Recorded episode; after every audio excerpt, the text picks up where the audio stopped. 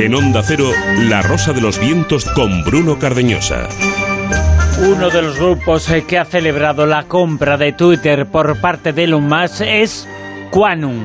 Este grupo mantiene que son ciertas algunas leyendas urbanas y bulos. Creen una élite nos gobierna en la sombra y que cosas como el cambio climático son cuestión de ellos. Están convencidos del que el poder está en manos de una élite de satanistas y comunistas.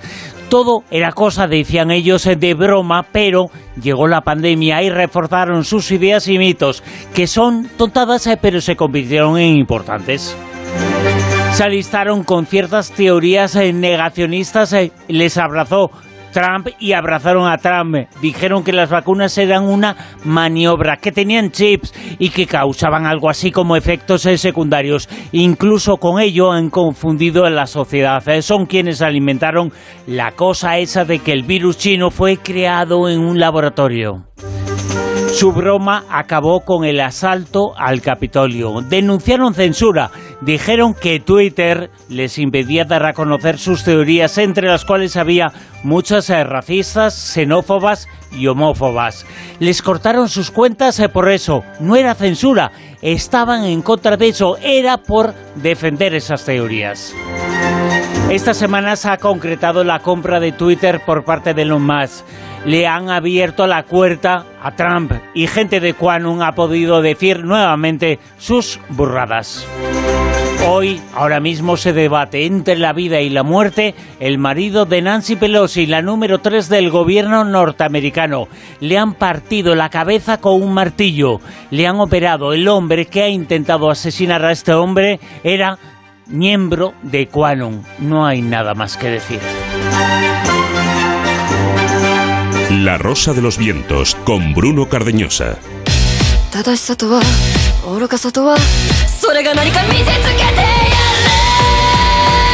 Y comenzamos con fuerza y con energía un programa más eh, que especial, un programa de 180 minutos de 3 horas que serán mágicamente 4. Os recordamos nuestra etiqueta en Twitter, en redes sociales, Almohadilla Rosaventos, Almohadilla Rosaventos y la página web, eh, todas las secciones, eh, todas las entrevistas, todos los programas enteros y cada una de las partes, onda cero.es en la sección dedicada a la Rosa de los Vientos.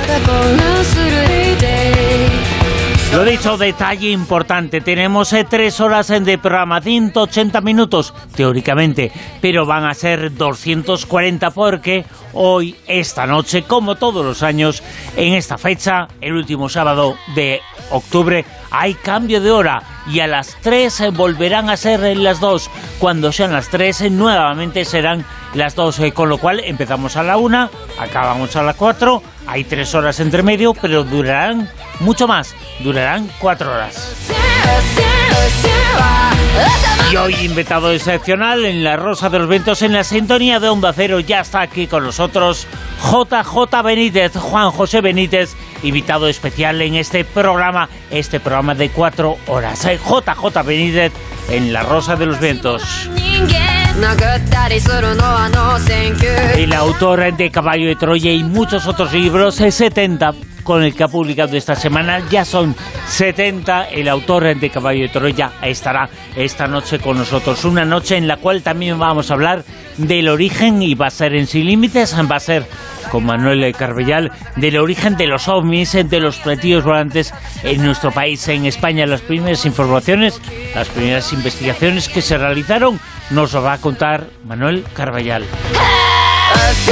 Y también va a estar con nosotros un coronel que dirige en Uruguay, que dirige desde hace muchos años una comisión oficial, oficial de investigación del fenómeno OVNI. 1.600 expedientes han abierto ya. Demuestran para él fehacientemente que la tecnología que hay detrás de esos artefactos es no humana. 1.600 expedientes. Ese coronel Ariel Sánchez va a estar con nosotros esta noche en Área 51, en La Rosa de los Vientos. Un día en el que también, eh, por supuesto, hablaremos de Halloween en la edad de la mentira y también en Si no me crees, eh, cuéntalo, eh, compruébalo. Si no me crees, eh, compruébalo. Silvia Casasola nos lo cuenta. Ese mundo de Halloween que esta tarde, hace unas horas en Seúl, ha vivido una tragedia, una fiesta relacionada con Halloween. Casi, casi ya van 150 fallecidos en una avalancha. Un hecho verdaderamente tremendo, pero que no empaña, por supuesto, lo que significa, pero es un hecho tremendo. Casi 150 víctimas habido en Seúl esta noche. Pues sí, porque la gente se pone nerviosa, quiere disfrutar. Eh, salían, por lo visto, de, de una fiesta de Halloween tremenda y en una zona pues muy estrecha y se han puesto nerviosos, les entra el ansia viva y bueno, lo, horrible, lo que nadie se puede esperar, pues ha pasado, que al final pues han quedado aplastados un montón de personas, la mayoría de ellos jóvenes, y lo malo es que además de la cantidad de heridos que se han tenido que llevar, pues ha habido muchísimos muertos. Así que ya que tenemos nosotros en previsión que el lunes por la noche pues va a ser ese Halloween, pues seamos un poquito listos, tengamos paciencia y se Pero puede mucha disfrutar. Gente lo celebra hoy porque es sábado por la noche. Claro. Y, y hoy eh, vi- viniendo para aquí he visto ya mucha gente disfrazada, vestida. Bueno, el mismo viernes los celebrar. niños los Sí. eh, se Bueno, también, o sea que lle- llevamos ya desde el viernes. Hay gente que lleva desde el viernes celebrándolo, pero que todo con mesura y haciéndolo con cabeza, pues se puede hacer bien y, ya está. Bueno, y, los eh, responsables eh, administrativos, eh, no sabemos lo que ha ocurrido en Seúl, pero los responsables administrativos hay que cuiden de la gente, que cuiden de los sitios en donde se reúnen, porque muchas veces no se cumplen las medidas de seguridad y pasan. Sí, pero bueno, ha sido fuera, no, no dicen que haya sido dentro, ha sido No, no, justo pero- cuando estaban en, en la calle. De todas formas, y, eh, yo me, me siento, perdón, como una auténtica viajera en el tiempo. Y encima que va a venir Juan José Benítez, pues fíjate, ya con ese caballo de Troya, yo el caballo de Troya no lo tengo. Pero reconozco que soy de las pocas personas, y yo creo que tú también, que podemos decir que sí, somos viajeros del tiempo, porque, ¿Así? hombre, cada vez que es el cambio de hora, Ah, bueno. nosotros viajamos en el Sí, tiempo, sí, sí, sí. los demás no, los demás están durmiendo, están relajados, pero todos, todos, todos los que estamos despiertos, ¿eh? en las noches que se hacen cambios de hora, viajamos en el tiempo. Así que hay que ponerse la medalla. Una noche en la cual también tendremos con Fernando Rueda, hablamos de lo que está pasando, de esa amenaza de un incidente nuclear en la guerra relacionada con Rusia, con Ucrania. Hablamos eh, con él sobre ese tema en materia reservada en una noche en la cual eh, también tenemos eh, Big Bang Mado, nos va a hablar sobre el chocolate, lo que la ciencia ha averiguado en relación al chocolate y también vamos a tener información relacionada con el mundo del cine, con el séptimo arte en el Callejón con José Manuel Esquivano, la edad de la mentira y muchas otras cosas en el programa de esta noche que como todos los programas de los sábados por la noche tiene concurso. so I can feel it. Con pistas e indicios eh, que son los siguientes. Eso es, y en la noche de hoy, pues como tenemos una horita más, tendremos una pista más. ¿Y qué es lo que tenemos? ¿Qué libro tenemos? Hay que recordar que a lo largo de toda esta temporada estamos en la vigésimo quinta temporada de La Rosa de los Vientos. Vamos a regalar libros de eh, gente, de todos los compañeros, del equipo que estamos haciendo La Rosa de los Vientos.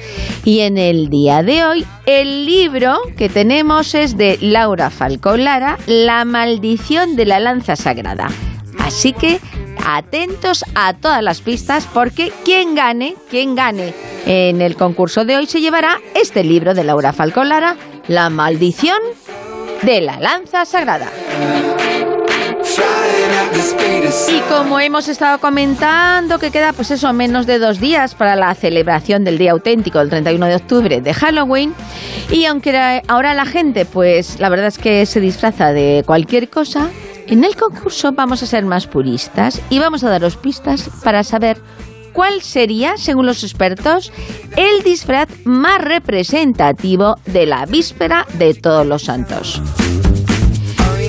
¿De qué disfraz estamos hablando si es un símbolo relacionado con la ultratumba? ¿Será el disfraz de esqueleto, el de bruja o el de fantasma? Y ahora os voy a pedir un favor. Primero voy a decir a Miguel que quite la música. Quiero que por favor cerréis los ojos y escuchéis nuestra primera pista.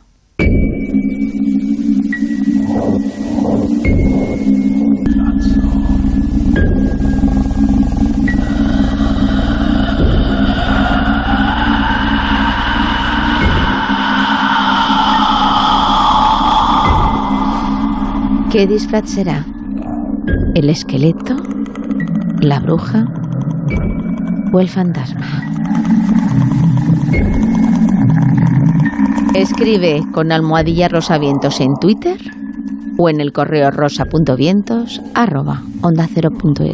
Ya sabéis que está en juego la maldición de la lanza sagrada.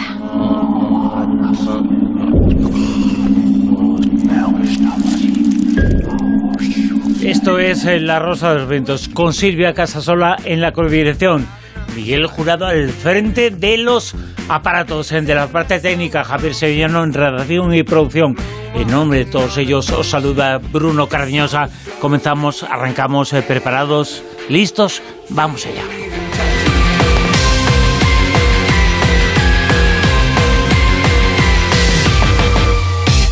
En Onda Cero, La Rosa de los Vientos.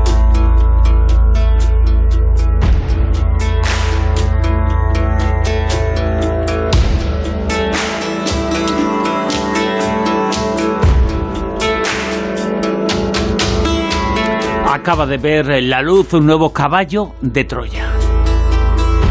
Una nueva entrega de la saga literaria que ya es historia de nuestro país. Es el número 12, Caballo de Troya número 12. Caballo de Troya 12, subtítulo Belén.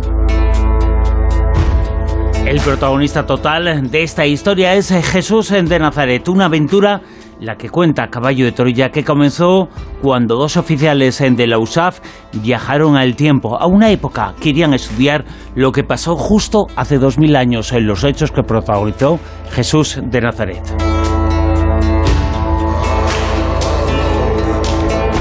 Y el autor de ese libro del 1, el 2, el 3 hasta el 12 es Juan José Benítez, JJ Benítez. Y estamos con él ya, en la Rosa de los Ventos. Juan José, muy buenas, ¿qué tal? Muy bien, muchas gracias. Caballo de Troya 12, nada más y nada menos. Oye, ¿dónde están el 10 y el 11? Porque están, pero no están. Porque hace unos meses, hace unos años, apareció el Caballo de Troya 9 y de Sí. repente el 12, pero tiene su explicación. Sí, el, bueno, después del 9 aparece el Día del Relámpago y luego el Diario de Eliseo y finalmente Belén. Belén es una serie de páginas que hubo que sacarlas del caballo 9 Ujú. porque era muy grande, es muy grande, ¿no? Tiene mil ciento y no sé cuántas páginas. Y bueno, pues lo que hice fue extraer una serie de páginas, seis meses de la vida de Jesús de Nazaret, y, y bueno, con la condición de que saliera algún día. Y Belén, eh, la ciudad de Belén, el lugar del nacimiento de la Natividad, protagonista, uno de los grandes eh, protagonistas, eh, por menos geográficamente, de este libro, de este Caballo de Troya 12. Sí, es una de las zonas donde ellos van a parar, huyendo del- de los sacerdotes del Sanedrín de Jerusalén, porque él había empezado, Jesús había empezado a predicar públicamente y a, y a darles mucha caña, ¿no? Por acusándoles de corrupción, sobre todo.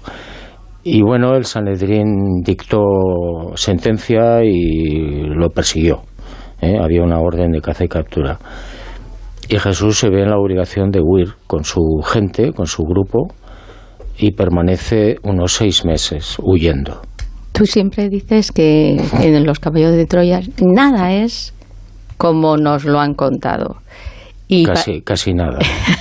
y partiendo de ahí, en esos seis meses, claro, imagínate, parece que a lo mejor es poco tiempo, pero pueden ocurrir muchísimas cosas y te da tiempo además a, a- a intentar indagar ciertos enigmas que nos llevan acompañando desde hace muchísimo tiempo, que seguimos diciendo fueron, no fueron, incluso, por ejemplo, el tema de Adán y Eva tú ahí haces también en esos eh, diálogos que son muy importantes a lo largo de, todo el libro, de toda la novela, eh, cómo se podría percibir realmente el Jesús que tú cuentas, lo que pasó con Adán y Eva. Bueno, sí, ahí se explica en una de las conversaciones, creo recordar, eh, de qué es lo que sucedió. No tiene nada que ver con la manzana, ni con la serpiente, ni con nada de esto, sino que hay dos historias, para mí son muy interesantes. Una, Eh, en un momento de la historia de la humanidad, hace probablemente millones de años, unas civilizaciones, por simplificar, que no son humanas, descienden en la Tierra con la finalidad de eh, conseguir que prospere la inteligencia, la inteligencia humana. Y, bueno, seleccionan un grupo de primates, los intervienen desde el punto de vista genético y consiguen que ese grupo de primates, que eran los lémures, que existen todavía, ojos amarillos, y la mayor parte vive en Madagascar, se separe, hay un, dos, dos eh, individuos que se separan de ese grupo de primates y empiezan a evolucionar hacia la inteligencia humana. Esos serían nuestros primeros padres. Luego llega la segunda, la segunda historia, que es eh, la historia de Adán y Eva, que también está mal contada, según Caballo de Troya. ¿no? Adán y Eva no es que sean nuestros primeros padres, son unas razas o unos seres no humanos que hace aproximadamente 35.000 años, en lo que es actualmente la costa del Líbano, descienden con la misión fundamental de elevar la mentalidad y, el cuerpo, la fisiología de los seres humanos. Para eso, según la ley cósmica, tienen que tener hijos entre ellos y los hijos de Adán y Eva serían los que deberían cruzarse con los humanos. Pero alguien, el príncipe de este mundo entonces, un tal Caligastia, convence a Eva de que hay un sistema o un proceso más rápido para conseguir esa elevación de las razas humanas y es cruzarse directamente con un humano. A Eva la convencen, se cruza con un humano y viola la ley cósmica.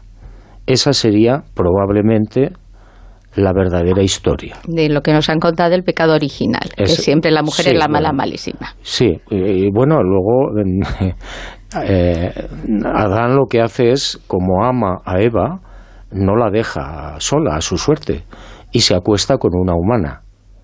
Con lo cual los dos pierden un montón de atributos que tenían y son expulsados, no del paraíso, sino de la ciudad donde vivían. Y son expulsados por los propios humanos. Esa es una de las historias, de las muchas historias que cuenta este caballero de 12, el comienzo de la historia del ser humano y el comienzo de la historia del cristianismo también está en Belén. Evidentemente, la figura de Belén, el lugar de Belén, es eh, el fundamental que aparece en este trabajo, en este, en este libro, en este caballo de Troya 12. Estamos en el año 2022, creo, si no me fallan los datos y, y los apuntes. Si Jesús volviera hoy a la tierra, pongamos por caso que vuelve y tiene que nacer y tiene que elegir un sitio, ¿elegiría Belén otra vez? No lo creo. No creo que volviera a la tierra para nacer. Volverá, supongo, él lo dijo, con gran poder y majestad. Cuando sea.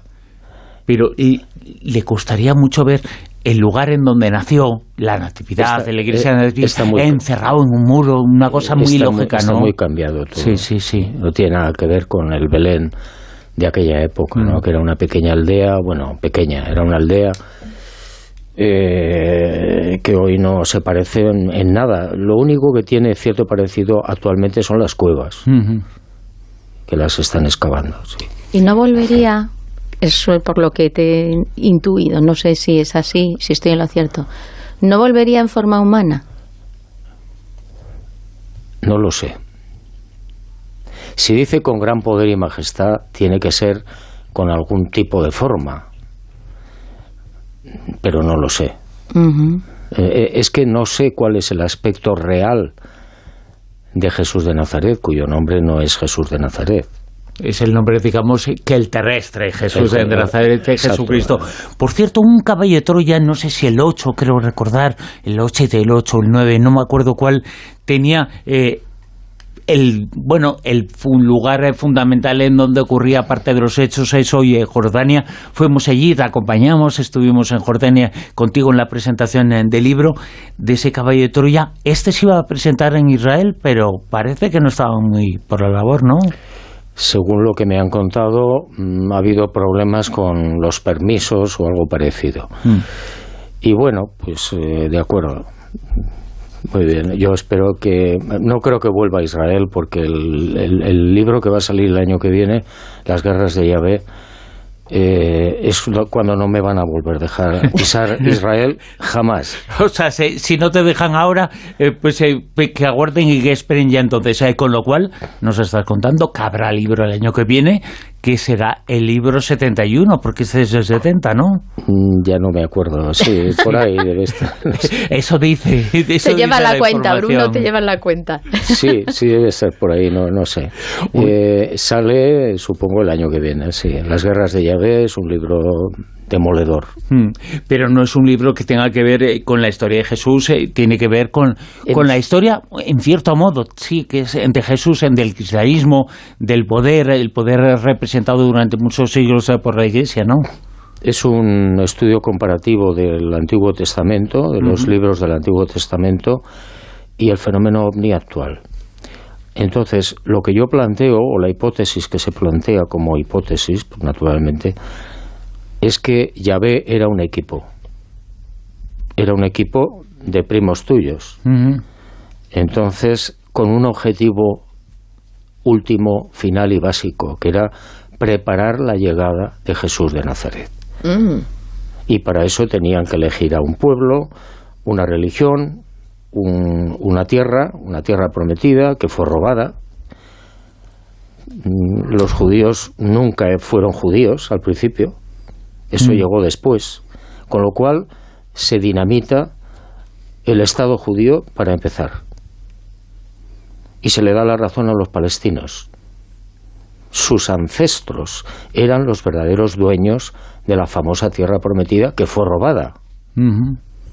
Pues eso puede ser una bomba, sobre todo para determinadas ideas eh, que están muy representadas, en parte representadas eh, por un sector del poder en Israel. Es un país eh, que a ti te fascina, a ti te gusta muchísimo, que quien ha estado en alguna ocasión siente esa fascinación. A mí me pareció, hay muchas escenas eh, de las eh, que yo vi en ese lugar, no tantas eh, como tú, pero una escena que me llamó muchísimo la atención. Por la mañana, yo estaba una mañana en el Monte de los Olivos y veía Jerusalén y al fondo, y luego el coche nos llevó, al fondo estaba a media hora de coche, media hora, 40 minutos, Tel Aviv, una ciudad pasaba de Jerusalén a Tel Aviv, una ciudad oscura, una ciudad eh, con dificultades, eh, que la historia, no la historia, sino el día de hoy es un poquito extraño, y pasaba a Tel Aviv, que es todo lo contrario, es eh, como la luz y el día, como la noche, como el negro y el blanco.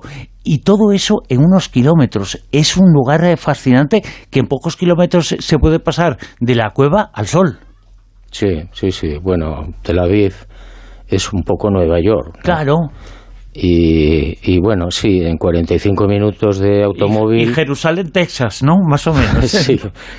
Eh, pero a pesar de todo, eh. es, es, es, un país muy atractivo. Sí, eh, es, es fascinante, a pesar de que Jerusalén fue destruido 20 veces.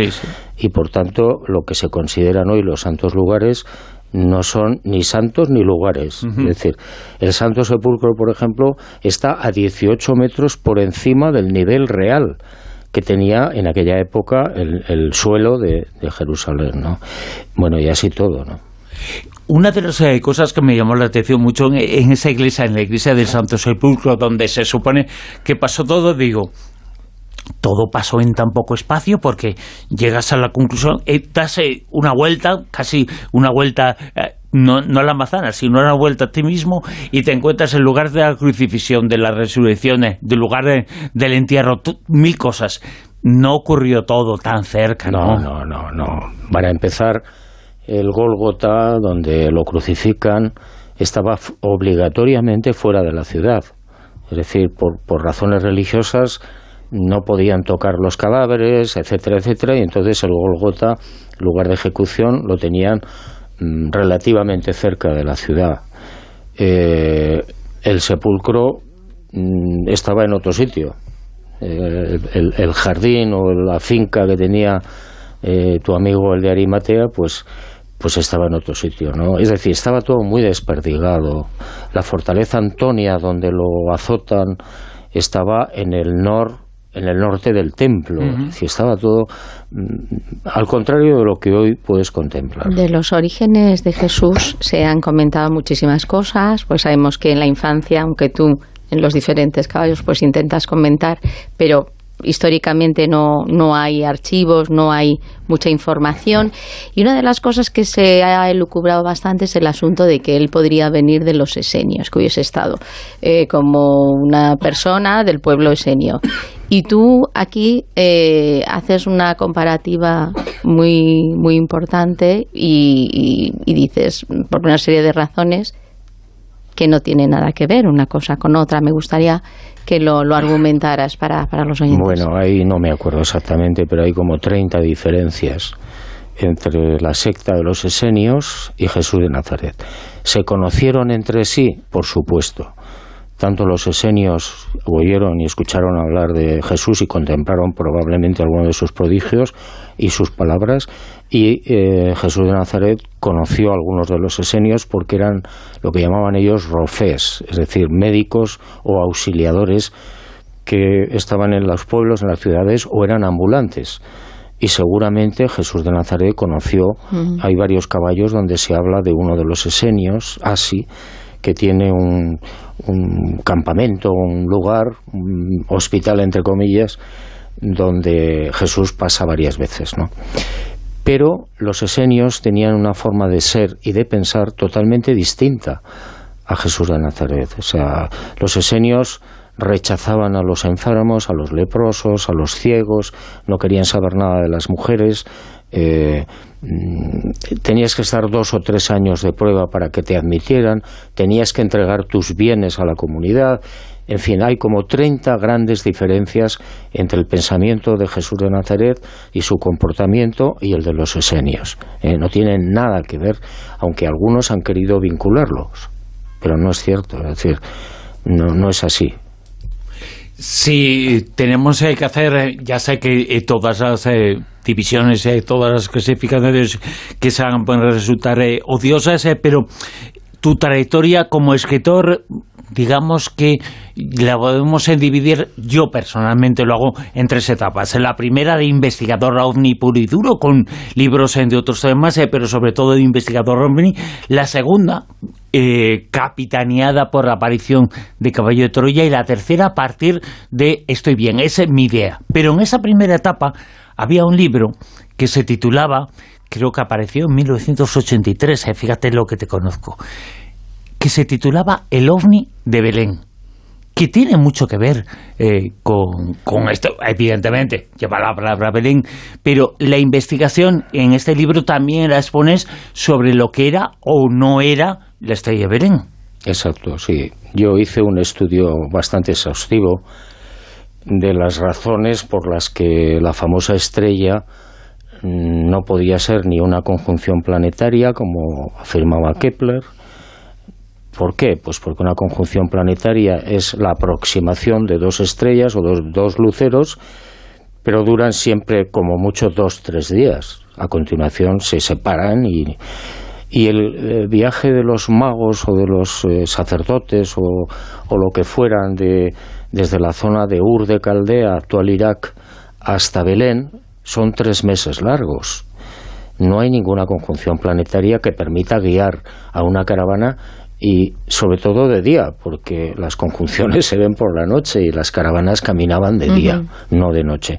No podía ser una estrella por las razones que estoy diciendo, es decir, las estrellas se ven de noche.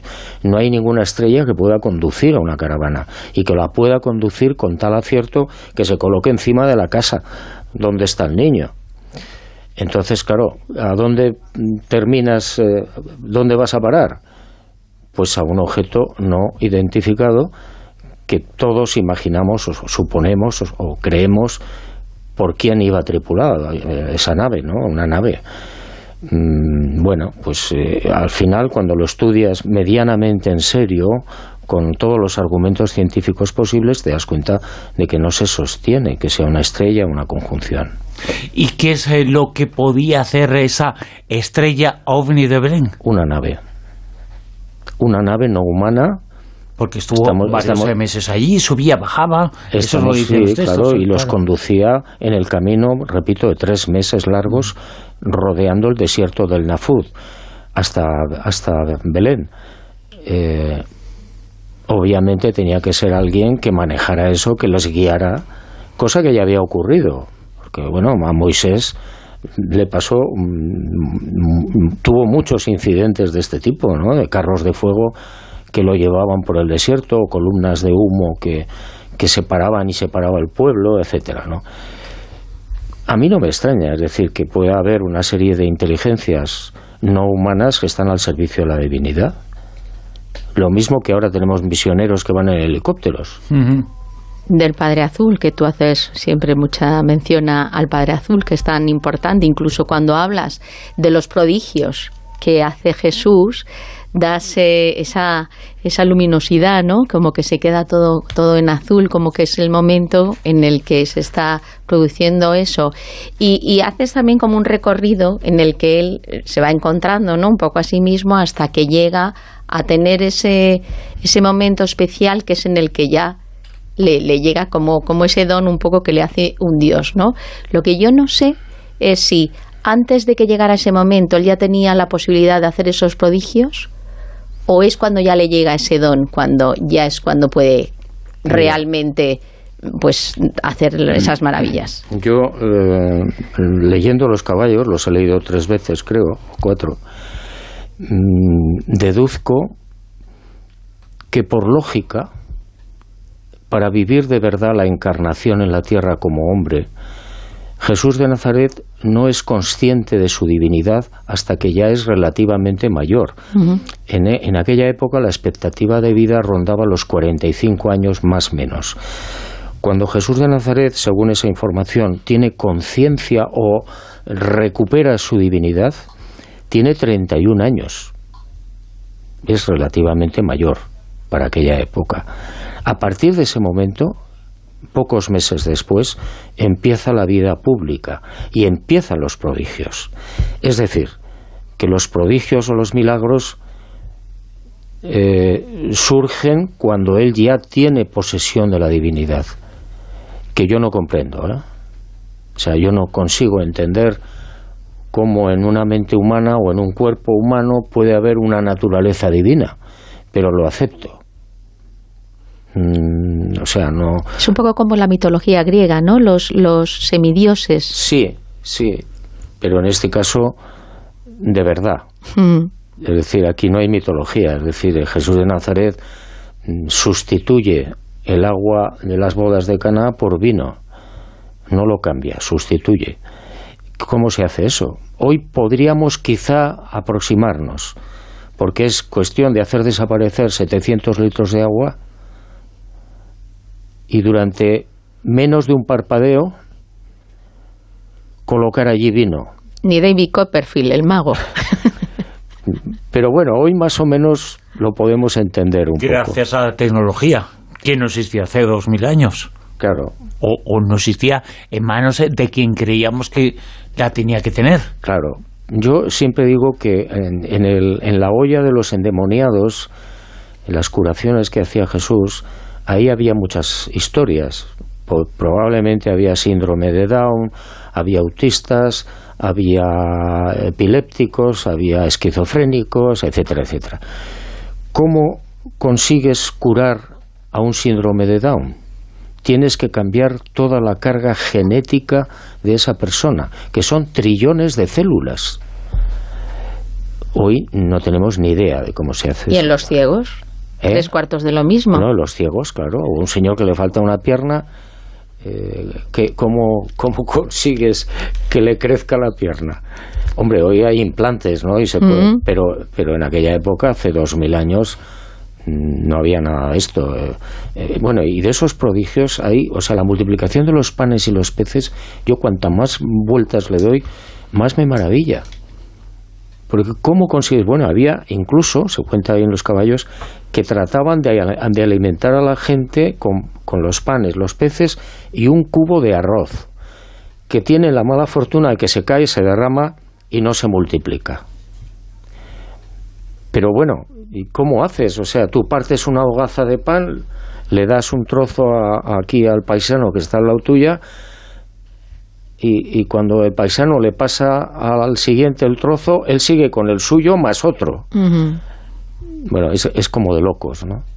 Y otra figura que aparece muchísimo en este libro, sobre la que tú has hablado en los anteriores y también ahora en Caballo de Toria 12, es una figura importantísima, hace dos mil años, sobre la cual se ha escrito mucho, se sabe poco, pero es un personaje que es fundamental para conocer no en el sentido positivo, pero fundamental para conocer el resto de la historia. Hablamos de la figura de Herodes. Herodes el Grande. Exacto. ¿Hubo matanza, no hubo matanza? ¿Qué personaje era? Eh, ¿Qué sabemos de él? Bueno, en, en, la, en los caballos, en el caballo 12, se hace hincapié en este tema, se indaga y se llega a la conclusión de que Herodes, cuando se entera de que ha nacido el rey de los judíos, manda matar a los niños menores, a los varones menores de dos años. Eh, manda a la guardia, él tenía una guardia pretoriana mm, gala, de origen galo, que era la que hacía los trabajos más sucios. Y entonces envía a estos, a estos sujetos a Belén y su comarca pero alguien da el chivatazo. Y la, y la gente, de, sobre todo de Belén y de otra aldeíta más pequeña que se llama Gilo, lo que hacen es esconder a los niños en las cuevas. Y cuando llegan los galos, no hay nadie, bueno, no hay niños.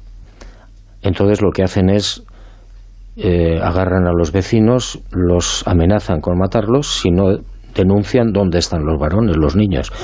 Y son los propios habitantes de Belén quienes denuncian dónde están los, los, infantes. Los matan y violan a las madres y a las hermanas, que es probablemente una de las eh, escenas más dolorosas, ¿no? Sí, las guerras que se hacen muchas veces para dejar mal, pues eso, un, daño psicológico. A mí una parte que me gusta mucho y es la parte humana que tú le das a, a Jesús, en referencia con su madre, con sus hermanos, con esa relación tensa, tirante, porque claro, luego ya, cuando ya María se supone que ya ve quién es su, su hijo, como que siempre nos queda como que, ay, mi hijo, tal. Pero también tenemos esa parte, por otro lado, que es como que, dice, pero bueno, no eres el hijo que yo pensaba que, que, ibas a ser, ¿no? Bueno, es un, es un tema, para mí me parece apasionante, que no está en los evangelios canónicos. ¿Por qué? Porque lastimaría la imagen de María. ¿eh? la dañaría, lo mismo que a otros discípulos por otras razones pues se ha silenciado una serie de situaciones y de hechos. La cuestión es que María está influenciada por la visita del ángel cuyo contenido está cambiado, cuando el ángel la visita y le anuncia, no le dice lo que nos ha contado la Biblia. Ah, le, dice, le dice otra cosa diferente. No habla para nada del reino, del trono de David. Bueno, pero María se queda influenciada por esa visita de un ser luminoso que, que, bueno, que le anuncia algo especial, ¿no?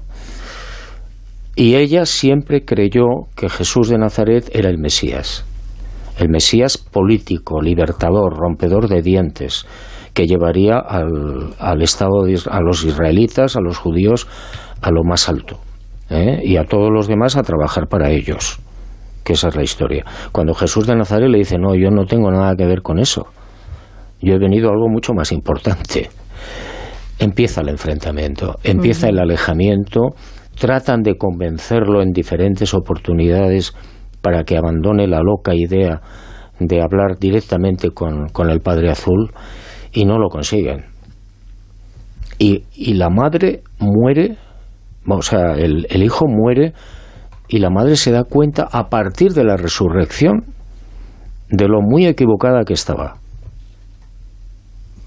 A partir de la resurrección. De hecho, dicen o cuentan, eso no está en los caballos, que María tiene aproximadamente un año de vida después de la muerte de Jesús de Nazaret. ¿Eh? Jesús muere el 7 de abril del año 30 y ella muere aproximadamente en el 31 y no eh, su cuerpo no se lo llevan, no asciende a los cielos. ¿eh? Eso es eso es teatro, vamos. Eh, fíjate, llevamos media hora hablando. había muchísimas cosas del Caballero de 12, que es el libro que acabas de ver de la luz, pero tenía un montón de, de preguntas hay que hacerle al a la persona que estamos eh, entrevistando, a JJ Benítez, una persona que eh, hay infinitas, eh, bueno, es que me puedo poner a apuntar y apuntaría eh, 28.000, ¿no? Pero una trayectoria que comienza comienza en Barcelona, que es de donde eres, luego pasas por Bilbao, Barbate, Cantabria y finalmente vuelves a Pamplona. Pero en medio, en medio, 100 vueltas al mundo más o menos, ¿no? ¿Cómo? En medio 100 vueltas al mundo por lo menos, ya perdí la cuenta. Hay un momento en el que era tan ridículo que llevaba la suma de los kilómetros, pero... Sí. Y, las vueltas... Pero fíjate que yo recuerdo ser muy pequeñito, eh, leía tus libros y soñaba, imaginaba y calculaba los eh, kilómetros que llevabas, eh, porque tú lo contabas, los kilómetros en los viajes de investigación fundamentalmente. Y eran muchos, muchos kilómetros. Y escribiste un libro que se llamaba 100.000 kilómetros para los ovnis. ¿Dónde han quedado esos 100.000 kilómetros? Pues eh, la última vez que sumé, que hace muchos años ya de eso, había superado los, las 100 veces la vuelta al mundo, que son más de 300.000 kilómetros. Sí, sí. O 3 millones de kilómetros, sí, no, sé, sí. no, sé, cuántos. O sea, eso ha quedado en el prólogo, más o menos, ¿no? Sí, bueno, ya eso no tiene mayor importancia. Es decir, eh, yo he peleado durante 50 años en la investigación del fenómeno ovni y de otras historias. Creo que medio he cumplido. bueno, medio solamente al 100%. Bueno, eh, se podía haber hecho mejor. Hombre, sí, claro. pero bueno, todo se puede hacer mejor, pero hecho, eh, que, levante la mano el primero. el primero que lo haga mejor. No, he hecho lo que he podido. Eh, he, batallado en las carreteras y en los aviones como no puede nadie ni imaginar. Mm. y bueno, he sacado mucha información que poco a poco la voy sacando a la luz. ¿eh? que ese es el objetivo. Has sacado a la luz, en los últimos años has publicado varios eh, libros. Eh, si a mí me dijeran, hasta hace unos años, elige un libro de JJ Benítez que te haya marcado, que te haya gustado, relacionado con el fenómeno OVNI, yo elegiría fundamentalmente, bueno, todos, pero fundamentalmente dos. Por un lado, la quinta columna, la quinta columna que yo creo que es un trabajo de investigación de campo fantástico y luego como investigación periodística de documentación fantástica en materia reservada. Sin embargo, hace muy poquitos años se publica un libro en donde se demuestra que Benítez ha estado buscando e investigando los ovnis en todo el mundo, ha hablado con testigos en todo el mundo. El libro se titula, como ellos, como tus primos, mis primos, se titula. Sí, sí, sí. Que, es, un libro, bueno, todos los que han venido antes y vendrán eh, después, es un libro en el cual muestras y vuelcas toda aquella información que es mucha que no has podido sacar anteriormente. Sí, bueno, y ya hay escritos cinco más sobre el fenómeno ovni. ¿Solo sobre ovni? Solo sobre ovnis. Están aquí, que son ovnis y militares, el gran fraude de los militares sobre el fenómeno, imposible, que son eh, testimonios de personas que han visto a criaturas imposibles y que podrían estar relacionadas con el tema ovni. Viaje a lo imposible, al otro lado del viento, y el otro no me acuerdo. Son, son cinco, vamos. Claro, pero es que en tu trayectoria está clarísimo por el periodismo, cuando eh, te pones a investigar el fenómeno OVNI y que no lo has dejado nunca, o sea, tú has estado haciendo diferentes momentos de escribir otras cosas, pero eso lo has estado siempre, siempre manteniendo y de hecho estás comentando que tienes varios libros que vas a volver a publicar y luego cuando haces Caballo de Troya, que es como el subidón de, desde el punto de vista literario, como que la gente te reconoce muchísimo y es tu, tu bandera, ¿no? Independientemente que a lo mejor a ti son, pues sí, puede que sean los dos temas, ¿no? Que te apasionan mucho. Por un lado Jesús, la figura de Jesús, y por otro fenómeno ovni que hoy por hoy, pues sigue todavía elucubrando, dando muchísimo que hablar y, y mira, hasta la NASA está ahora también involucrada intentando investigar a ver por, por dónde viene. Entonces es como que sigue todavía eso, sigue ese recorrido. Y, yo no sé si mm, cuando tú, por ejemplo, haces mención de lo del el, Padre Azul, también tiene esa conexión un poco con las estrellas, ¿no? Que Jesús viene, puede venir también un poco de ahí de las estrellas. Y si hay que tener un, un momento especial para tener esa conexión. Tú hablas a veces como que hay que estar pues como en silencio, en contemplación, como que, que es necesario tener ese momento, que por otro lado también lo dices con Jesús. ¿Tú has, tenido esos momentos también? Eh, ¿Eres capaz de relajarte de tal manera que puedas conectarte? Sí, bueno, de hecho lo puede hacer cualquiera. ¿Por qué? Pues porque el Padre Azul, una chispa del Padre Azul habita en nuestra mente, en la mente de todos los seres humanos, estén o no sanos. Entonces, bueno, es muy fácil. Es sencillamente escuchar. ¿Y te ha respondido? Siempre. Siempre. Otra cosa es que yo haga caso o no. Pero siempre. Lo que pasa es que el Padre Azul no grita. No sé si es un defecto lo que hace es susurrar. Mm. Entonces es muy difícil escucharle, ¿no? Es, eh, se pierde ahí en la vorágine de la vida y del ruido, pero él está en la mente. O sea, eh, desde los cinco años aproximadamente, él habita. Es el misterio de los misterios. Nadie sabe cómo diablos lo hace. ¿Cómo se entera de que una persona, un niño, ha tomado su primera decisión moral? En ese momento él viaja y lo habita para siempre. Por eso mm, el, cuerpo humano es un templo. Yo tenía cinco años, bueno, un poquito más eh, de cinco años, eh, pero era muy joven. Eh, no existía Internet, eh, no existía que buscas las cosas en Internet, que es lo que publicó este periódico en 1968, no, existían el Internet de entonces que se llamaba hemeroteca. Y yo fui a la hemeroteca en la Plaza de España, en Zaragoza, a ver lo que había publicado en 1968 el Heraldo de Aragón, y ahí me encontré unos reportajes eh, firmados por un tal JJ Benítez sobre flora y fauna en Aragón. Sí. ¿Eras tú? Sí, sí, tuve una época en la que, bueno, son cosas de la vida, ¿no? Del, contrato personal que tenga cada cual. En el que yo me entusiasmé con los animales y entonces me dediqué a escribir una serie larguísima de capítulos, uno a la semana, donde yo investigaba con los eh, especialistas del turno y entonces me contaban la vida del cuco y del jabalí y de no sé qué y tal, bueno. Y bueno, yo creo que escribí como 30 o 40 capítulos. Era periodismo puro el que se hacía entonces. Eh, era el periodismo que no sé por qué después se ha hecho la diferencia, la distinción entre periodismo y reporterismo, cuando debía ser lo mismo. Pero entonces lo que entendemos por el reporterismo se llevaba mucho y los de arriba nos invitaban a hacer eso. Sí, bueno, yo creo... Ahora nos invitan a fichar. El periodismo que yo conocí en aquella época era un periodismo de pura raza. Eh, a mí me enseñaron en otro periódico, en La Verdad de Murcia, eh, cuando me tocó hacer sucesos, que es uno de los departamentos más difíciles de la prensa, eh, a crear una red de confidentes que yo tenía que alimentar casi diariamente con bombones, con puros o con lo que fuera. O sea, que eres la, eras la Margarita Landi en ese momento. Claro, y entonces, pero yo al final tenías una red de cristaleros que te llamaban y te decían, han robado en el banco tal y yo llegaba antes que la policía. Eso me costó un buen disgusto en Zaragoza. Porque, pensaron que eras el ladrón.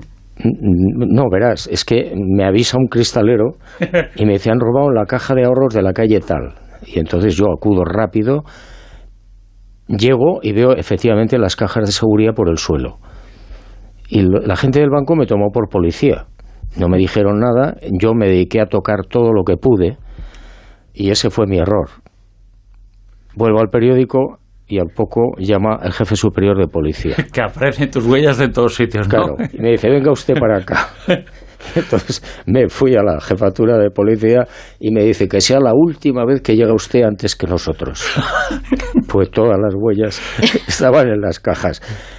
Bueno, seguí con la red de confidentes, bomberos, enfermeras, cristaleros, etcétera, que te daban mm, las noticias inmediatamente, ¿no?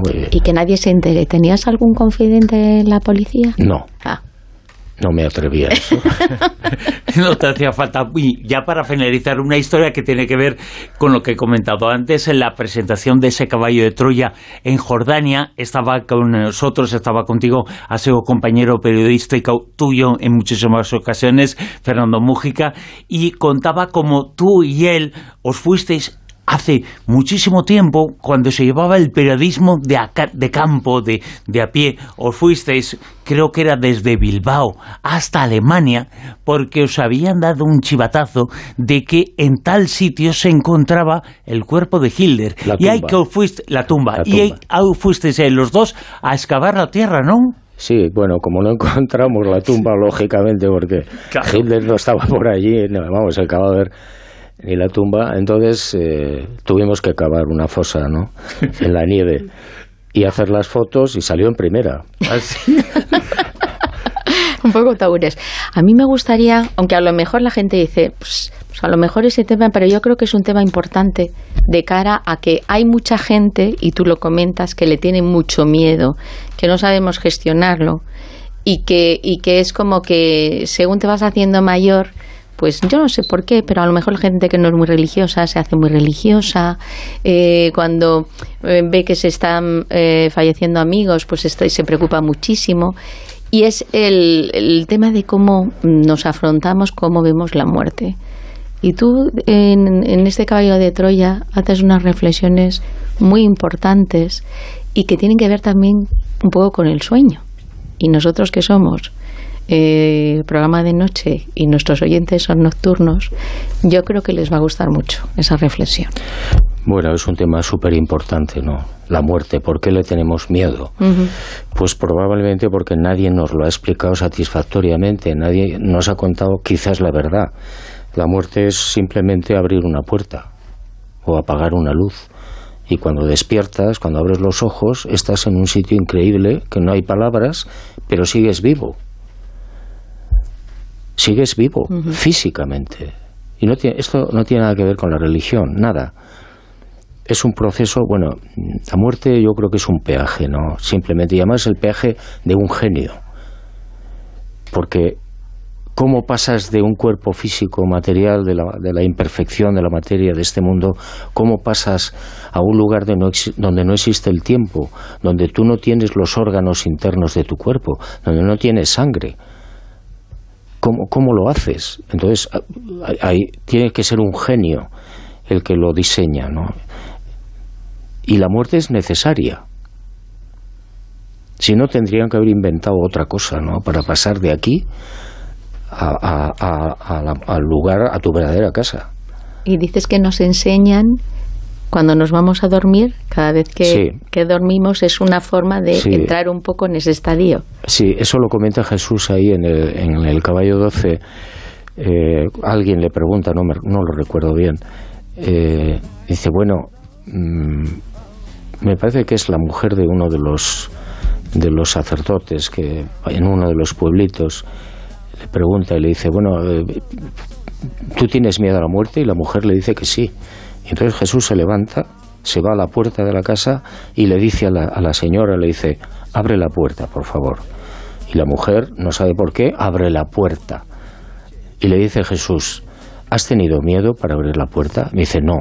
"Pues eso es la muerte. Eso es la muerte. La muerte, lo que pasa es que tiene tan mala prensa desde siempre, vamos, no es un problema de ahora, que bueno, pues la gente huye, ¿no? no quiere hablar del tema, no quiere saber nada, pero es lo único seguro que hay. Pues sí, según hacemos, sabemos fijo, fijo que algún día vamos a morir. El tema es cómo llevarlo. Y si lo llevas de una forma tranquila, pues lo llevas mejor. Eh, Lo que hay que tener es esperanza, es decir, convencerte de que después de la muerte, del dulce sueño de la muerte, vas a seguir vivo. Yo creo que ese fue el mensaje fundamental de Jesús de Nazaret. Por eso vino. No vino a redimir a nadie, vino a decirle a la gente, un momento, ¿me, habéis visto? Si me han crucificado, he muerto, sí, vale. Pues aquí estoy. 36 horas después sigo vivo. Ese fue el mensaje, para mí, el verdadero mensaje de Jesús. Es decir, no, no vino a redimir a nadie, ni vino. Esos son historias, eh, inventos de la Iglesia Católica. La última vez que estuviste con nosotros, eh, anterior a esta, nos presentaste y estuviste hablando precisamente de la muerte con el eh, libro que cuenta el bueno pues eh, el trance final terrible de tu mujer de Blanca en Blanca y Negro se titulaba el libro. ¿Cómo te cuestas en este momento? Pues no os voy a engañar, no he salido del túnel todavía, estoy en una serie de dificultades eh, angustiosas, pero bueno, yo tengo confianza, ¿no? Y lo primero que pedía Jesús en los caballos es confianza y, yo sé que este es un problema de tiempo. Es decir, tarde o temprano mm, saldré del túnel y, bueno, pues continuaré con mi contrato. Y ella sabes que, que está contigo, siempre. Siempre, sí. Esta canción, eh, Juanjo, se titula Ese un genio de la música, se titula Starman, hombre de las estrellas, y tú eres eh, para nosotros y también para ella un hombre de las estrellas. Gracias, Muchas gracias. Gracias. Son las 2 de la madrugada, la una en la comunidad canaria.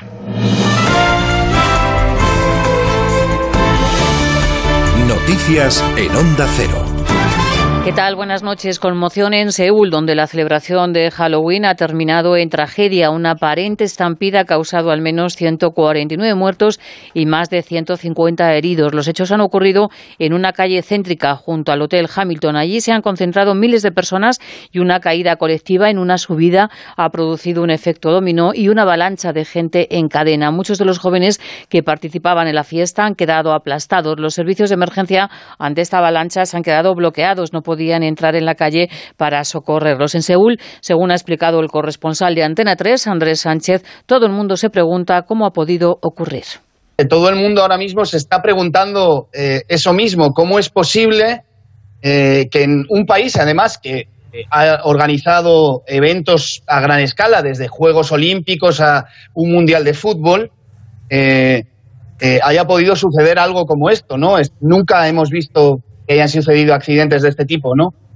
Brasil tiene hoy una cita decisiva en las urnas, segunda vuelta de las elecciones presidenciales, y hoy los brasileños tienen que elegir entre dos modelos antagónicos, el del actual presidente Bolsonaro o el de Lula da Silva. El candidato del Partido de los Trabajadores se mantiene como favorito. Las encuestas le atribuyen el 49% de los votos frente al 45% que obtendría Bolsonaro. Lula, en el último mitin de campaña, se ha comprometido a trabajar para que el país recupere la normalidad. Sabéis que soy candidato con la perspectiva de reconstruir este país, de hacer que este país vuelva a la normalidad. Bolsonaro ha elevado el tono y ha lanzado una campaña de descrédito contra el sistema de votación electrónico, insinuando que no reconocerá los resultados en caso de derrota, porque piensa que las autoridades electorales están maniobrando en favor de Lula. Desde su partido se han divulgado vídeos para convocar a sus seguidores a fiscalizar las votaciones en los colegios electorales. El mensaje más repetido de Bolsonaro ha sido el de Dios, patria y libertad. Llevo ya dos años diciendo Dios, patria, familia y libertad. Hoy la gente se ha dado cuenta de la importancia de la libertad que he nombrado en cuarto lugar. Un hombre y una mujer no pueden vivir sin libertad. No podemos admitir la censura en nuestro país. Y en Estados Unidos, la policía de San Francisco ha difundido el perfil del agresor del marido de Nancy Pelosi. Le califican de un fanático de las teorías de la conspiración pronudista y antivacunas. Paul Pelosi se recupera de la operación y el agresor será acusado de un intento de asesinato. El presidente Joe Biden ha calificado el ataque como despreciable. También ha lamentado que en el país haya demasiada violencia. Entró gritando, ¿dónde está Nancy? ¿Dónde está Nancy? ¿Dónde está Nancy? Esto es despreciable y no tiene cabida en América. Hay demasiada violencia, violencia política, demasiado odio.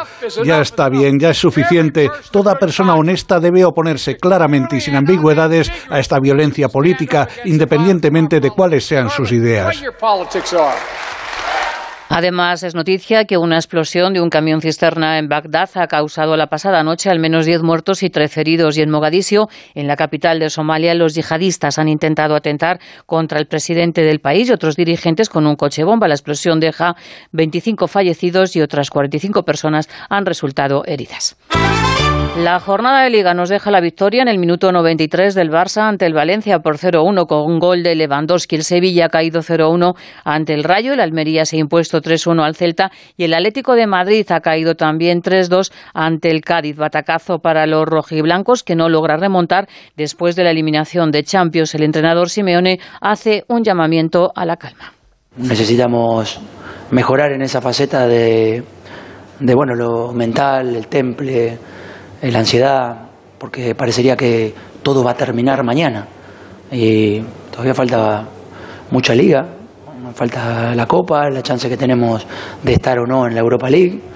Así que tranquilidad, de la misma manera que en los momentos muy buenos hemos tenido tranquilidad. Más noticias en Onda Cero en una hora, que será cuando cambiemos los relojes. Serán las 3 de la mañana, pero retrasaremos una hora, cuando sean las 2. Síguenos por internet en ondacero.es.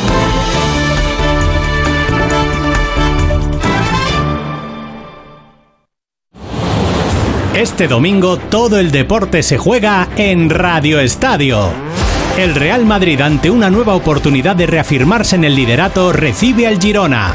Además, doble duelo entre equipos que pelean por puestos europeos. Desde San Mamés, Athletic Villarreal y en Anoeta, Real Sociedad Betis. Toda la información de los Asuna Valladolid, las paradas habituales en los estadios de Segunda, la Liga de Baloncesto y el Gran Premio de Fórmula 1 de México. Este domingo desde las 3 de la tarde vive todo el deporte en Radio Estadio con Edu García. Te mereces esta radio. Onda Cero, tu radio.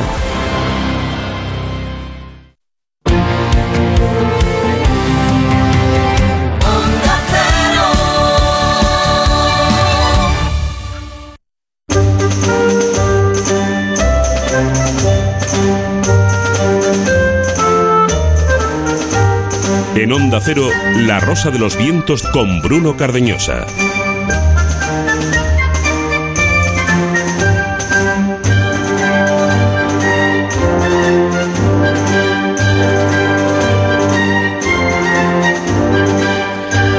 Comenzamos la segunda hora de La Rosa de los Vientos, en las 2 y 6 minutos, hoy por primera vez en la noche, porque dentro de una hora volverán a ser las 2 y 6 minutos, porque a las 3 vuelven a ser las 2. Y ya sabéis, estamos hasta las 4 de la madrugada, eso quiere decir que faltan dos horas de programa, pero van a ser tres, precisamente por eso, porque hay un viaje en el tiempo y porque esta noche va a ser un poquito más larga. Vamos a tener ahora en unos instantes materia reservada con Fernando Rueda, también vamos a tener, está con nosotros Manuel Carbellal, va a hablar sobre el origen de la investigación de los platillos volantes en nuestro país, en España. En Sin Límites vamos a tener también Área 51 y un montón de cosas más que os iremos contando a medida que lleguen. Pero, pero antes, nuevas pistas y nuevos datos para conocer al personaje oculto de esta noche.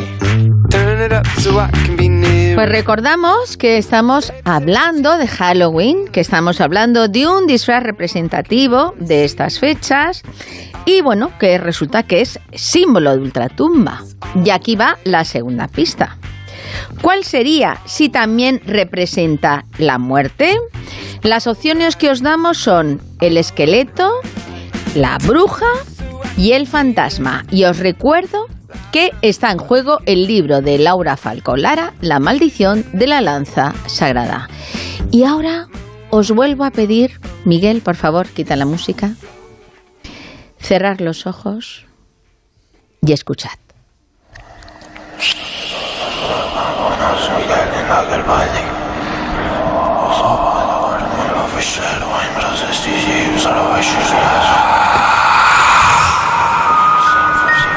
¿Será el esqueleto? ¿Será la bruja? ¿O será el fantasma? Escribid en almohadilla rosavientos y mucha suerte.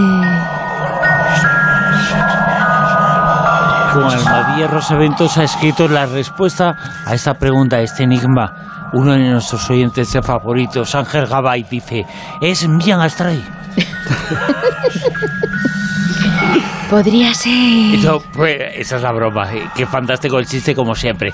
Es de uno de nuestros oyentes con Almadía Rosavientos. Es la respuesta al enigma, a las preguntas de esta noche del personaje oculto.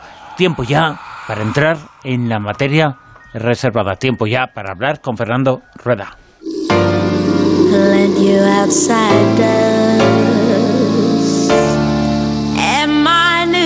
Materia reservada 2.0. I were thinking I didn't have a clue. Tough to sort files with your voice in my head. Fernando Rueda, muy buenas, ¿qué tal? Hola, muy buenas chicos, ¿qué tal? Hello. Una semana más, eh, lleva todo el año siendo noticia, todo este 2022. No sabemos hasta dónde llegará, pero esta semana ha sido noticia esa prueba, ese ensayo de un ataque nuclear que se ha producido en Rusia, que lo ha ordenado Putin. Ha sido un momento, bueno, nos hemos imaginado, la escena ha sido de representación de lo peor. Un ataque nuclear que puede afectar a todo el mundo. Sí. Yo no- eh, Putin está jugando con ese, con ese miedo. Lo que pasa que, como el personaje nos da miedo, es capaz de todo. Claro, es decir, la situación en el conflicto de Ucrania eh, pasa por momentos, no es el primero, pero, mm, pero este es un momento eh, ca- cada vez más álgido, ¿no? En los que parece que la tercera guerra mundial eh, está a punto de, de desencadenarse. Y mm, el problema no es una tercera guerra mundial, que sería horrorosa, obviamente, sino el problema es el uso de armas nucleares para eh, cercenar el, eh, para acabar el conflicto, ¿no? Entonces, eh, da, la verdad es que da bastante miedito. Lo que pasa es que cuando te has metido como, como algunos ¿no? eh, mm, nos gusta la etapa de la Guerra Fría y la, la etapa de los enfrentamientos, mm, vemos que eh, tuvimos la gran suerte y estamos hablando de una de que la Guerra Fría se extendió desde finales de la Segunda Guerra Mundial hasta la disolución de la Unión Soviética en 1991. Es decir, estamos hablando de más de, de 40, no, de 50, casi 50 años. Sí, ¿no? sí, sí, sí. Y, y, en, e- y en toda esa etapa, que, que hubo un, un enfrentamiento que no solamente era Rusia y Estados Unidos, ¿no? como ahora en el fondo, sino también de los aliados de, de eso. Rusia era la URSS, ¿no? dos bloques. Eso eh, es. Con una y que ahora, afortunadamente, la diferencia con entonces es que no están tan marcados esos dos bloques. Es el mundo entero contra Rusia.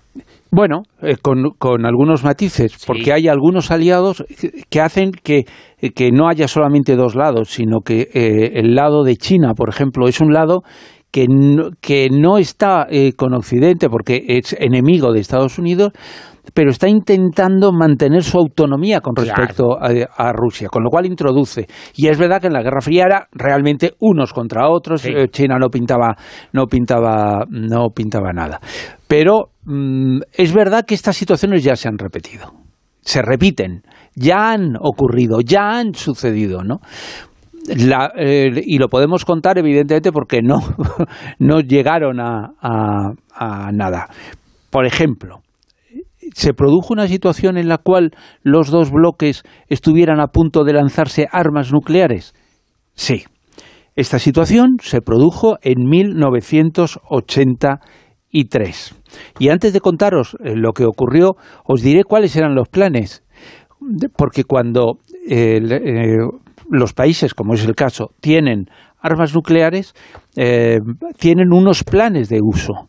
Esos planes de uso normalmente no son, Estados Unidos no, no apunta a, a Moscú, digamos, y Rusia no apunta a, a Nueva York o a Washington, sino que, eh, que apuntan a determinadas, a, a deter- otras localidades, de tal forma que ellos eh, dicen, bueno, va a haber eh, millones de muertos, pero bueno, va- vamos a dejar abierta la posibilidad de no acabar con el mundo. Y en este caso, Rusia apuntaba, eh, estamos hablando del eh, 83, me imagino que los planes habrán, habrán cambiado, apuntaban a Boston. Y curiosamente, en aquel momento estamos en la URSS, los planes de Estados Unidos apuntaban a Kiev, que en aquel momento Era Rusia. era, era, la, eh, era la URSS y era uno de los territorios, digamos, más queridos de, de, de eso. Esto de entrada. Lo que son las cosas, esto no es eh, Boston 1983, eh, Boston era el objetivo 1983 para que nos hagamos una idea, el Mundial de Fútbol de España, para que nos situemos en el contexto histórico, fue en el 82, eh, es en esa época, en esa época cuando se produce ese bueno, pues esa intención de que podía pasar eso. No es en la crisis de los misiles que también hubo un momento de riesgo muy De evidente, riesgo pero fue mucho después, año 83. Casi, casi se puede decir que estaba empezando a acabar Rusia. Eso es, porque eh, eh, estamos en, en el eh, ocurrió en el 91, quiero decir, pero ya estaban en un en un proceso. Pero ¿cuál fue el detonante de que casi el mundo, claro, eh, lo que acabo de decir es el primer ataque Boston y el primer ataque ahí, luego ya lo que pasara ya mm, eh, a rezar, es decir que, que estábamos en, en manos ya de, de, unos eh, salvajes. Pero ¿cuál fue el detonante? El detonante fue mucho menor que el, que el que supone que es ahora mismo la guerra de Ucrania, porque el detonante fue que anualmente se hacían unas maniobras, en este caso se llamaba Naval Archer eh, 83, en el cual era eh, la OTAN lo que hacía era unas maniobras para preparar un conflicto con, con Rusia. Es decir, simulan eh, eh, eso. Rusia también hace maniobras y hacía maniobras simulando un ataque con la, con la OTAN para prepararse en la OTAN. Lo que pasa es que estas maniobras estaban tan bien hechas, la escenografía era tan perfecta, eh, las filtraciones de los planes de esas maniobras eran tan eh, de asustar que en Rusia se creyeron, en la URSS, perdón, se creyeron que realmente eh, lo que estaba la OTAN era preparando un ataque nuclear. Eso, y esa información llegó y entonces ellos empezaron a preparar cuál iba a ser esa respuesta. Pero los servicios secretos imagino que estarían también confirmando una cosa así para que se Claro. alertaran de tal manera. Claro, hasta tal punto que lo que hicieron fue hay que confirmar esto, porque claro, en lo del ataque nuclear es muy importante ser el primero. Es verdad que si tú lanzas eh, eh, la bomba, pues posiblemente mm, desde, desde el otro lado aprietan también el botón, pero mm, siempre llevas tú la iniciativa, ¿no? Y entonces, eh, ¿qué fue lo que hizo la, eh, URSS, no? Bueno, la URSS lo que hizo fue pedir confirmaciones a todos los que eh, podían. Eh, mm, eh, estamos en un mundo del que hemos hablado aquí muchas veces, del mundo de los topos, ¿no? Ahora mismo, por ejemplo, se dice que en el Kremlin hay un topo que informa de sobre eh, lo, lo que ocurre y sobre los planes que pueden tener en. Estados Unidos o al re- y, y seguro que Rusia eh, también lo tiene. Bueno, en aquel momento no- voy a ser un poco malo, no hace falta topo. Ya cuenta sus planes eh, Putin. Bueno, porque también. en el fondo es eh, bastante transparente, está tan para allá que lo Sí. cuenta absolutamente todo. Lo que pasa que eh, dice cuáles pueden ser sus planes y hace algunos y otros sí, unos sí, otros no. Ya, lo que pasa es que Afortunadamente no todos sí, hasta ahora. Que Putin, yo también creo, es decir, que no sabes eh, cuál, cuál son sus- las amenazas de mafioso y cuáles las amenazas Exacto, esto. amenazas, y entonces, cuáles son entonces siempre es, miedo. claro, eh, eh, realmente tienen una posibilidad de, de atacar o no tienen una posibilidad de atacar, porque lo que ha demostrado esta guerra es que mm, eh, Estados Unidos y, y los aliados sabían los límites de, la- de una guerra convencional realizada por Rusia y que quizás se hayan metido en esa guerra sabiendo que el ejército ruso no era lo que debía ser. Pero bueno, por seguir en, esa, en la línea que estamos diciendo, ellos, eh, como decía Silvia, eh, eh, tenían esa información y la quisieron confirmar. Entonces, para confirmarla ya no les valen sus propios servicios secretos, sino que necesitan esa gente que está ahí bien colocada. Bueno, pues ellos tenían... El infiltrado. Eso es, eh, que eh, se llamaba Rainer Rupp. Y a este Rainer Rupp le llamaban Topaz. No sé si os acordáis, porque yo he estado mirando, porque mm, lo de Topaz me sonaba a, un libro de Leon Uris que luego se hizo, hizo una película, Alfred Hitchcock, que es de, la- de las películas, que la hizo en 1969, el libro es de dos años antes. Y esta película, fijaros de lo que iba, de un desertor ruso se pasa a Occidente y anuncia que hay una organización francesa llamada Topaz que utiliza a un topo que roba información de la OTAN y se la pasan a la URSS.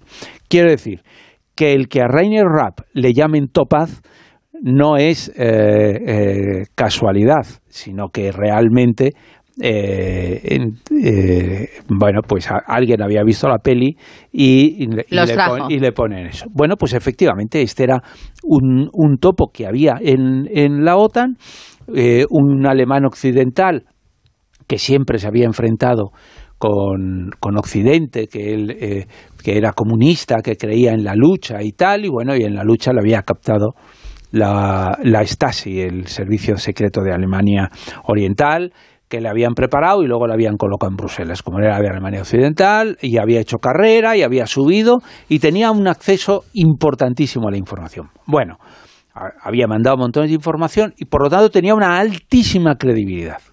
Y curiosamente, el que evitó la guerra y el que eh, trabajó a favor de Occidente en ese sentido de evitarla fue este topo de la Stasi, Rainer Rapp, que dijo que no había, por lo que él sabía, no había ningún movimiento de la OTAN de lanzar armas nucleares contra Rusia.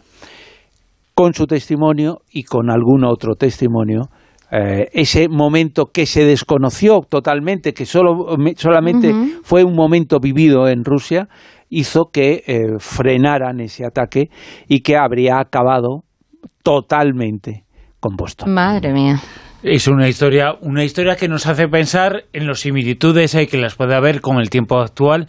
eh, pero nos podemos hacer eh, muchas preguntas, porque entonces ahora sabemos eh, que existe una guerra, un conflicto entre Ucrania y Rusia, que es el marco en el cual el miedo se encuentra. Eh, ese marco es comprensible, pero entonces no había un conflicto, no había una guerra, aunque había una rivalidad evidente entre los dos bloques, pero no había una guerra que fuera el detonante, o sí lo había, o sí había algo, aunque no nos hubiéramos enterado, que pudiera haber sido el detonante de eso. No, no. Lo que había eran dos bloques absolutamente enfrentados. Y siguiendo una teoría que eh, tenemos hoy, que se está viendo en Ucrania, eh, unos a otros, lo voy a decir un poco ordinario, pero, pero creo que va a quedar claro, eh, no se dan patadas el uno al otro, sino lo dan en el culo de alguien. Sí. Y entonces, en aquel momento, en la Guerra Fría, vivimos vi- eh, Vietnam, lo- los rusos apoyando a los enemigos de Estados Unidos, vivimos Afganistán, los americanos apoyando a los enemigos de los rusos. Daba igual quién fuera el enemigo, daba exactamente igual quién fuera, que fueran normalmente unos locos pirados. Daba igual, porque ellos le apoyaban. Evidentemente, daban- pero esa es una historia, un día se tiene que escribir y que no sé. te- Bueno, es la historia está escrita y se sabe. Esa guerra, la de Afganistán, en ese momento, lo hemos Estados, contado Unidos, aquí. Estados Unidos tenía como aliado a Bin Laden y su entorno. Sí, sí, sí, sí, Eh. Pero era una cosa pública. Incluso hubo una película, la película de Rambo, en la cual estaba dedicado a los talibanes, a los hombres, a los guerreros santos islámicos. Era una historia verdaderamente tremenda, eh, tremenda. Yo me pregunto, eh, hay muchas cuestiones cuando se ve información sobre esto. Que primero, eh, hemos creído, hemos creído, o quién nos ha hecho creer que el ejército ruso era muy poderoso y muy potente, Eh, porque luego el tiempo nos está hablando de una serie de informaciones que no podemos eh, contrastar, evidentemente, pero que nos hablan de la victoria o el hecho de que el Rusia no está arrasando a Ucrania, que el ejército de Ucrania o tiene ayuda o es mucho más eh, importante de lo que pensábamos, o que el ejército de Rusia era mucho menos poderoso de lo que creíamos. Pero ¿hasta qué punto nos hemos creído eso? Y Rusia está ganando la guerra. Porque no sabemos nada de lo que está ocurriendo en algunos sitios. Eh, parece que Ucrania puede estar incluso ganando la guerra. Pero, ¿por qué lo pensamos? Porque tampoco hay informaciones que nos hablen de la debacle rusa. Igual no era lo que pensábamos, eh, pero igual no les va tan mal. No, y además es que encima en Rusia, cuando tú a lo mejor hablas con alguien que está viviendo allí, vamos, es que no les está afectando absolutamente, no como por ejemplo aquí, con el tema del gas, de todo el tema de, de que está todo más carísimo. Allí están como que no está pasando nada, al revés, les están, están llevando una vida súper tranquila. Lo único que están teniendo es problemas a la hora de, de moverse, de ir a un sitio, de volver, eso sí. Si van allí, luego lo tienen complicado para volver a la hora de, de, de, de, hacer los tránsitos. Pero luego lo que es la vida allí no les está afectando en su día a día para nada. Claro, porque yo creo que, que mm, lo que el término aquí, claro, que, que yo creo que nos puede servir para entender lo que está pasando, se llama desinformación. Exacto. ¿Hasta qué punto es desinformación que nos creamos que le va tan mal a Rusia? Sí, sí, sí. Es que eh, el problema es que no solamente si le va mal a Rusia ahora en estos momentos, sino si le va eh, bien a, a, a Ucrania Claro. o le va mal. O, o si es verdad que han encontrado miles y miles de cadáveres de eh, según a- van reconquistando terreno, dicen estamos encontrando montones de fosas, ¿no? Que no digo que no, ¿eh? Digo, eh, realmente como periodistas nos tenemos que preguntar si podemos contrastar esas informaciones. La mayor parte de las, de las informaciones no pueden ser contrastadas por periodistas que, que estén eh, en, el, en el frente porque no están en los lugares donde eh, Claro. tienen que estar. Es decir, ese es un gravísimo, un gravísimo oh, problema. Cuando Rusia iba ganando la, la guerra, eh, todos de- em, disponíamos de una información eh, que en parte es una información que da el propio. Quiero decir, la desinformación no es solamente que la dé el, el, la- el bando, digamos, eh, de los aliados de Estados Unidos, sino la propia información que da Rusia. Quiero decir, que cada uno juega con, con eh, intentar a veces dar miedito a los demás, subiendo y creciendo y diciendo todas las cosas que tienen. Ahora mismo Rusia, como ya no puede dar miedito con, con las armas convencionales, da miedito con las armas eh, nucleares, ¿no? Y Estados Unidos eh, juega con, con todas estas cosas. ¿Qué es lo que pasa? Que realmente lo hemos dicho desde el principio, la guerra se vive de, de- la desinformación.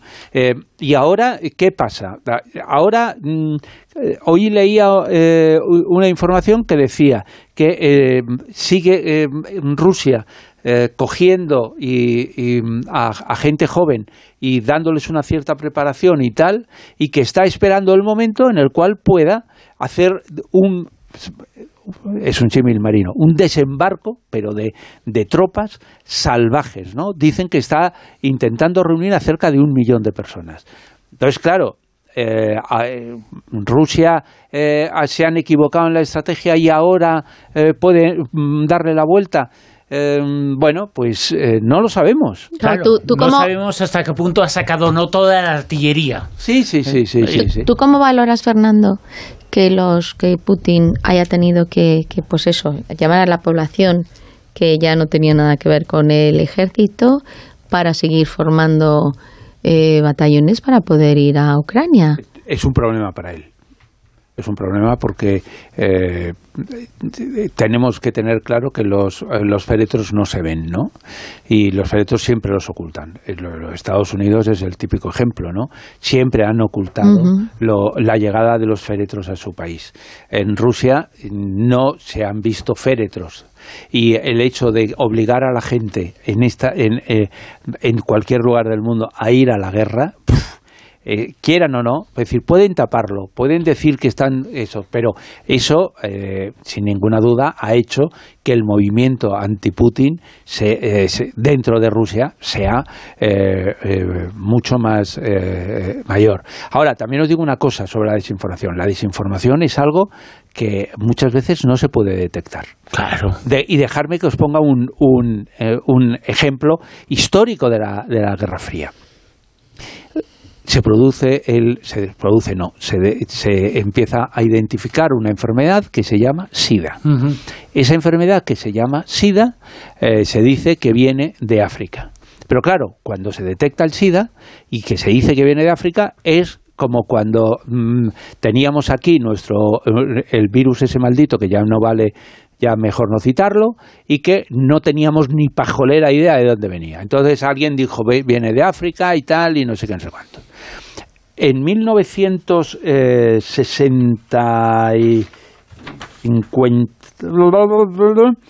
eh, Antes. an- antes de que se produzca eso, efectivamente, eh, hay un periódico indio que dice eh, una cosa, 1983, perdonadme, el 17 de julio, un eh, diario indio que se llama Patriot cuenta una historia, eh, titula en portada, El SIDA podría invadir a India. La- mi- dos puntos. La misteriosa enfermedad fue causada tras, tras experimentos en Estados Unidos. Bueno, en India un periódico que se llama Patriot, que la madre que lo parió, que no se ve ninguna repercusión. ¿Vale? Dos años después, esa misma eh, eh, historia eh, es reproducida por un montón de medios. Esos medios dicen, fuente, un respetado científico y antropólogo estadounidense que ha mandado una carta anónima y que pide no ser identificado. ¡Wow! Genial la historia. Y empiezan un montón de medios a sacar esa historia. ¿Y esa historia qué indica? Dicen que el SIDA ha sido creado en Fort eh, Detrick, que, que es una esta de la CIA, donde te- eh, investigan armas químicas y que a ver si os suena esta historia y la, y la relacionamos con algo de nuestro virus. Y que, y que eh, ha sido creado y que estaban en experimentos y Que ha sido creado en un laboratorio Pero y se ha escapado. Y que además, no, en este caso eran más originales, que la crearon para eh, infectar en África, en Asia y, eh, y- y que iba un poco contra la- lo, eh, todo el mundo LGTBI, ¿no? Contra la- los homosexuales. Bueno, esa historia se la creyó un montón de gente. Sí. Hasta tal punto que yo he estado mirando y hay historias, me he encontrado en, en internet, cualquiera que entréis con, con esto, de hace dos o tres años diciendo nuevos testimonios que acreditan eso, cuando ahora ya han pasado los años y ya sabemos a ciencia cierta eh, que, cómo sea, que no tienen eh, eh, nada que ver. Pero fue, y digo, y fue porque en el, el año 1992 el exdirector de la KGB, Yergei Primakov, admitió que el servicio de inteligencia ruso estaba detrás de muchos de los artículos periodísticos, digo porque ya está la historia cerrada, sobre este tema, a pesar de lo cual siguen. ¿Esto qué quiere decir? Quiere decir que muchas veces nos cuentan informaciones y que por mucho que digamos que no, que es que esto, que tenemos capacidad, nos engañan. ¿Qué es lo que está pasando en Ucrania? Que no tenemos, no digo repajolera, tenemos un poquito de idea, pero no sabemos Claro, realmente lo los que eh, periodistas, eh, la información nos viene de Kiev. eh, se sabe más o menos lo que pasa en la capital de Ucrania, se sabe más o menos lo que pasa en Kiev, pero igual no se sabe también, está mucho más cerrada la información y cerrado el sitio lo que pasa en el Donbass, por ejemplo, que tiene que estar pasando mucho en el Donbass. El Donbass es la región de Ucrania más cercana a Rusia y no sabemos eh, realmente lo que pasa. No hay enviados especiales ahí, no hay reporteros en ese lugar y las informaciones que nos llegan son muy contradictorias. Y, y están utilizando esa información, esa parte de la información, para sembrar desinformación. Y no sabemos distinguir lo que es verdad Mientras no de haya lo que co- no lo es. contraste, eh, ¿esto qué quiere decir? Pero esto pasa en todas las guerras y ya, por lo tanto, podemos intentar aplicar lo que pasa en esas guerras a lo que pasa en esta. Es que eh, la gente coge y adosa a los periodistas en determinadas unidades, que son las unidades que en, que en estos casos suelen ser las que van por de- las que van eh, echando al enemigo y entonces van descubriendo las salvajadas que ha cometido el enemigo. En, eh, este es el, el caso. ¿Cometen los otros, ya sea de un bando o de otro, cometen salvajadas? Pues está Sí, demostrado claro. que sí, está súper demostrado. Y yo re- hay un gravísimo error que cometió la CIA, pero muy grave, muy grave, que fue cuando, em, sabéis que mataron a, a la hija de un- uno, uno de los grandes asesores de Putin, que la mataron en un atentado y... eh, la hija de Dugin, eh, que- Alexander Dugin, y que era el filósofo de cabecera de Putin Claro. y el filósofo de cabecera, ojo, de ese sector de la KGB, del servicio secreto, que piensa en la Gran Rusia y que tuvo mucha influencia en el nacimiento de determinados movimientos ultras en el resto de Europa, Claro. porque no deja de ser curiosa la similitud ese que existe entre los que has contado, el hecho de que el SIDA se desarrolló por parte en la KGB, actual KGB, la FSB, tiene mucho que ver con la información desinformación sobre el virus del COVID. También todos los grandes claro. mentiras que se han creído vienen de ese sector también. Claro, porque eh, tienen eh, unidades for- eh, dedicadas exclusivamente, no ahora a ver una guerra, sino permanentemente a producir una, una cierta eh, desinformación. Yo me estoy acordando, por mencionar muy rápidamente en un minuto un caso en España, cuando aquí no se hacía desinformación, en los años, a principios de los años 80, Miquel de Jarza, eh, con su jefe, de, del- eh, con su oficial de caso, El lobo. el lobo, sí, hicieron una, un- una rueda de, se inventaron una rueda de prensa que trajeron a, un, a una televisión extranjera, porque era donde había, de un país que estaba apoyando a, a, a ETA, y se hicieron pasar por miembros de ETA y dieron una rueda de prensa en un piso, eh, esto con la bandera y tal. eh, y ¿Para qué? Para, para desprestigiar a, a ETA y para sembrar el pánico. Que en, ETA dijeran, pero bueno, ¿qué está ¿Quiénes son pasando? estos? ¿Quiénes son estos? no? Eso es desinformación. Claro. Y la hacen todos los servicios secretos permanentemente. Una que es cosa. inventarse historias. Quería eh, confirmar que eh, salió, eh, y creo que es información rusa, que se estaba movilizando la población de las zonas donde ya les habían ocupado de Ucrania, que había salido por ley, bueno, eh, que no, no, no era una cosa legal, pero se la, se la habían adjudicado lo- los rusos como ya territorio, territorio propio, estaba ya en el Congreso suyo aprobado, y se está trasladando toda la población. ¿Eso está confirmado? ¿Se sabe esa población dónde la han ido movilizando? No, porque eh, esa supuestamente para un lado eh, era eh, eran secuestros, para el otro lado era reubicación. Eso es. Y entonces ese es el típico tema en el cual eh, cada uno ha mantenido su teoría y mm, No se sabe qué no pasa con esa Es gente. decir, es realmente eh, el te- la preocupación que yo creo que cualquier ciudadano del mundo normal puede, te- puede pensar, decir, joder, que se llevan la población a Rusia, pues es como llevarles a, a- a Gulag o llevarles a, a, A esto, ¿no? Es decir, que es una, una un- son unas denuncias, joder, que que yo creo que siempre hay que hay que estar a favor de la denuncia. Lo que pasa es que eh, yo qué sé, ¿no? Es decir, que, que yo tiendo a creerme, a creerme las cosas, pero realmente si ya te pones en plan periodista sabes que, que ese contraste es muy complicado. ¿Qué parte de desinformación hay en lo que mucha gente creyó sobre que los rusos eran tan malos que robaban tecnología a Occidente? Bueno, no, no, eso es absolutamente cierto. Eso es absolutamente cierto. No, no, no en la Guerra Fría, siempre. Siempre, Eh, claro. Es decir, eh, cuando tú eh, tecnológicamente estás por detrás, eh, tiene, eh, los le encargas a tu servicio de inteligencia que te busque la tecnología que tú no puedes, porque claro, si ro- robándola puedes, puedes conseguirlo, ¿para qué te va mm, a avanzar? Lo que pasa es que esto ha quedado en, en- parecía en- que solo lo hacían imagen- ellos. Eso es, en la imagen colectivo de que lo- los rusos eran. Pero ¿qué es lo que pasa? Que en la Guerra Fría como ahora también, seguro que ocurre también, ¿no? Eh, pero en la Guerra Fría, eh, lo- eh, eh, desde Rusia, que, pa- que parecía que estaban muy atrasados porque tenían que robar sobre todo el tema de, de las armas nucleares y tal, eh, sin embargo, en todo el tema de los envíos a, la carrera espacial, estuvieron durante muchos años mucho más avanzados que los americanos.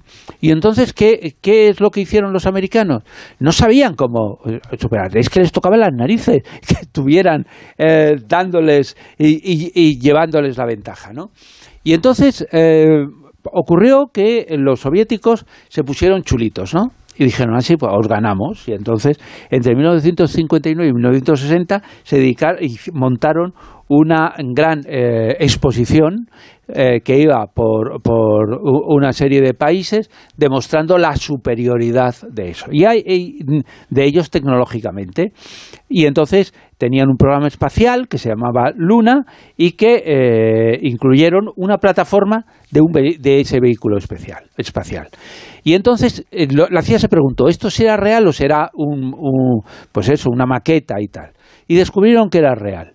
Y entonces, ¿qué es lo que hicieron? Y digo que lo, que lo hicieron porque años después desclasificaron este, esta documentación. No es que sea un, un- un supuesto, y es que cogieron y eh, en, el- en un país que ellos no especifican, eh, eh, sí, eh, vigilaron a toda esa exposición, que eran un montón de camiones, un montón de cosas, y lo que hicieron fue secuestrar el camión, me imagino que le pagaron bien pagado al chofer, ¿Se lo llevaron durante unas horas? se lo llevaron durante unas horas, eh, lo hicieron todo, hicieron, vamos, lo desmontaron, lo montaron, lo hicieron todo y tal para saber la tecnología que utilizaban y luego lo llevaron. No hay, hasta- no hay una película el de esos que yo, lo- lo- o sea, ahora mismo, según lo estás contando, estoy viendo las imágenes. Entonces no sé si lo he visto en un documental o lo he visto en una película.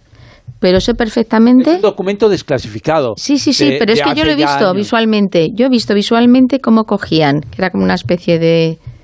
No llegaba a ser como un algo. Era algo que lo cogían, lo desmontaban, fotografiaban, eh, sacan todo tipo de información. esto era la, la repera, porque Sí, sí, sí. Era un, era un, un- un es que no eran planos, es que no eran planos, es que era el No, aparato. No, no, era el aparato, sí, sí, sí. Pues yo eso no lo he visto. Y, y pero bueno, que, que me parece una operación de, espionaje muy brillante, pero que deja en evidencia que en el fondo todos somos iguales. La verdad es que repasamos un poquito contigo, lo hemos hecho hoy, se ve cosas en- de la historia pasada, cosas que se siguen repitiendo hoy en día, que son más o menos igual, que cambian eh, ciertos contextos, evidentemente, pero que en el fondo son prácticamente parecidas. ¿eh? Por eso es tan importante, por ejemplo, saber y conocer qué había detrás y qué es lo que se movía en el mundo, en ese mundo, en ese submundo, en el mundo que nos gobierna, que es lo que se movía, por ejemplo, hace 20 años, cuando comenzó una de las historias sobre las que más se ha hablado en el mundo, que todavía sigue, es un expediente que se abrió entonces y que no se cerró, todavía no se ha cerrado. Hablamos de Guantánamo, De Guantánamo. que es la carpeta secreta de esta noche.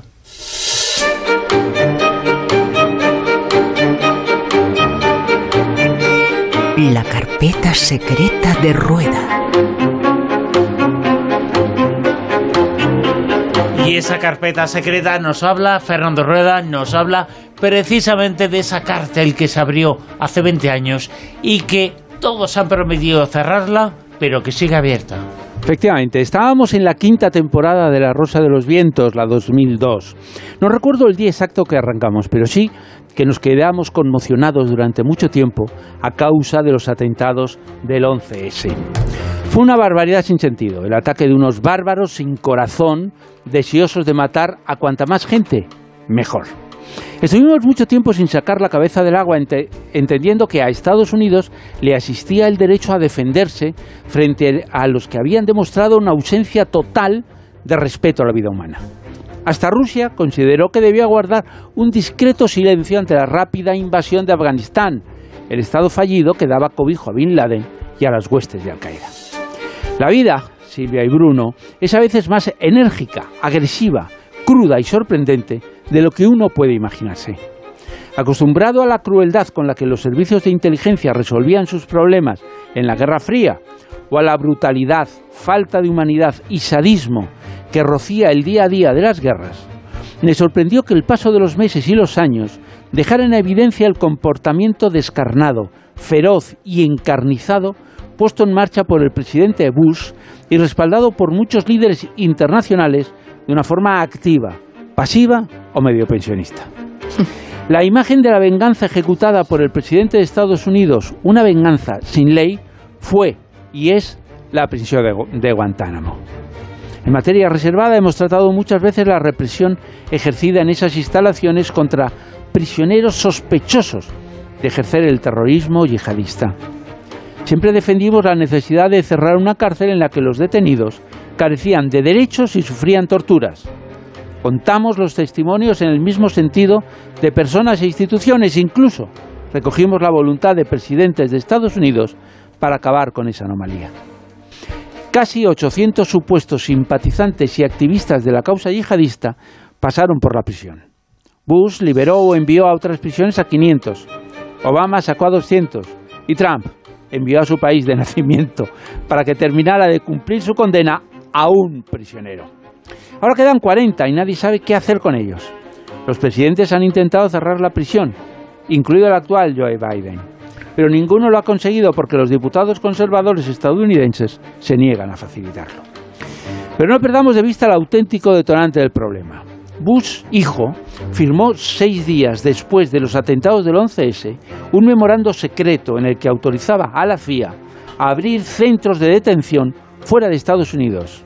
Y dos meses después firmó una orden ejecutiva sobre, atención, detención, tratamiento y enjuiciamiento de ciertos extranjeros en la guerra contra el terrorismo.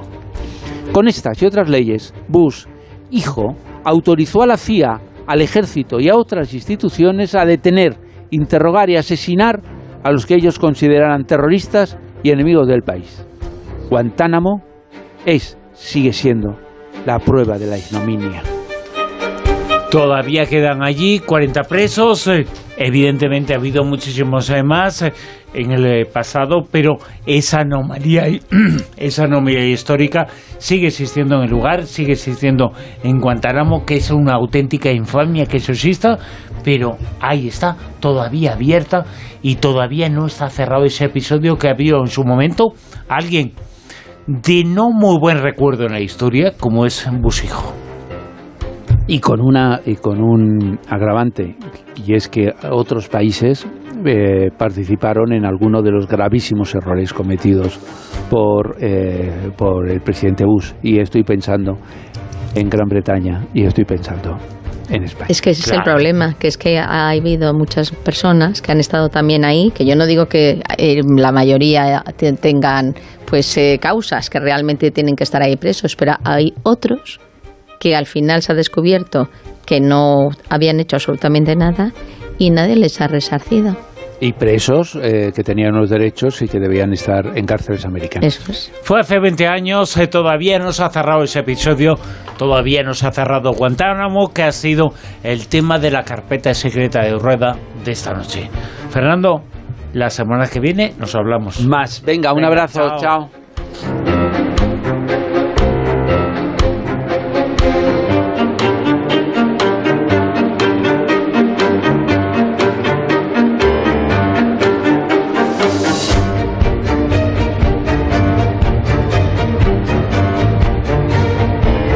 En Onda Cero, La Rosa de los Vientos con Bruno Cardeñosa.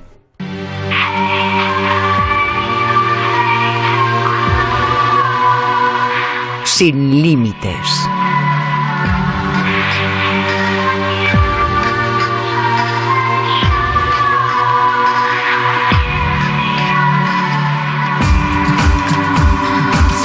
Esta noche busca los orígenes de la investigación del fenómeno OVNI en nuestro país, en España.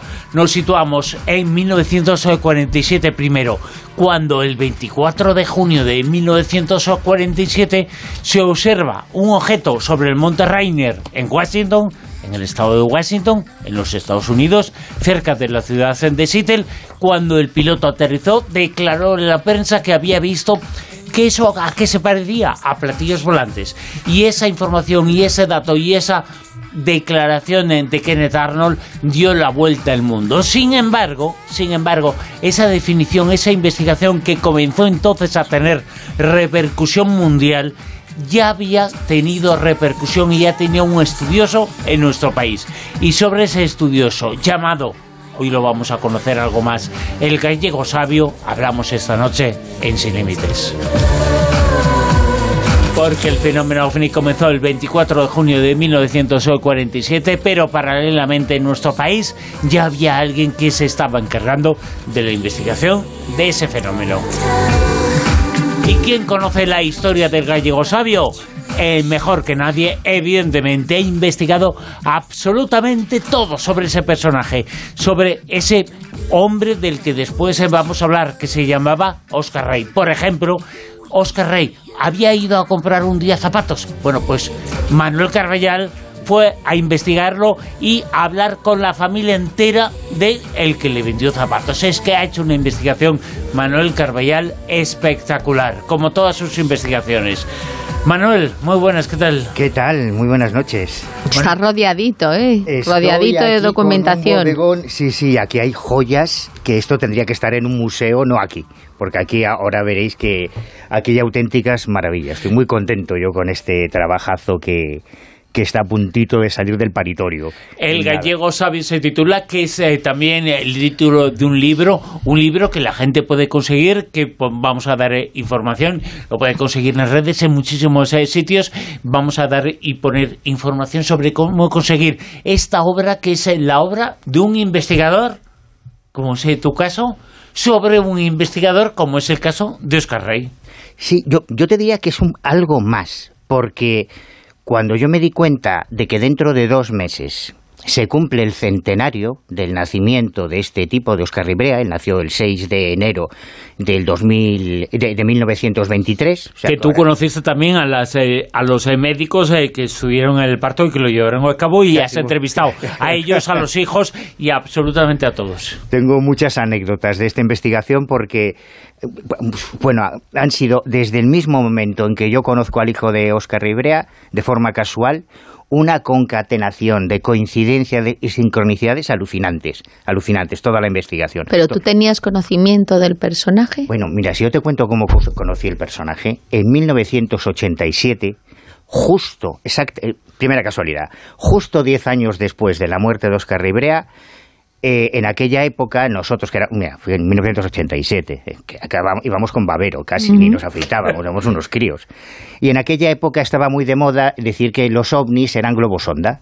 Eh, una globosonda, eh, globosonda, aterriza un platillo, globosonda. Entonces, a mí, en mi ingenuidad infantil, se me ocurrió presentarme en el Observatorio Meteorológico Provincial de La Coruña. Ding dong buenas, que vengo aquí a ver cómo es lo de los globos sonda. Claro, vieron a un niñato y se ve que al director del observatorio le hice coña y, segunda coincidencia increíble, coge a uno de los radiosondistas y le dice, oye, a ver, llévate al niño este y lánzale ahí unos globos sonda para que vea lo que son y haga unas fotos y tal. Entonces estuve yendo varios días al observatorio con un tío muy serio, muy arisco, con muy mala leche. Claro, yo pensaba, bueno, le ha caído el marrón de estar aquí con el niño. Los globos sonda se lanzan dos veces al día, a las 11 de la mañana y 11 de la noche. Yo tomé un montón de notas de la velocidad de ascensión, la luminosidad que podían eh, o no generar. Si, alguien lo duda, que vaya a la hemeroteca, que busque la revista Karma 7, año 1987, y Manuel Carballal publicó un artículo con fotos de ese personaje que te contó eso. bueno, y, con toda la investigación sobre si los ovnis podían confundir no con globosonda. Entonces, uno de los días me envalentono y le digo al pobre radiosondista, que estaba hasta las narices ya del niñato este, los globosonda, le pregunto, aún no me había ni cambiado la voz, creo yo. Oiga, perdone, ¿usted cree que estos aparatos podrían confundirse con ovnis? Entonces el tío, que repito que tiene muy mala leche, me mira muy serio y me dice, ¿pero tú quién eres? Pues yo soy Manuel. ¿Pero tú sabes quién soy yo? Pues no, señor, ni idea. ¿Tú sabes quién era mi padre? Pues yo no sé, Julio Iglesias, como el de todos, ¿no? Mi padre era el gallego sabio. Digo, ah, pues sería el padre de Julio Iglesias, entonces. No, mi padre era Oscar Ribrea. Pues, ¿y quién era Oscar Ribrea? Y entonces, de esta forma tan increíble, yo conocí al hijo de Oscar Ribrea, que era radiosondista como él en el Observatorio Meteorológico de La Coruña, y que fue el que me pasó tesoros como estos, que es toda la correspondencia que su padre mantuvo durante décadas con Antonio Rivera, con JJ Benítez, con Manuel Osuna, con Vicente Juan Ballester Olmos. Estas cartas es como si tuvieras acceso a los WhatsApp, a Ujú. bueno, a los vuestros pues yo no tengo, a los WhatsApp. Sí, a casi los diarios incluso. Claro, y entonces tienes toda la historia. Esto, es que esto ha sido como un viaje en el tiempo a, la- a los orígenes de la ufología a través de las confidencias, de las cosas que se contaban. Cuando Ballester Olmos le dice, mañana te dejo de escribir porque me incorporo a hacer la mili, por ejemplo. Detalles personales cuando la madre de, Antonio Rivera se rompe la cadera. O sea, tienes toda la historia de la ufología en tiempo real gracias a estas cartas o, bueno y a documentos como este que es, es el dietario el cuaderno en el que Óscar Ribrea empezó a anotar en 1945 si queréis ahora os cuento cómo los primeros casos ovni dos años antes de que se inventase el término platillo volante. Así que cuando Arnold describió aquello Óscar Ribrea llevaba desde 1943, que recogió el primer caso, y en el 45 el segundo, y ya dedujo que aquello no podía ser una casualidad, buscando y recogiendo y anotando en este documento que tengo aquí todos los casos de fenómenos aéreos extraños en los cielos que ni siquiera sabía cómo se llamaban, porque el término platillo volante se acuñó en el 47. Él eh, no lo denominó de ninguna forma, pero podemos decir que era una especie de pionero, una especie de Charles Ford español. No, no, quita la especie. Era el pionero con mayúsculas. Pero era un Charles Ford español. Charles Ford es el primer investigador que existió en el mundo, compilador de información, la reunía, eh, la clasificaba de fenómenos extraños, entre ellos lo que después se conoció como ovnis. Entre ellos, claro, este es el matiz. Mira, eh, yo el libro lo he titulado El gallego sabio, dos puntos, Oscar Ribrea, el hombre que descubrió los ovnis. Porque a diferencia de Charles Ford, Charles Ford coleccionaba anomalías, recort- recortes de prensa, de lluvias de cosas raras, de fenómenos insólitos y extraños. Oscar Ribrea solo se dedicó al tema ovni. Hay una diferencia muy importante, es que volver al pasado, volver a 1945 y empezar la cronología de la historia del fenómeno ovni, usando como hilo conductor a Ribrea, para mí ha sido una revelación, porque en, criminología, en, la investigación criminal, lo más importante es la cronología de los hechos. Tenemos un cadáver, quién fue la última persona que lo vio, qué estaba haciendo antes, con quién se relacionó. Bueno, pues establecer la cronología a través de sus archivos, a través de las hemerotecas, de cómo nace el fenómeno ovni y cómo va evolucionando, teniendo como hilo conductor a este tipo, que era un genio, que ganó premios de astronomía, que hizo, que publicó en revistas científicas trabajos de de física, sobre las mareas. Bueno, ha, ha sido una revelación porque repasas toda la historia a través de los ojos de este personaje, ¿no? Y Óscar Rivera em, eh, se encuentra con el fenómeno ovni sin buscarlo y como un escéptico. En septiembre de 1943, él se había escapado de casa, había mentido ¿Tenía en esa época? él tenía 18 años cuando se ofrece como voluntario a la División Azul.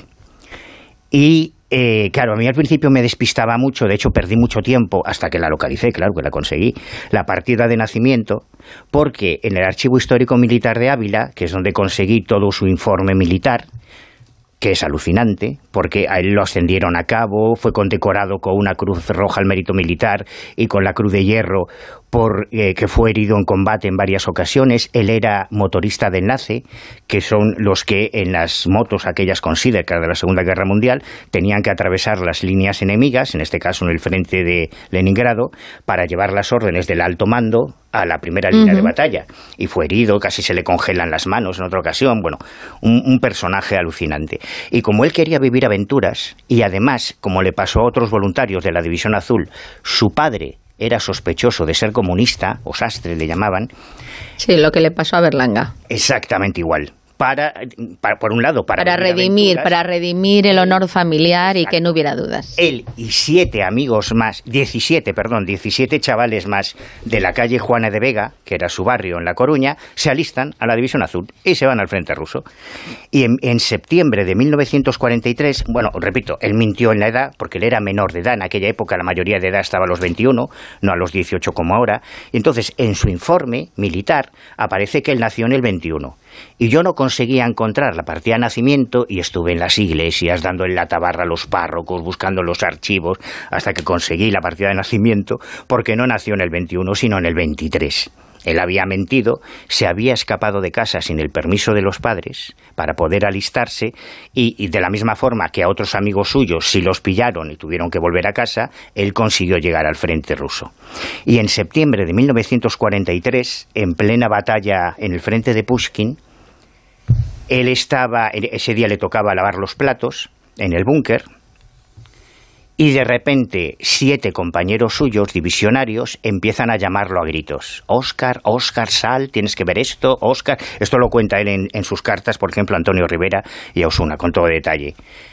Y él sigue, sabía que había una batalla aérea en ese momento entre la aviación, la Luftwaffe, la aviación alemana y la aviación rusa, y él dijo, bueno, pues habrá caído un avión y esto le llama la atención. Y sigue lavando los platos. Se arrepintió toda la vida de esa fregada de platos. Y cuando ya sale, dice que se encuentra a sus siete amigos muy excitados, pegando gritos y diciendo que acababan de ver justo por encima de esa batalla aérea, de los aviones soviéticos y, y alemanes, una cosa redonda, circular, de color plateado, luminoso, enorme, que reflejaba los rayos del sol, que hizo tres pasadas por encima y que desapareció a toda velocidad. Y ellos pensaron que se trataba de un arma secreta alemana. En, en aquel momento la Wehrmacht y, y la Luftwaffe estaban desarrollando las, las primeras bombas volantes, que desarrolló, por cierto, Hermann Ober, que es un personaje clave en esta historia, el que inventó el término uránidas para Mm. referirse a los extraterrestres. Y aquello quedó como una anécdota de guerra. Cuando él regresa a España después de la Segunda Guerra Mundial, condecorado, hay una anécdota muy divertida además en el cuartel de Zalaeta cuando ellos regresan, pero dos años después, en agosto del 45, son sus propios padres los que le cuentan que han visto exactamente lo mismo, los mismos discos luminosos sobre La Coruña que sus amigos en la División Azul. Y entonces él dijo, esto no puede ser un arma secreta nazi, esto es otra cosa. Y ahí, en ese momento, nace la ufología en el mundo. Y después de las noticias, de la actualidad, ahora mismo en Onda Cero, os vamos a contar eh, cómo fue esa observación y qué es lo que pasó justo después. Son las 2 de la madrugada, la una en la comunidad canaria.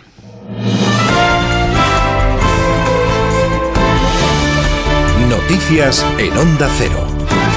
¿Qué tal? Buenas noches. Entramos en el horario de invierno. Acabamos de retrasar el reloj una hora y con este cambio amanecerá y anochecerá antes. Se busca con este cambio adaptar la jornada laboral a las horas de luz y un ahorro energético que puede significar unos 6 euros por hogar. Los expertos también señalan que en los primeros días el cambio de hora afecta a nuestra salud, sobre todo a los niños, ancianos y enfermos, ya que se trastoca nuestra rutina de sueño. Laura Gil. Amanece antes, pero perdemos algunas horas de sol por la tarde. Algunas personas apenas lo acusan, pero otras no tardan en notar fatiga, insomnio y falta de concentración, entre otros efectos, como explica la psicóloga María Consuelo Vila Sánchez. Esos cambios sí que puede ser que tengamos más somnolencia, que estemos más irritables, cansados, que también nos podamos encontrar de mal humor, que estemos más inquietos, que nos encontremos más ansiosos y menos concentrados y atentos. A veces, bueno, justo en las épocas de cambios de horario, sobre todo ahora, bueno, suelen aumentar también los accidentes de tráfico, pero suele ser también la falta de concentración del, del cambio de los primeros días. La recomendación para sobrellevarlo, recuerda, es simple, intentar dormir lo mejor posible. Para ello se aconseja una alimentación rica en frutas y verduras y sin apenas alcohol y otros estimulantes, no hacer siesta durante un tiempo, practicar ejercicio y, por último y no menos importante, reducir al máximo el uso de pantallas antes de irnos a la cama. Gobierno y Partido Popular continúan intercambiando acusaciones de culpabilidad por la ruptura de las negociaciones del Poder Judicial. El presidente Pedro Sánchez ha sido contundente en el tono, sobre todo ha dicho que la Constitución se debe cumplir de pe a pa y no hacerlo implica que el Partido Popular deriva al extremismo. La Constitución se debe cumplir de pe a pa. Del primero al último de los artículos, todos los días del año, se esté en el Gobierno o se esté en la oposición. como decía Felipe, que desde partidos políticos se incumpla sin pudor alguno el cumplimiento con la Constitución es la derrota de la moderación, el triunfo del extremismo, porque lo que hace es deteriorar nuestra democracia y lo que decía Felipe, la convivencia. Alberto Núñez Feijóo asume en primera persona la decisión de dinamitar las negociaciones y se afana en explicar que la causa es porque Pedro Sánchez quiere modificar el delito de sedición y porque pacta con los independentistas. No es posible mentir a todos todo el tiempo. Eso no es posible. Y por eso iniciamos las conversaciones con el Gobierno, con el convencimiento de que necesitamos fortalecer nuestras instituciones y suspendimos las negociaciones con el Gobierno cuando tuvimos la constancia de que el Gobierno quería debilitar nuestras instituciones. La película Retour to Das ha sido la ganadora de la espiga de oro en el Festival de la Seminci de Valladolid. Esta 67 edición también ha reconocido como mejor actor a Carra Elejalde por su papel en Basil, redacción en Valladolid. Roberto Mallado.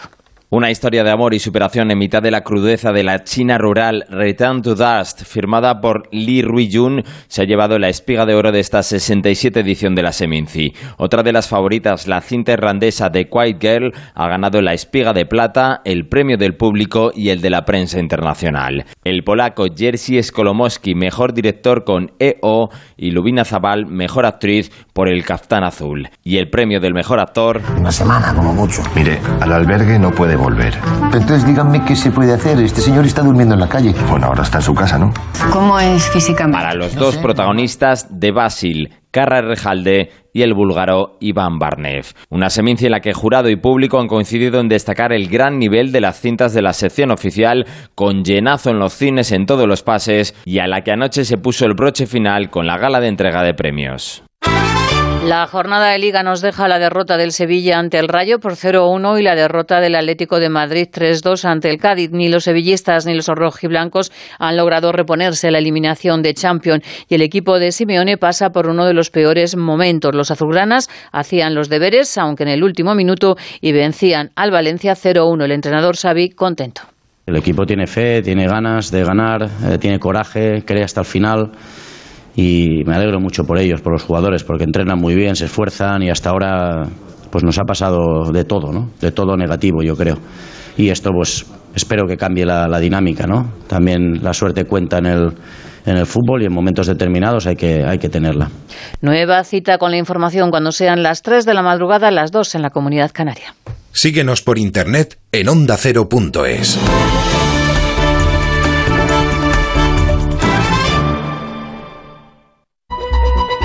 Da gusto levantarse los fines de semana. Buenos días. Buenos días, de luz y de color. Jaime Cantizano sabe transmitir su sonrisa y optimismo. De calidad de vida sabe mucho Fernando Eiras. De aquí solo podéis ir para arriba, a ver qué me hacéis con el resto del programa. Lo he dejado. Yo siempre tengo cuerpo de fin de semana. ¿eh? Me encanta que lo recuerdes porque me hace sentir tan culpable. Rubén me dijo que yo no soy buena influencia para ti. Eh, totalmente de acuerdo. Contágiate. Por fin no es lunes. Tu cita con Jaime Cantizano. Los fines de semana desde las 8 de la mañana y en cualquier momento en la web y en la app de Onda Cero. Te mereces esta radio. Onda Cero, tu radio.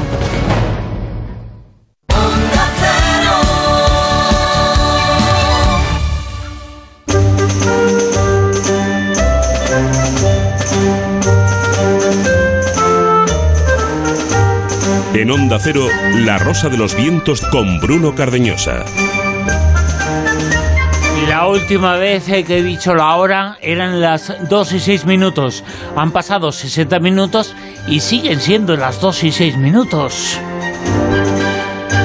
Esto puede ser dos cosas, o hemos eh, viajado en el tiempo o ha cambiado la hora y a las 3 han vuelto a ser las 2. Eh, Seguramente va a ser la segunda opción.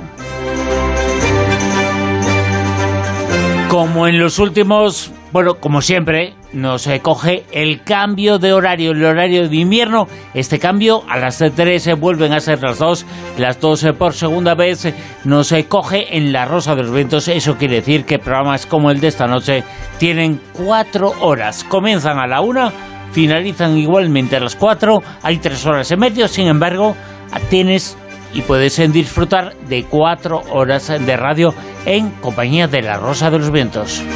Una rosa de los vientos que estaba ahora mismo atravesando los, los mundos de Sin Límites.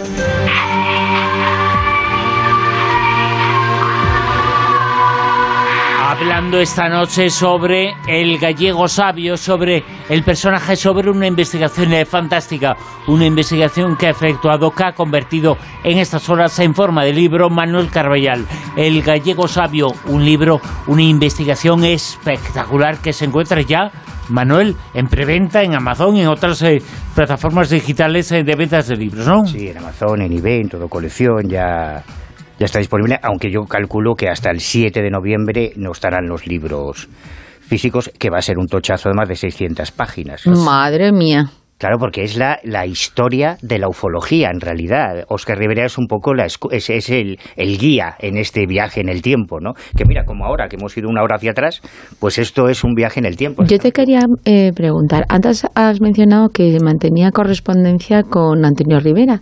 Antonio Rivera era como un poco el referente, ¿no? Que, se tenía antes de, del el gallego sabio, como el padre de, de la ufología aquí en España. Entonces, eh, si se mantenían correspondencia el uno con el otro, ¿cómo se localizaron? Eh, ¿quién, em, ¿Quién empezó antes o quién se buscó, quién buscó el uno al otro? ¿Cómo fue?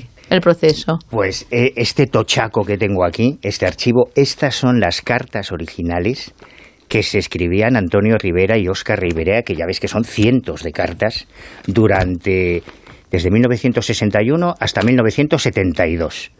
Ahí están todas. Y es solamente una de las carpetas, ¿eh? con, todos los demás. Pero por lo que tú dices, fue primero Óscar. Mucho, pero vamos, muchísimo antes. ¿Qué diferencia tenían de edad, perdona? Eh, pues mira, eh, más o menos debían ser de la misma quinta. Lo que pasa es que Óscar Rivera heredó un problema físico de su padre. Su padre murió con 58 años nada más.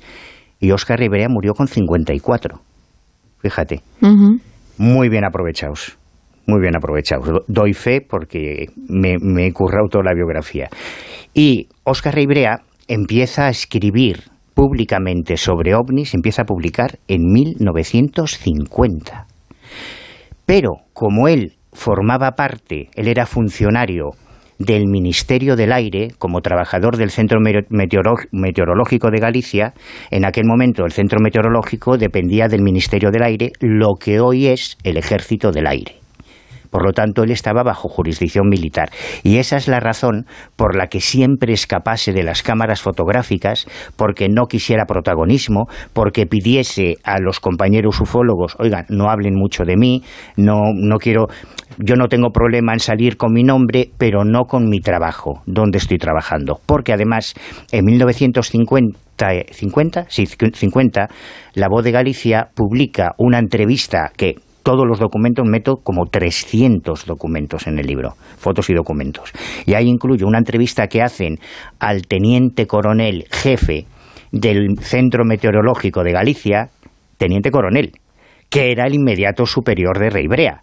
Y cuando surge el tema de los platillos volantes, era muy escéptico. Entonces, eso hace entender muy bien por qué Rey Brea en todo momento intenta mantener un perfil bajo y escapar totalmente del protagonismo, porque no quería tener problemas con su jefe, que era un escéptico redomado y militar del Ejército del Aire. Y en cuanto a, Rivera, hay una historia, en 1961, 61, o sea, Oscar Rivera llevaba ya eh, 15, 16 años investigando ovnis, desde 1945, ya llevaba 16 años de recorrido, ya desde 1950 había publicado, que los he recuperado todos, y eso ha sido también una labor titánica, buscando los archivos en, en la Biblioteca Nacional, en las hemerotecas de Galicia, toda la obra de Ribrea. Pues en 1961 Antonio Rivera publica su primer libro sobre ovnis. Y entonces Óscar Ribrea que la primera carta, que es maravillosa, la tengo aquí, siete páginas, la primera carta que le manda Rey Brea a, Antonio Rivera, decía, yo llevo desde 1945 más solo que un náufrago, pensando que era el único que investigaba esto, porque en 1954, cuando aparece yo lo, cuento todo ordenado, ¿eh? toda la cronología, que estamos yendo un poco hacia atrás y, adelante. Pero en 1952 aparece en Estados Unidos el fenómeno de los contactados, con George Sadansky, personas que decían que los platillos volantes no solo existían, sino que además eran extraterrestres y ellos se comunicaban con ellos, con los venusianos, los saturnianos y tal. Eh, en España tardan dos, dos años en llegar. En el año 54 aparecen los primeros contactados españoles personajes como Alberto San Martín o como Fernando Donis, y aparece uno que es Fernando Sesma Manzano, que era un exfuncionario de correos, pero que como él publicaba en la revista La Codorniz, es que lo bueno de esto es que viajas a la historia de España en, el último siglo. Es súper interesante. Y en aquella época Fernando Sesma se empieza a hacer un tío muy famoso porque publicaba artículos detectivescos, llevaba el horóscopo en 10 minutos, por ejemplo, que se sigue publicando en la revista Cucú, en revistas de la época. Y en 1954 Sesma funda la Sociedad de los Amigos de los Visitantes del Espacio que es de donde saldría después toda la historia de humo de los humitas, que por cierto, hace tres horas y quince minutos, el hijo de Cordampeña acaba de anunciar... El hijo del creador, confeso, de, la historia de humo. Acaba de anunciar que va a crear un partido político que se llamará Humo Existe y con el que concurrirá a las próximas elecciones nacionales. Las cabezas están un poquito O sea, que no, que, no que no creyó a su padre, ¿no? Cuando confesó. No, bueno, en fin. No, no, mm, si queréis después hablamos de... Sí, eso es otro tema, otro tema. El caso es que Oscar eh, Rey escribe a Sesma cuando ve en la prensa gallega, porque yo todo lo he rastrado en la meroteca gallega, que aparecen entrevistas a Sesma, dice, anda, otro al que le interesan los platillos volantes. Le escribe y entra, como tengo además los registros de la Asociación Buru, eh, Oscar Rey Brea fue el socio número 56 de Buru.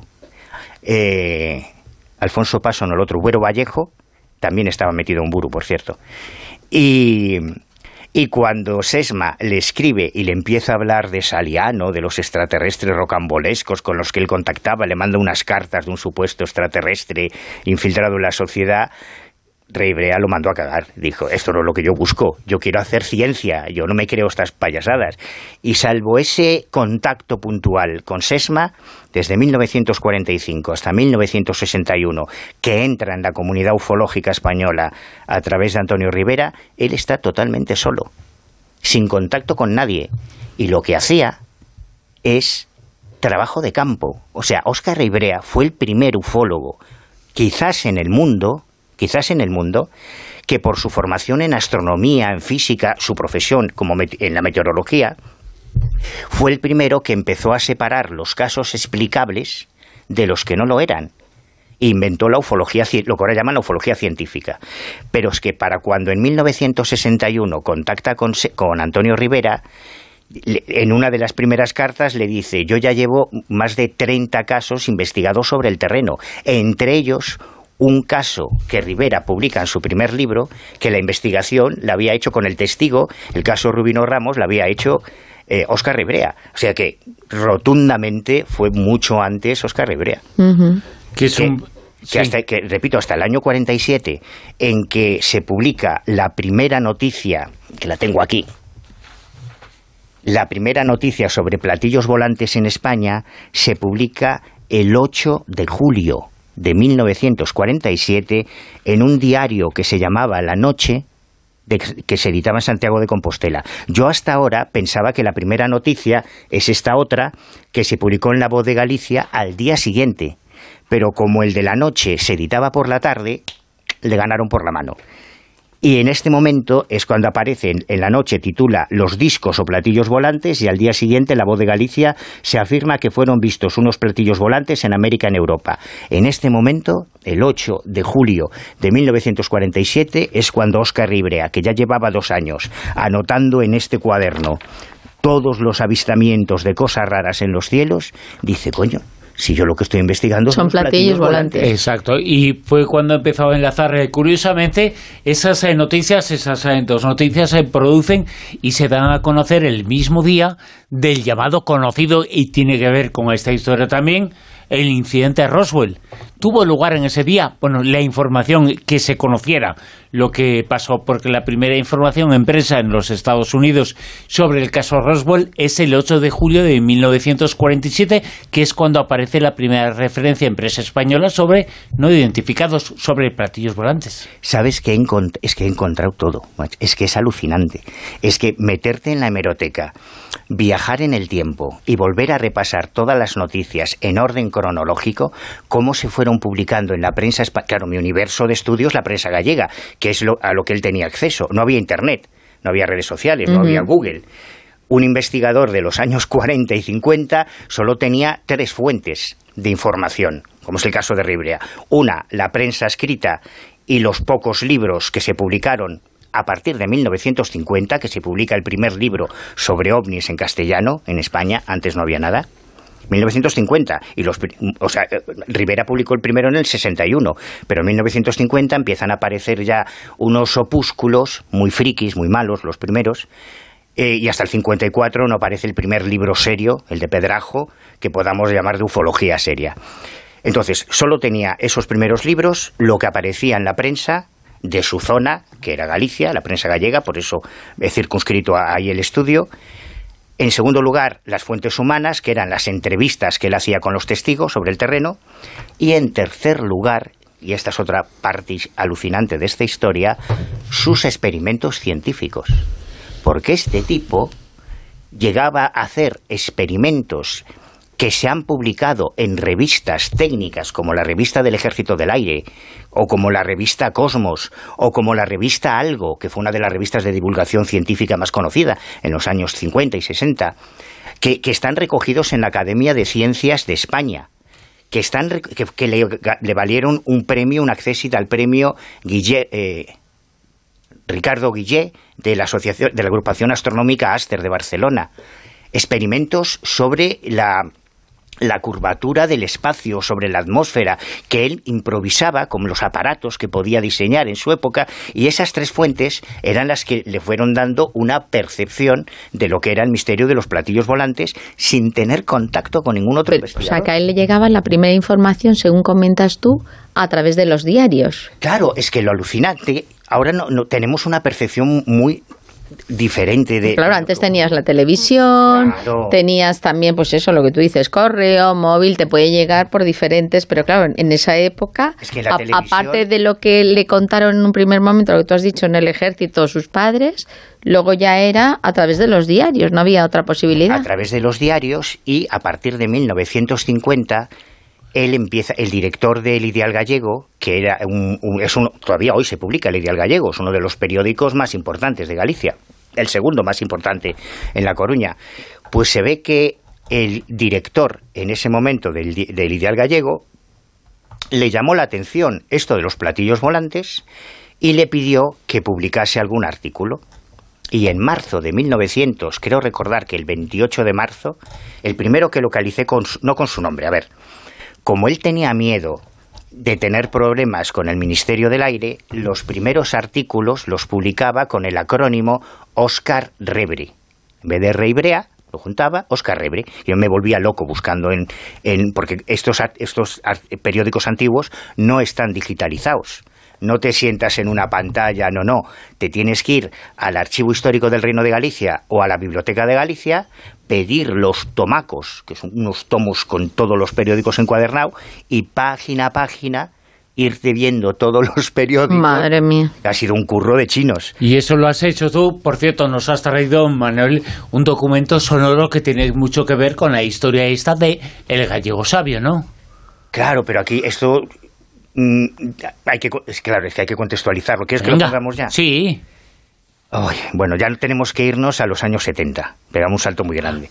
Porque eh, en, los, en, los años, en el 1967, Antonio Rivera, en una de sus cartas, le dice a Oscar Rivera, ellos debatían, es que es maravilloso, porque ellos debatían todo lo que estaba pasando en el mundo, ¿no?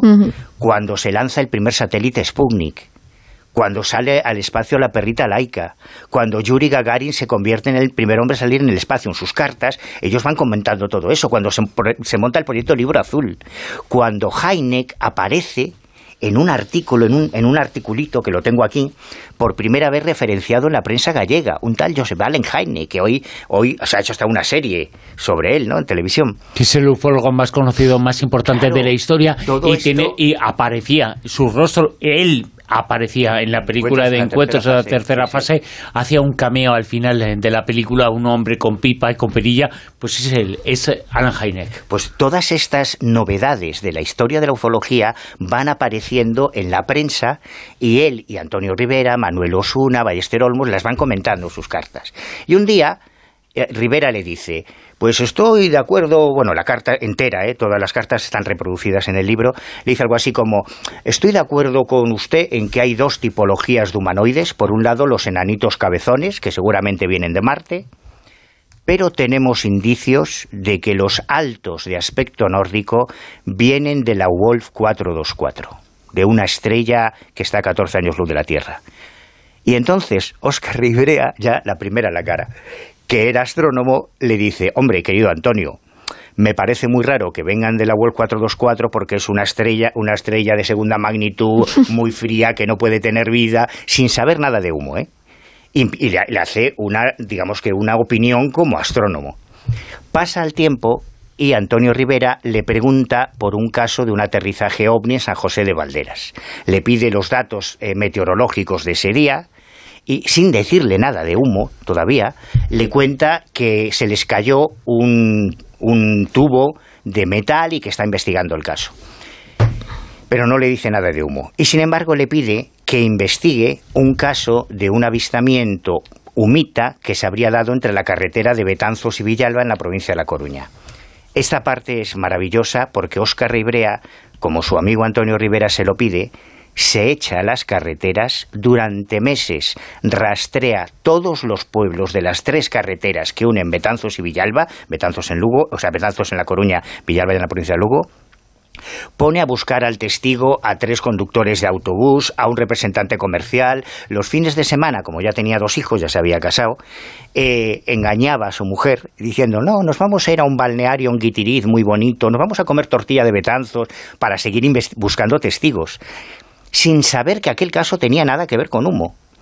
O sea, hizo una investigación espectacular y le dice a Antonio Rivera, mira, Antonio, no te creas esto que te están tomando el pelo, que esto no existe, que me he pateado todas las carreteras, que aquí nadie ha visto un ovni con un símbolo, con una H debajo. Y entonces aparece Enrique López Guerrero, que es un cura sevillano, que hace unas declaraciones al ABC, muy escandalosas en tiempos de Franco, cuando un cura católico dice que hay una comunidad extraterrestre viviendo entre nosotros. Y Oscar Ribrea, que no era tonto, como, como este sacerdote menciona la Wolf 424, empieza a presionar a Rivera, oye, ¿qué tiene que ver lo que dice este cura con lo que tú me contabas de la Wolf 424? En ese momento aparece la una revista nueva que era mm, Horizonte, creo, y se publica el primer artículo con las fotos de San José de Valderas, las fotos famosas que han dado la vuelta al mundo del ovni de humo, y Óscar Reibrea hace el primer análisis técnico de las fotografías, se lo manda a Antonio, que además en las cartas que intercambia con Osuna es conmovedor ver cómo para él lo importante es que Antonio Rivera, su amigo, no se mojase con este tema porque era un fraude. Antonio, por tu bien, por tu credibilidad, no le des chance a esto que, es mentira, que es un puñetero fraude, y se lo dice una y otra y otra vez. Hasta que en 1972 publica un artículo demoledor en la revista Standec con todo su análisis de las fotos de San José de Valderas, cuyos originales, ese análisis con todos sus cálculos matemáticos, también está incluido aquí, y se monta el gran quilombo porque se rompe la amistad con Antonio Rivera. Bueno, además, no solo es que diga que San José de Valderas es falso, sino que él afirma, el primero, en 1972, o sea, el hijo de Jordán Peña anunciando hace un rato un partido político nuevo, Humo existe. Y en 1972, este tipo, sin ninguna ayuda, publica que Humo es falso y que el que está detrás es José Luis Jordán Peña. Toma ya. En 1932. Y hace, hace unos años, en una de las últimas entrevistas que hicieron a Jordán Peña, antes de fallecer, eh, Víctor Ortega y David Cuevas le preguntan por Óscar Ribrea. Y si queréis, em, Jordán Peña ya había sufrido el ictus, habla muy mal, pero no soy yo el que lo dice, es el mismo Jordán Peña el que reconoce que Óscar Ribrea fue de los primeros en descubrir el fraude. Es un documento, yo creo que maravilloso. Lo oímos, ¿no? Si queréis, sí, sí. Eh, usted comentó eh, que bueno que fue un experimento sociológico, pero hubo un ufólogo que tengo entendido el primer ufólogo que existió en España que es Oscar Reibrea que bueno que mediante unas fotografías que se sacaron en el que decían que sí eran verdaderas él llegó a decir incluso que, no sí. Que estaban hechas con un trípode y bueno Claro, claro que Oscar, Oscar Vera ese fue uno de los, de los pocos ufólogos que se dio cuenta. Eso es lo interesante, que por eso que a nivel social todo el mundo creyó en el fenómeno humo, pero fíjate que las personas que deberían de creer, es decir, los ufólogos fueron los, los más Los que escépticos, dudar. que fue lo curioso. Sí, claro. Este documento nos habla de que es el creador de toda esa historia tan extraña, tan rocamauresca, tan Que- que terrible ha dicho, de ha humo. dicho que descubrieron el fraude, pero ahora, esta noche, el hijo anuncia un Sí, partido sí, político pero- y una fundación Sí, sí, basada el, en, en lo mismo. eh, el hijo tiene un problema muy serio. Eh,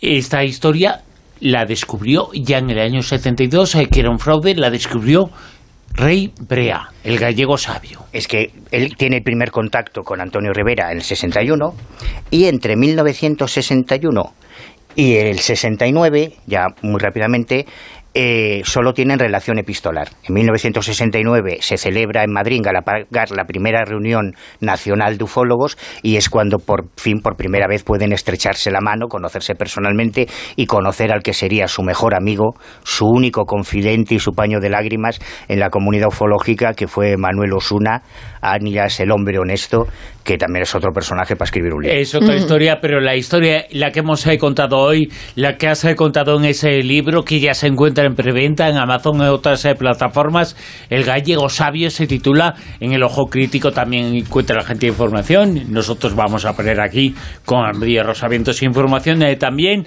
sobre esta obra, este libro, esta investigación que ha realizado respecto a este personaje que conoces y que denominas y que es eh, fantástico el gallego. Les has sabio. dejado con la miel en los labios. El gallego sabio fue el alias que le puso Antonio Rivera, porque todos los ufólogos de España lo consul- le consultaban las, las dudas técnicas y científicas, por eso le llamaban el gallego sabio. Lo es eh, Sin Límites, esta noche hemos hablado de él, hemos hablado de esa investigación con Manuel Carballal, hemos hablado de la figura del gallego sabio. Manuel. Sí, es que han quedado con tantas cosas. No, claro, muchas han quedado gracias. tantas Ma- cosas, ma- eh, costado mañana más. Un libro de mil páginas y lo contaremos eh, más eh, veces y muchas Claro, veces. no, y el- No vamos a contar todo, no se No, puede no se contar puede, todo no puede. en un programa, ni siquiera en un programa. ¿Cuánto te ha costado la investigación y ¿Cuántos? cuántas páginas tiene? Claro. Pues, pues es imposible contar. Y en la tertulia de vez en cuando metes una pinceladita. Vale. Gracias, Manuel. A vosotros. Hasta mañana. La Rosa de los Vientos con Bruno Cardeñosa. Más pistas eh, para conocer al personaje oculto de esta noche. Bueno, pues recordamos que estamos hablando de un disfraz que es representativo de las fiestas de Halloween que estamos eh, a punto de celebrar, que es símbolo de ultratumba y que representa la muerte. Y aquí va la tercera y última pista. También sirve para ahuyentar a los caminantes de la noche. Y vuelvo a deciros que tenéis que cerrar los ojos para situaros en este ambiente.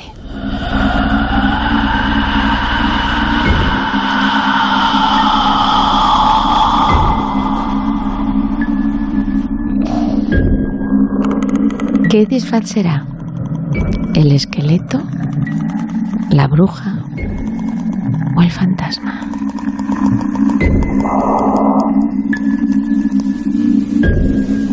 Con almohadilla rosavientos nos tenéis que decir vuestra opción y entre todos los que acertéis, solo uno se llevará la maldición de la lanza sagrada de Laura Falcó. Lara.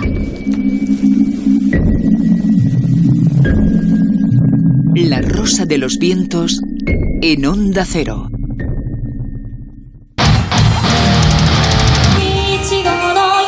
51.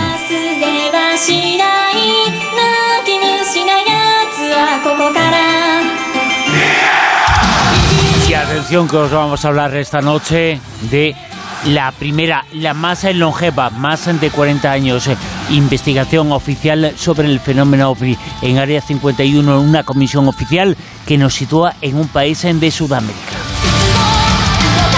Y atención, ahí se encuentran más de mil expedientes, más de mil expedientes eh, oficiales que hablan sobre ovnis, sobre no identificados, investigaciones en directas con los testigos, investigaciones que nos hablan de la existencia de un fenómeno desconocido, un fenómeno extraño, una serie de personajes eh, relacionados con el ámbito militar están dentro de esa comisión, una comisión que podría ser secreta, que podría ser top secret, pero al director de esa comisión lo tenemos esta noche aquí. Esa comisión se llama CRIDOVNI, es una comisión que nos lleva a Uruguay. Está al frente de esa comisión de investigación sobre el fenómeno OVNI un coronel Ariel Sánchez de Ríos que, insistimos, está esta noche con nosotros y nos va a contar en qué consiste esa investigación oficial que está realizando. Es una investigación oficial que nos va a contar aquí en La Rosa de los Vientos. Ariel, eh, muy buenas, ¿qué tal, coronel? Eh, muy buenas tardes eh, y muy buenas noches para ahí, para, para España. Estoy encantado de, de poder estar, Bruno, en el programa La Rosa de los Vientos de Onda Cero. Cinco horas eh, más o menos, bueno, o sin el más en menos, cinco horas de diferencia entre España y Uruguay en donde te encuentras, eh, pero muy ligado estás a España, ¿no? Eh, eh, sí, son cinco horas de, de- diferencia y este bueno, ahora con el horario de verano no sabemos si se adelanta alguna hora más acá en Uruguay también, ¿no? Cinco horas de diferencia, el coronel Ariel Sánchez Ríos, desde hace 40 años en la comisión que investiga oficialmente el fenómeno OVNI. Es una comisión que echó a rodar hace algo más de 40 años en Uruguay. Sigue funcionando. 1.500 casos habéis investigado, más o menos. Eh, sí, aproximadamente, tal, tal vez algún número menos, pero redondeamos a 1500 siempre para para este, dar una aproximación de las investigaciones que o de las denuncias, mejor dicho, que hemos recibido, ya que eh, después esas denuncias algunas no se transforman en una investigación debido a, a que no tienen muchos elementos de análisis y bueno quedan simplemente como una denuncia, pero eh, rondamos sí este un número eh, alrededor de mil eh, casos investigados, mil entre mil cien, mil este que son los casos que hemos investigado. Eh, las denuncias, como te decía, son un poco más, pero a veces no amerita investigar un dato que solo viene el avistamiento de una en el cielo, ¿verdad? Y nada más que eso. 1.500 eh, casos, eh, 1.500 eh, denuncias. ¿Cómo es el proceso mediante el cual eh, hacéis estas investigaciones? Eh, ¿Cómo se produce? ¿Quién da y quién genera esa denuncia? Esa denuncia que es eh, de un avistamiento de un objeto no identificado. ¿Y cómo se produce la investigación posterior? Bueno, eh, normalmente las denuncias vienen a través de la central telefónica de la Fuerza Aérea, eh, a donde el público puede llamar para denunciar algo que ha observado y no ha podido identificar en el cielo. Otras veces viene a través de la policía también o este, a través de los medios periodísticos. Este, son más o menos lo- los tres canales este, más importantes que tenemos de, eh, de alimentación, digamos, de, de denuncias donde la gente nos vuelca su, su experiencia, ¿verdad? De ahí después en adelante eh, nosotros tomamos conocimiento de esa denuncia y bueno, nos comunicamos con eh, los testigos, hablamos con ellos, concurrimos al lugar de los hechos, eh, tratamos de tomar, si, lo, si así lo fuere, eh, muestras o evidencias que hayan podido quedar este, inclusive el testigo muchas veces nos proporciona evidencias fotográficas o, o de videos y bueno, todo ese relevamiento lo hacemos este, inmediatamente a recibir la denuncia. Concurrimos a ese lugar y bueno, hacemos todo un reglamento geográfico de tránsito aéreo que podía haber estado en la zona al momento del avistamiento. Eh, nosotros manejamos lo que es la, información aeronáutica, ¿verdad? Todo lo que es tránsito aéreo civil o comercial y tránsito aéreo militar y después, bueno, analizamos eh, la situación este, meteorológica de la zona, acontecimientos astronómicos, eh, posibilidad de caída de chatarra espacial, eh, sobrevuelo de satélites, en fin, una serie de información que a priori necesitamos tener este, para poder empezar eh, nuestra tarea de, investigación, ¿verdad? Se me ocurren mil cuestiones, eh, mil preguntas. Eh, hablar a la persona que lleva, que está al frente de esa comisión, la comisión Cridovni en Uruguay, el coronel Ariel Sánchez Ríos. Coronel, esas investigaciones que habéis realizado son todas, vosotros sois todos militares, es una comisión militar oficial, pero no los testigos no tienen por qué ser siempre militares, ¿no? Aunque habrá muchos, supongo.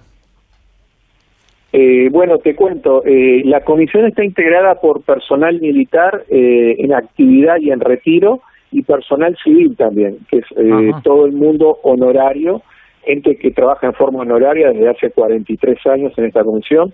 en el caso de los civiles, cuando se crea la comisión en el 7 de agosto de 1979, se invita a algunos grupos que ya existían en Uruguay de investigación privada, ¿verdad?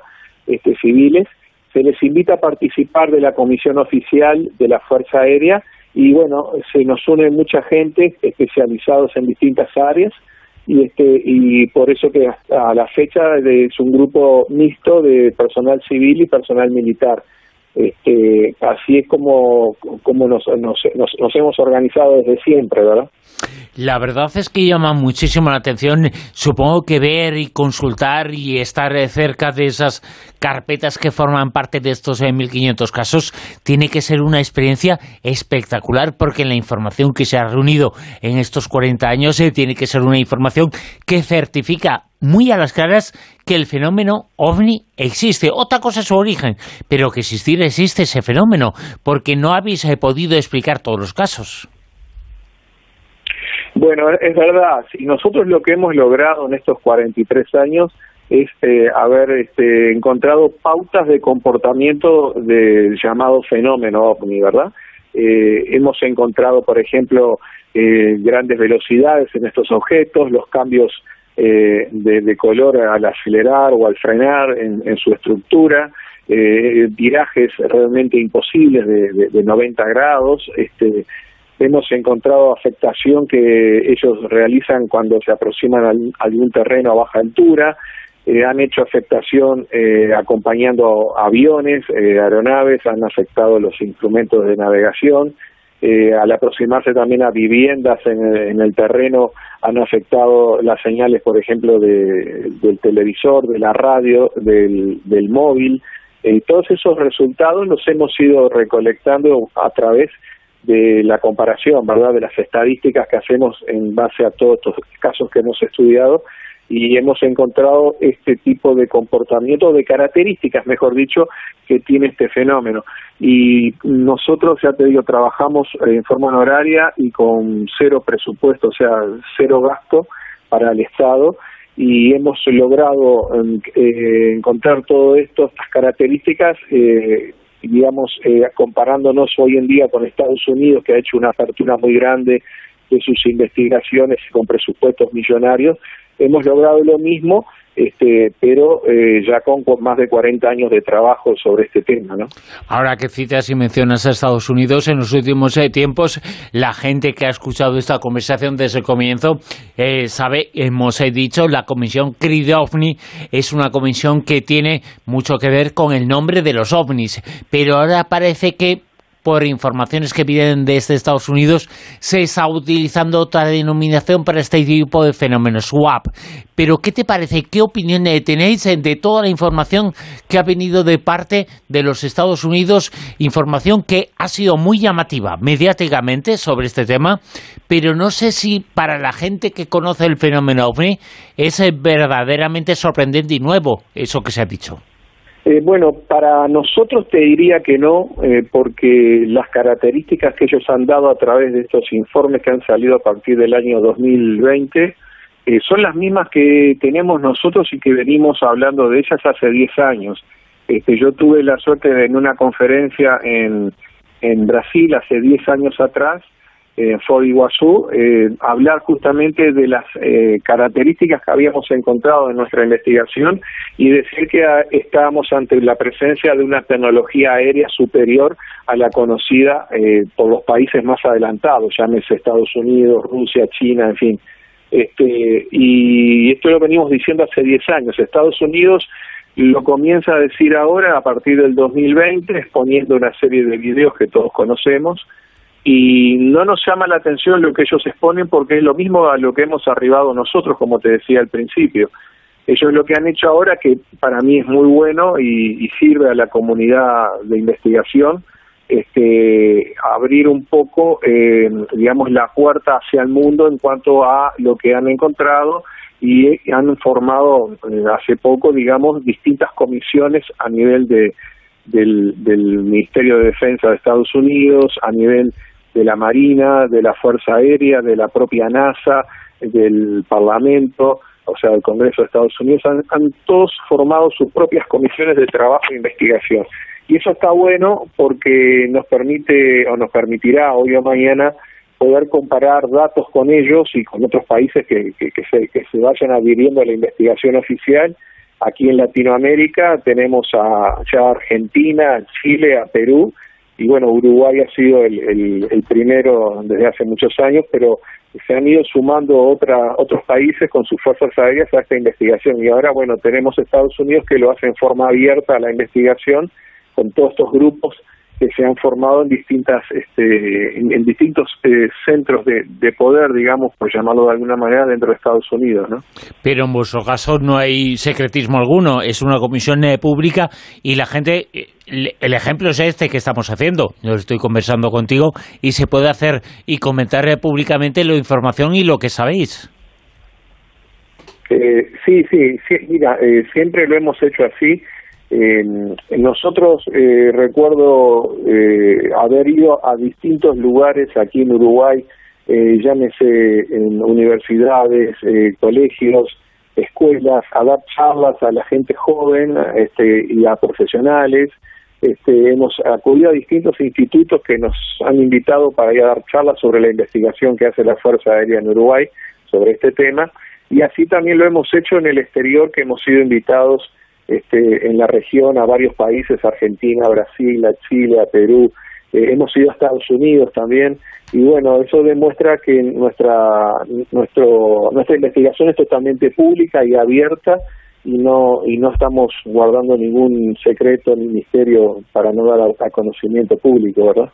Una de esas informaciones eh, son muchísimas eh, que llaman infinitamente la atención, es lo que aparece en parte de esos eh, documentos, en parte de esos informes, expedientes que habéis investigado sobre la velocidad de los no identificados. ¿Hay algún caso, incluso en donde ese objeto desconocido vuela y se desplaza a más de 10.000 kilómetros por hora, a 10 veces la velocidad del sonido, a algo más de unos 12.000 kilómetros por hora, ¿no es así? Sí, eh, aquí en Uruguay hemos detectado eso sí a través de, los radares, este, pero ya hace unos cuantos años, eh, justamente yo yo fui controlador de tránsito aéreo, soy radarista y tuve la oportunidad de investigar eh, in situ eh, esos casos que tú mencionas aquí en Uruguay, donde se, se dieron algunas oleadas de avistamientos en, en el Uruguay a través de de los radares fuimos detectando y, y, digamos comprobando ese tipo de velocidad que a más de 8 y 10 match de velocidad el desarrollo de, de estos objetos, ¿no? Este, inclusive algunos de ellos fueron observados también en, eh, en vuelo y realmente eh, llama muchísimo la atención la velocidad que desarrollan porque son velocidades este, totalmente inusuales, ¿no? Para lo que uno conoce de aeronáutica y giros y movimientos de hasta 90 grados, es decir, el giro en ángulo recto, existen expedientes que hablan de ello. Sí, eh, hemos detectado giros de, casi 90 grados y bueno, y de, y de tensiones este, venir a gran velocidad y de, detenerse súbitamente y, y cambiar de rumbo, por ejemplo, ¿no? Este, inclusive eh, vuelos en zigzag, ¿verdad? A alta velocidad, que es imposible eso soportarlo por un ser humano, por un piloto, eh, dada la, la G que tendría que soportar esa persona. Y bueno, este eso nos da la pauta de, de ahí ya después a elaborar algunas hipótesis, ¿no? Pero eh, normalmente en los casos más relevantes que tenemos de, desarrollo de alta velocidad y de giros, eh, eh, digamos, eh, no, no conocidos como, como estos, ¿no? Eh, pensamos que se trata de, de naves este, que no son tripuladas, ¿verdad?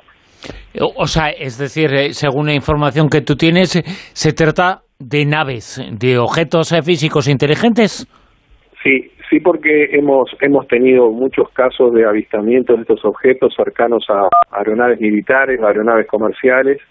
Este, generalmente uno ve primero la luz que estos objetos manifiestan tener, ¿verdad?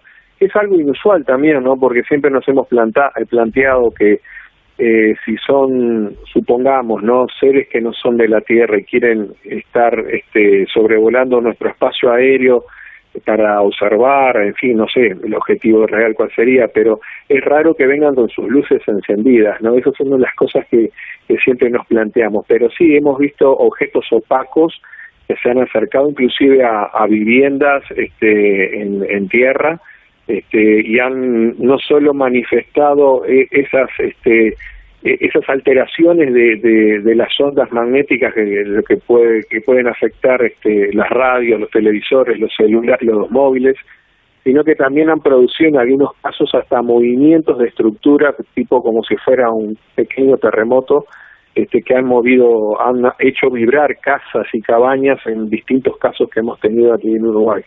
O sea que, por lo tanto, ese tipo de efectos, eh, como llamemos, eh, físicos, electromagnéticos, están en esos informes, se han conocido y se han podido documentar. El hecho de que la presencia de un no identificado, sea lo que sea, genera una serie de efectos, incluso huellas. ¿Qué habéis investigado?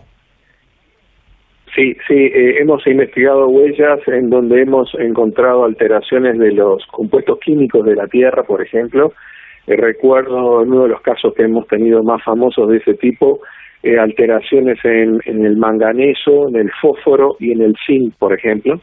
Este, eso, por supuesto, estudiado por un laboratorio de, de, de, del gobierno que es que, nos apoya cuando hay hay que hacer algún trabajo de ese tipo, este, dado que la Fuerza Aérea no cuenta con todos los elementos de análisis, me refiero a laboratorios y demás como para analizar muestras de terreno.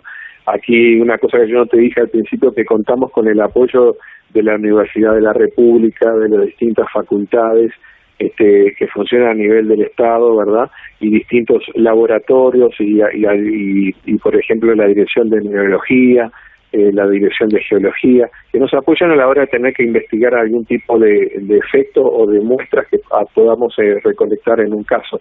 En el caso de la Tierra, si fueron esas las afectaciones de esos compuestos químicos y ya te digo, son totalmente inusuales, ¿verdad?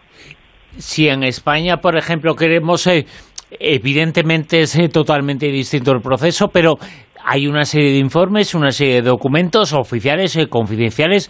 Si los queremos consultar, tenemos que ir al Ejército del Aire, a la biblioteca, y ahí verlos, fotografiarlos eh, si es necesario, analizarlos, eh, tomar notas. ¿Dónde se pueden ver? ¿Se pueden ver, pregunto, los informes que vosotros hacéis? Eh, mira, aquí en Uruguay nosotros tenemos este, unas leyes que, digamos, protegen la identidad de los testigos y su y su intimidad, digamos, ¿no? O sea, su, su la dirección de su domicilio y sus teléfonos, en fin, para que no sean molestados por la prensa o por alguna otra persona que quiera entrevistarlos. Eh, pero de todas maneras, si alguien quiere saber sobre algún caso en particular, nos consulta a nosotros, a esta comisión, y se le da todo el detalle, eh, per, eh, digamos, este, preservando los nombres de los testigos siempre, como te decía al principio, por una ley que existe que se protegen los datos personales de las personas.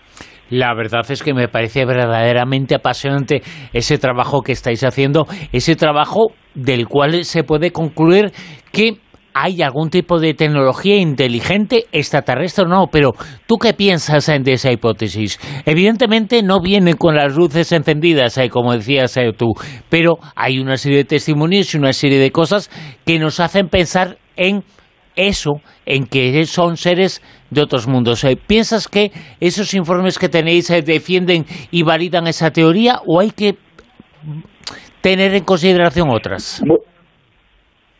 Este, mira, a, la hora de, ponernos a, analizar las distintas hipótesis que pueden haber sobre este tema, la hipótesis extraterrestre nosotros no la descartamos para nada.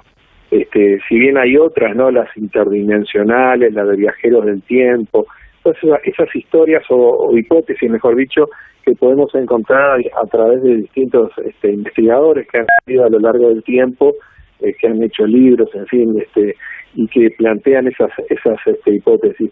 El tema que ninguna de ellas se ha podido comprobar como para que se transforme en una teoría, ¿verdad?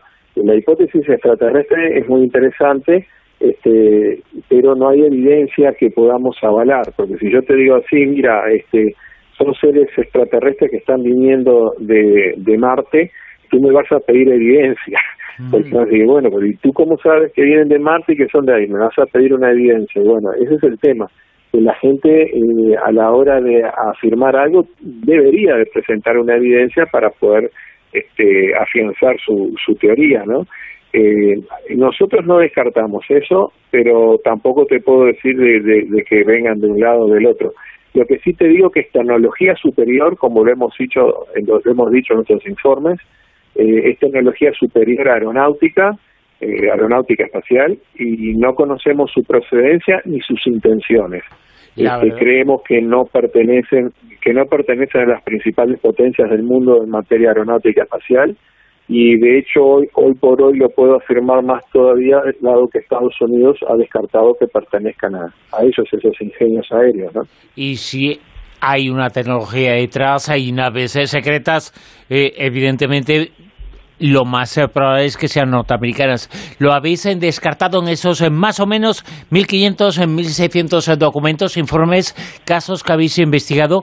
¿Qué porcentaje de ellos no tienen explicación, no se pueden justificar por nada conocido? Y bueno, hasta ahora el porcentaje oscila entre el 3% hasta un 4%, te diría. Andan en esa, en esa cifra en el caso nuestro serían unos treinta y pico, casi cuarenta casos aproximadamente, pero oscila entre el 3 y el 4% el porcentaje de casos que no hemos podido explicar o resolver debido a sus características inusuales eh, o sea, al nivel de extrañeza, como se le dice, ¿no? La verdad es que, insisto, muy, muy apasionante, más eh, de 10.000 kilómetros eh, por hora en algunos casos, con influencia, efectos en televisiones, en radios, en efectos electromagnéticos, casos en los cuales incluso se ha detectado algún tipo de alteración en la composición química de los lugares de aterrizaje, lugares en donde han quedado huellas. La verdad es que esa información, esos documentos son extraordinarios, son verdaderamente llamativos y todo es gracias a ese coronel que ha estado con nosotros, el coronel Ariel Sánchez de Ríos, que está al frente de esta comisión más de 40 años y los que quedan, ¿no, Ariel? Sí, este, yo, yo en realidad, mira, yo tengo 30 años de estar en esta comisión. La comisión tiene 43 años de, de fundada y yo tengo 30 que no es poca cosa tampoco, no sé hasta cuándo, pero este, estaré al frente, pero este, diría que, que me retiren de la, de la comisión, igual este, seguiré trabajando en esto porque es un tema que realmente me apasiona y me gusta poder este, seguir trabajando en él.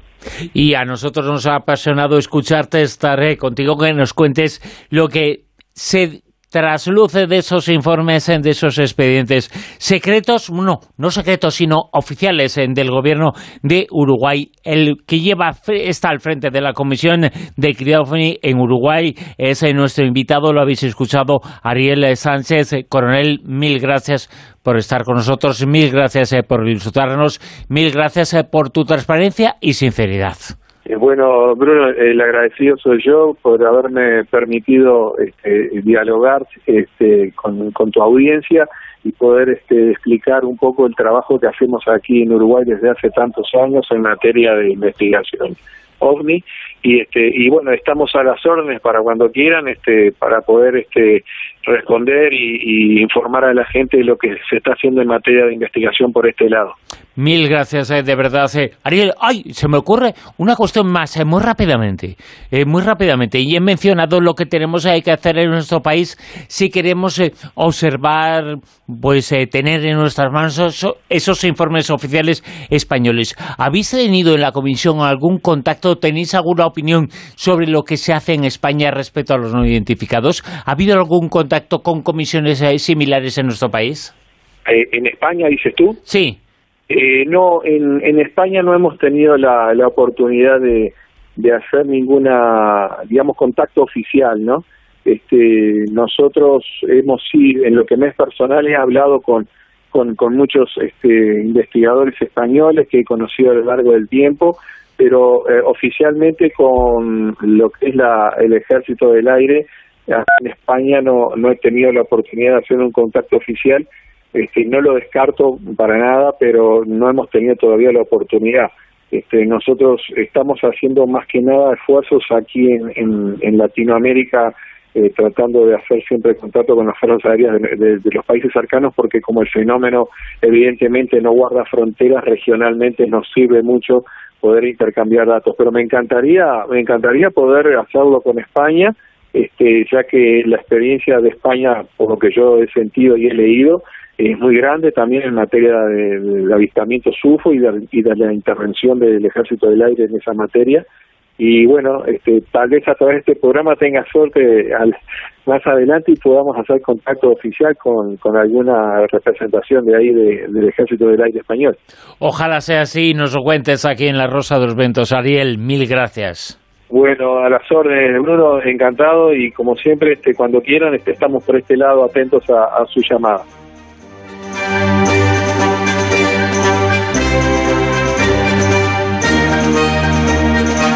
Uno de los testimonios, eh, una noche, tenemos una noche amplísima con muchísimos eh, testimonios, con grandísimos invitados, como era el caso que lo hemos escuchado, casi una hora de conversación hemos tenido con JJ Benítez, que ha publicado hace muy poquitas horas El caballo de Troya 12. JJ Benítez, Juan José Benítez, ha estado en La Rosa de los Vientos. Eh, también ha estado en La Rosa de los Vientos esta noche la persona, el coronel Ariel Sánchez, que se encuentra al frente de esa comisión de investigación sobre los no identificados. 1.500 casos, 1.500 expedientes en Uruguay, 1.500 expedientes eh, sobre este tipo de fenómenos.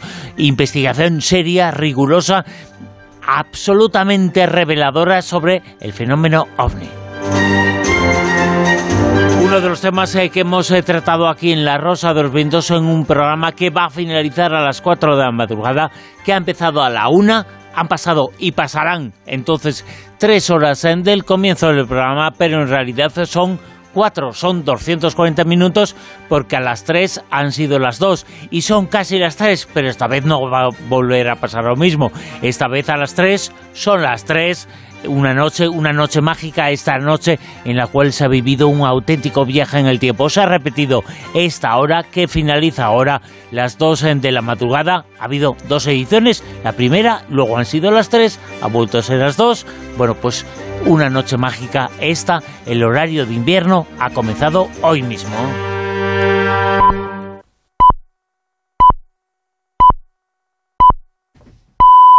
Son las 3 de la madrugada, las 2 en la comunidad canaria.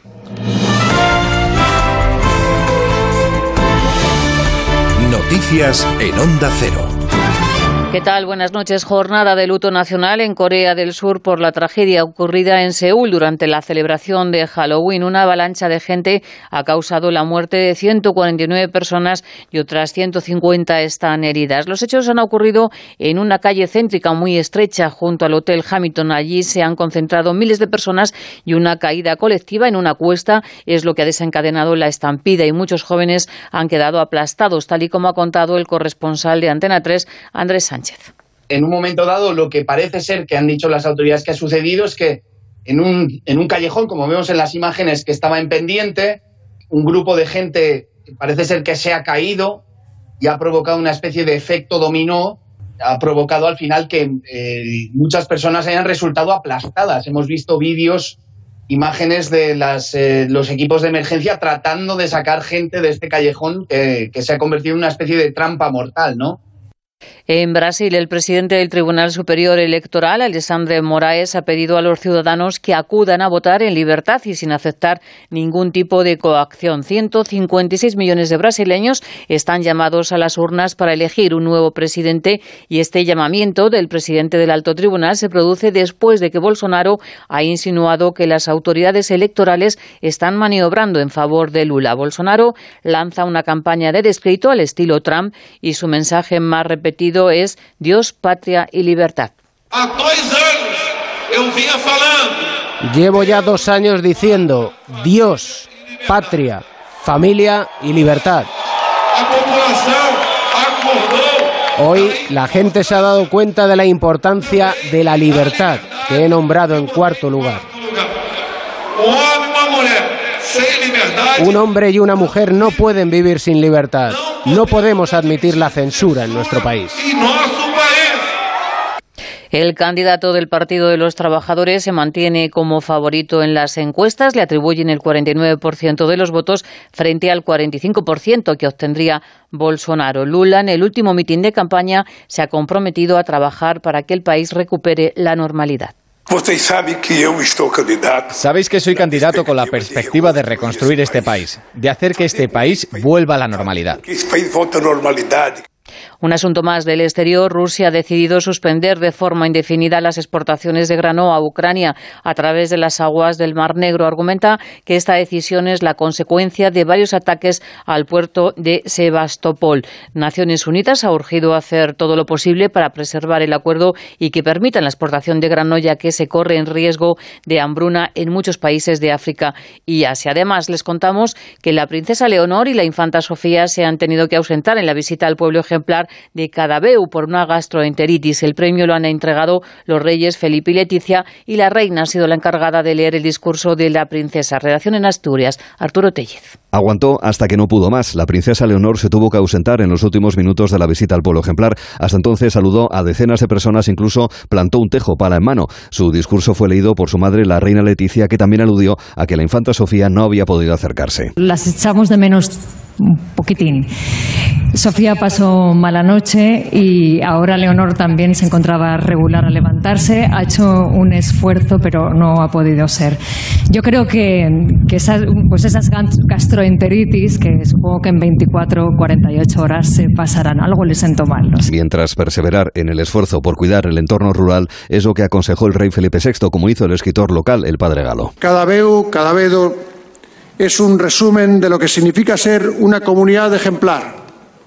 Os animo a seguir incidiendo en el trabajo, en lo social, en los cuidados y en el mantenimiento de vuestro rico patrimonio natural e histórico, tal y como os enseñó el padre Galo. Cadavedo Maldés es el pueblo ejemplar de Asturias número 33. Momento ya para conocer los números de la suerte. La combinación ganadora en el sorteo de la Lotería Primitiva está formada por los números 4, 7, 13, 29, 42 y 44. Complementario el 2 y reintegró el 2. Y en el sorteo de la 11, el sueldazo del fin de semana correspondido al número 45.789 de la serie 53.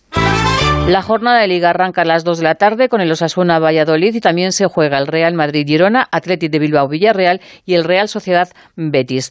Es todo. De momento, nueva cita con la información cuando sean las 4 de la madrugada, las 3 en la Comunidad Canaria. Síguenos por internet en ondacero.es.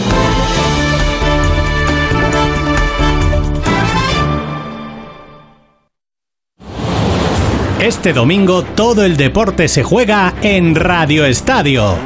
El Real Madrid, ante una nueva oportunidad de reafirmarse en el liderato, recibe al Girona. Además, doble duelo entre equipos que pelean por puestos europeos. Desde San Mamés, Athletic Villarreal y en Anoeta, Real Sociedad Betis. Toda la información de los Asuna Valladolid, las paradas habituales en los estadios de segunda, la Liga de Baloncesto y el Gran Premio de Fórmula 1 de México. Este domingo desde las 3 de la tarde vive todo el deporte en Radio Estadio con Edu García. Te mereces esta radio. Onda Cero, tu radio.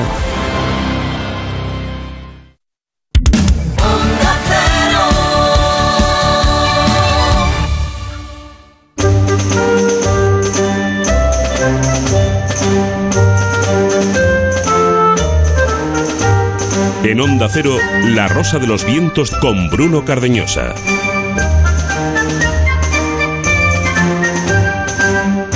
Última hora, comenzamos aquí, las 3 y 6 minutos. Esto es La Rosa de los Vientos. Resolvemos el concurso de esta noche, el personaje oculto.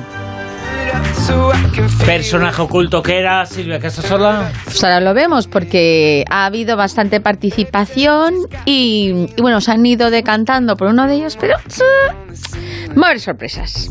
Bueno, Ahora mismo, eh, si nos ponemos a ver a la gente cómo se disfraza, pues la mayoría de los disfraces típicos y tópicos de Halloween, en que si vampiros, que si hombres lobo, que si niñas poseídas, que si Frankenstein, pues se usan mucho, pero la verdad es que ninguno de estos es representativo para protegerse de las almas de espíritus errantes que vagan por la tierra. En cambio, las tres opciones que os hemos dado sí. Los tres disfraces cumplen la función de confundir, ahuyentar o protegerse de las almas errantes de la noche de Halloween. Las brujas, por ejemplo. Las brujas, según la tradición popular, serían las hechiceras que usan magia negra. Se dice que en la noche de Halloween el diablo convoca a las brujas a una fiesta conocida como aquelarre y por eso se las puede ver durante Halloween. Los fantasmas, que la mayoría de la gente de nuestros oyentes ha encantado por el fantasma, pues los fantasmas representan a los difuntos que vagan por la tierra en esta noche de Halloween porque están como más cerca del mundo de los vivos. Por tanto, nos queda como habéis adivinado, ya lo está diciendo. Lo está diciendo. Los esqueletos. Los esqueletos son símbolos de ultratumba que representan la muerte y como disfraz o como atrecho colgado en la entrada de las casas, sirve para ahuyentar a los posibles caminantes de la noche que vagan como espíritus en tema. ¿Y quién ha ganado el libro de Laura Falcó? La maldición de la lanza sagrada. Pues ha sido Silvia Aguilera, que seguramente ella es muy perspicaz y debe de tener un esqueleto muy cerca de la puerta de su casa para que no haya ningún espíritu que quiera entrar, ni bueno ni malo, ni regular. Y así ella está tan feliz con quien quiere. O sea, que no entra ningún espíritu y ya está, ¿no? Básicamente. Sí, bueno, luego, luego comentaremos en Si no me crees, eh, compruébalo, cositas curiosas en las que, eh, pues, eh, desentraña se analiza un poco por qué el lío de los dulces, por qué el lío de disfrazarse y por qué muchas cosas. Y vamos eh, ya también con Halloween, con la edad de la mentira. La Rosa de los Vientos con Bruno Cardeñosa.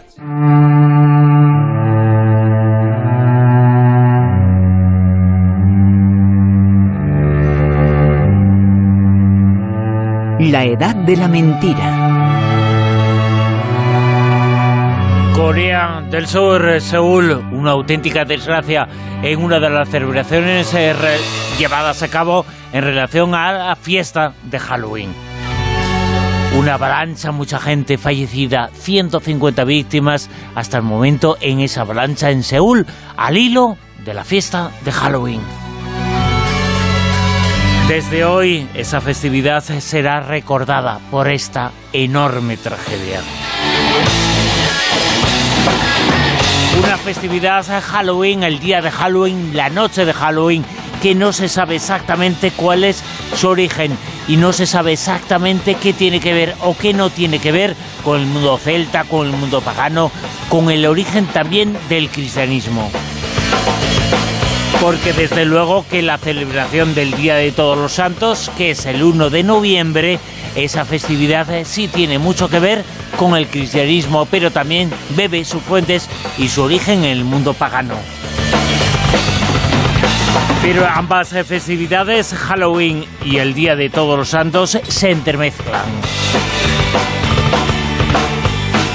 Y al margen de que tengamos o no una visión crítica de la fiesta de Halloween, una visión crítica, todo es ilícito, pero es cierto que esta es una festividad en la que, sobre todo los niños, se divierten mucho. Halloween contra el Día de Todos en los Santos. Vamos a conocer la opinión de especialistas.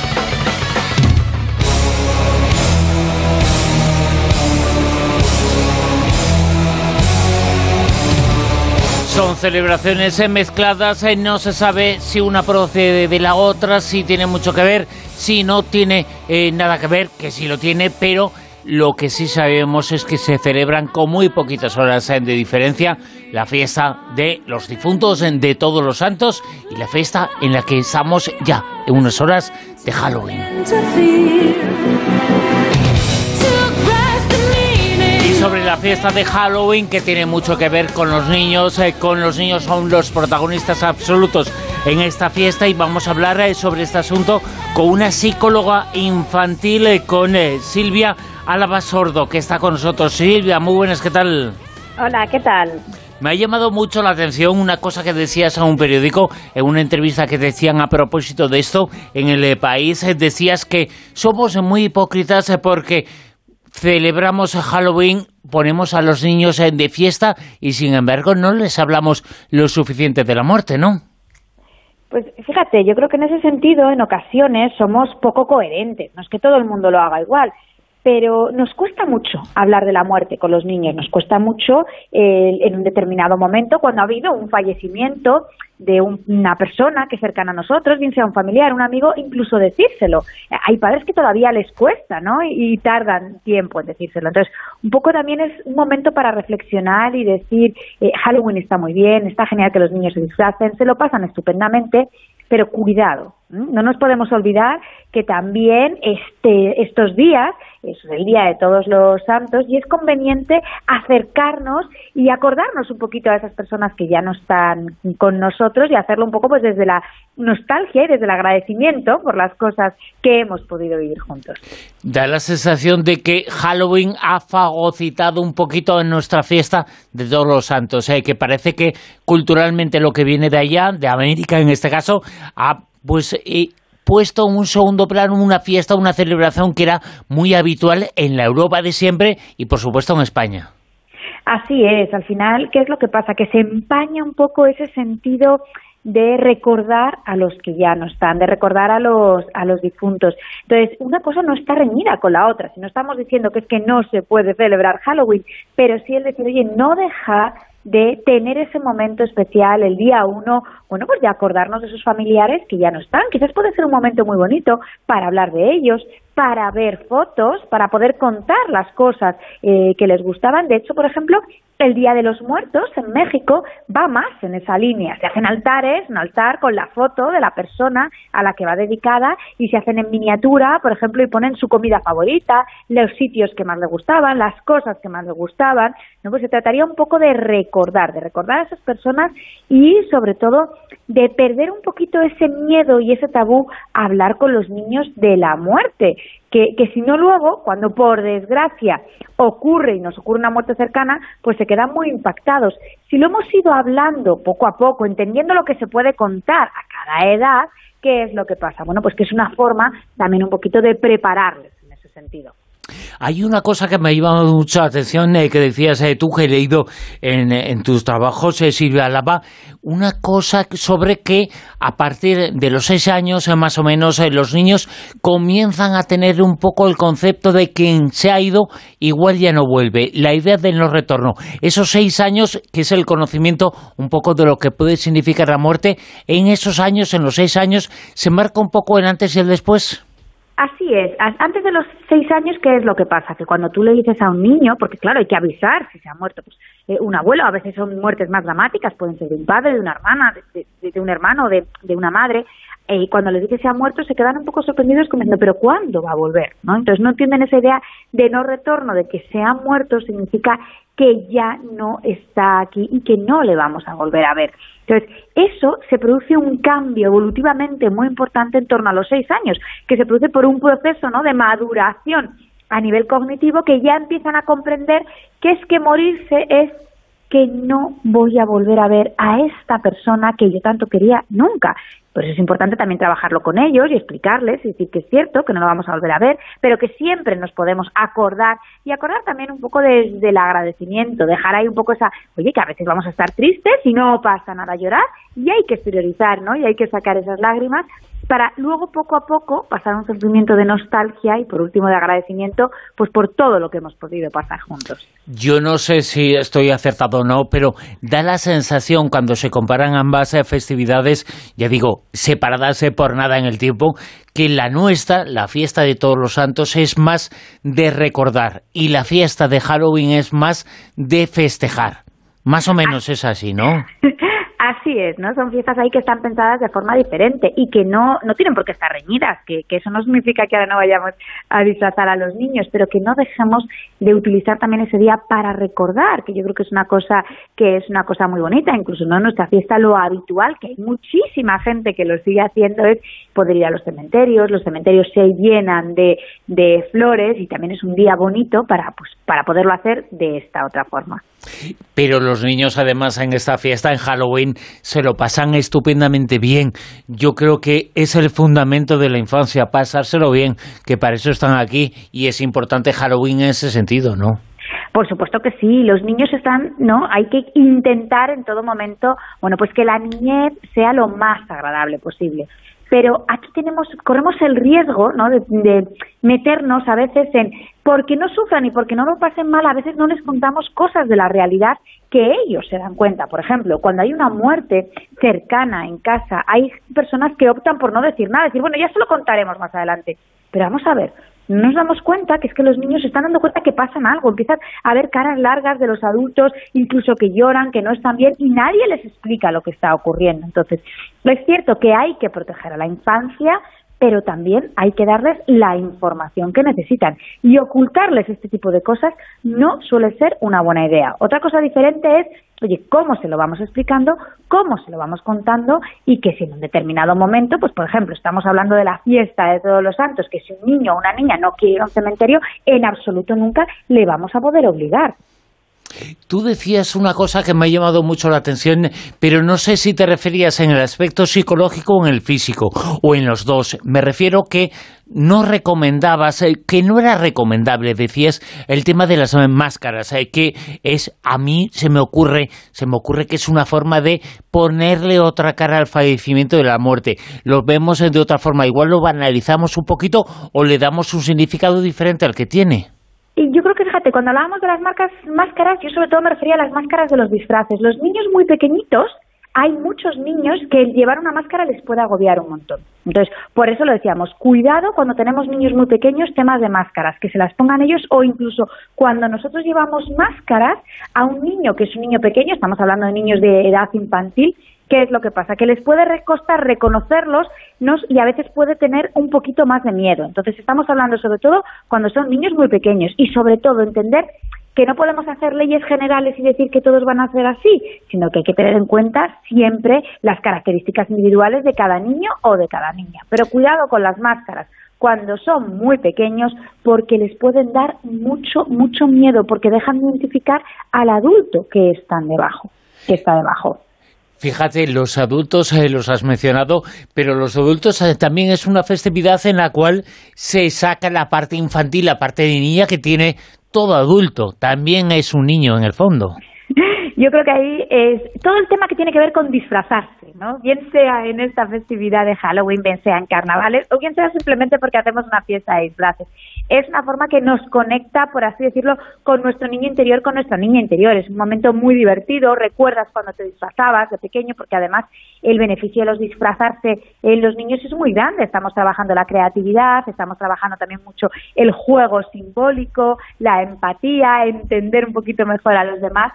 Y, y esto, cuando somos adultos, lo recuperamos, sobre todo en ese momento de ilusión y de conectar con nuestra infancia.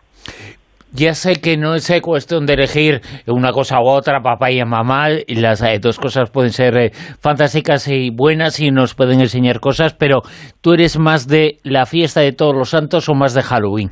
Si te hubieras que decidir, eh, ¿qué elegirías? Yo me quedaría con la fiesta de todos los santos, pero yo, cuidado, esa es mi decisión personal, aquí cada uno puede elegir la que quiera y sobre todo creo que es fundamental para algo que, que, insistimos mucho los psicólogos y es que no podemos vivir como sociedad de espaldas a la muerte. La muerte forma parte de la vida y por tanto hay que irla introduciendo poco a poco, teniendo muy en cuenta qué es lo que les contamos a los niños y qué es lo que les enseñamos, porque si no, ¿qué es lo que ocurre? Que cuando ésta llega y que por desgracia va a llegar, no están preparados y pueden generar un duelo patológico que pueda ser incluso problemático. Autora de libros como El arte de educar jugando o como ¿Por qué no soy feliz? Ha estado esta noche con nosotros en La Rosa de los Vientos en la sintonía de Onda Cero. Ella es eh, Silvia Álava Sordo, psicóloga infantil. Eh, Silvia, mil gracias. Muy buenas noches.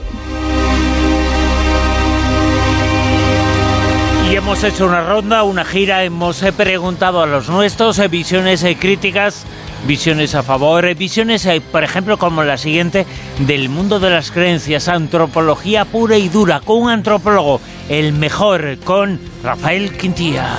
La fiesta de difuntos es la fiesta en la que conmemoramos, recordamos a nuestros antepasados, a nuestros difuntos, aquellos de quienes venimos, aquellos que nos han traído hasta aquí. ¿no? Es, un, es una fiesta eh, de homenaje, como existe en, muchas culturas del mundo.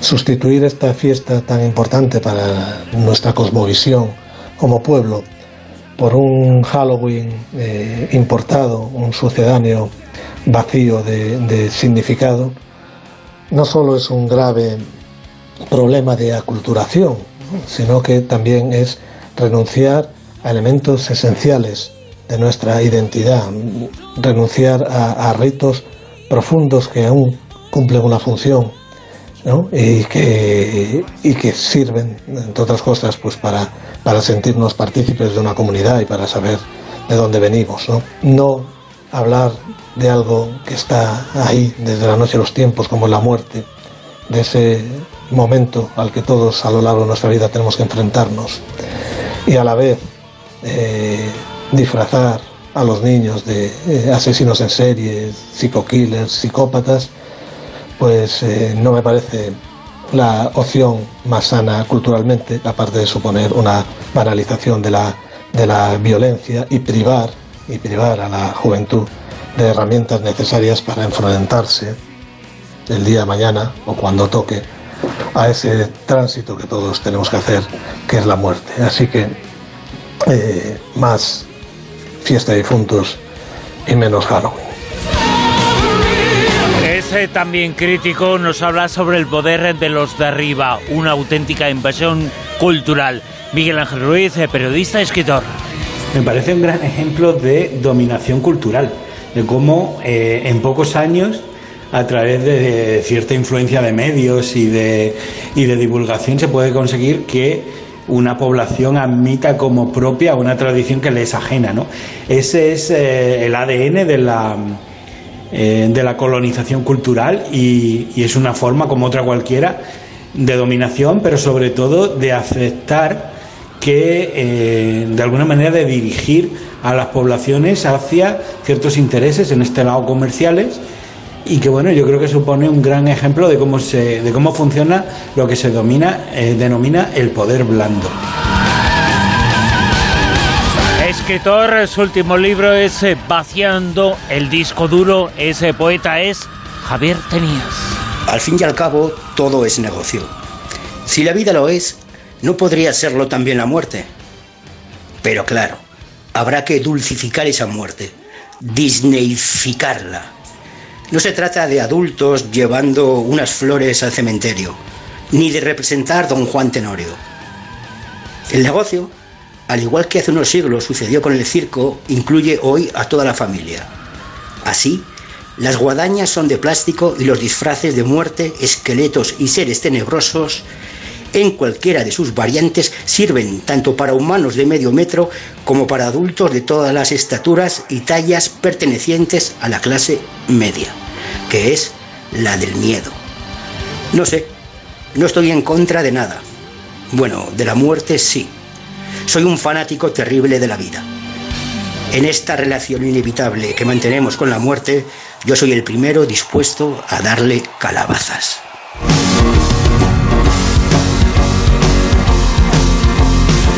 Historiadora, una gran conocedora de los mitos y creencias de las antiguas civilizaciones.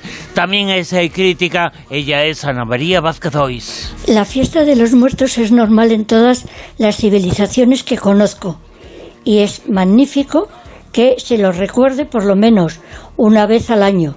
El problema de este Halloween es que es una desproporción total y absoluta de acuerdo con todas eh, las tradiciones eh, que yo conozco. A mí eso de que los niños se disfracen de brujas, eh, de fantasmas, de esqueletos, me parecen barbaridades. Yo desde luego no lo celebro. Pero, repito, cada civilización tiene sus costumbres o cada comunidad y hay que respetar las creencias de cada pueblo. Pero, en fin, en mi opinión, desde luego yo no celebro nada ni me parece bien. Ironía, ironía pura y dura, periodista genial. Él es eh, Alberto de Frutos, eh, fue redactor jefe de la revista Historia de Iberia Vieja. Bueno, personalmente nunca se me ocurriría disfrazarme de nada en Halloween, pero digamos que tampoco he ido nunca a ver una representación de Don Juan Tenorio estos días. La única tradición que yo respeto es la de los buñuelos. En fin, vivimos en una cultura permeable y eso es lo maravilloso, ¿no? El sincretismo, la capacidad de incorporar y asimilar otras tradiciones que no hacen daño a nadie y que en el caso de Halloween apelan fundamentalmente aquí a la diversión y al holgorio. Y por lo mismo que nos encantan los restaurantes orientales o mexicanos, ¿por qué no vamos a ahuyentar a los malos espíritus con una calabaza o a disfrutar del truco o trato? Como si en el fondo no tuviéramos también raíces celtas. O sea que definitivamente muy a favor de que cada uno se divierta como quiera, mientras no se olvide de comer algún buñuelo. Y volvemos a excusar nuevamente a la historiadora, a la investigadora Ana María Vázquez Ois. Además, Halloween no se celebra solamente, eh, o la fiesta de los difuntos se celebra solamente eh, en el mundo de habla inglesa, en Sudamérica también lo hay, es, y repito, entre los romanos lo mismo, pero ah, las eh, proporciones de, primero, Holgorio, que hay en este momento y el traer los muertos a casa y celebrar a los fantasmas y que los niños pues se vistan de esqueletos o brujas o todas estas cosas me parece a mí no me gusta. Repito que mm, eh, la gente en su comunidad o en sus costumbres puede hacer lo que quiera pero a mí la fiesta de los eh, santos es un recuerdo con cariño a toda nuestra familia y la fiesta, la fiesta de los difuntos es para celebrar a nuestros difuntos llevándoles flores al cementerio y mm, limpiando las tumbas. Yo no lo hago. Es decir, mis muertos están en mi casa, en mi recuerdo y mm, Halloween jamás he salido ni me gusta. Periodista, viajero, conoce todo el mundo, conoce todas las tradiciones, se conoce también el origen de creencias que tienen que ver con la muerte. Javier García Blanco. Tanto si somos más partidarios de celebrar la tradicional fiesta de todos los santos como de su contrapartida anglosajona eh, Halloween, estos días festivos son perfectos para hacer una escapada y conocer algunos lugares eh, vinculados con esta tradición.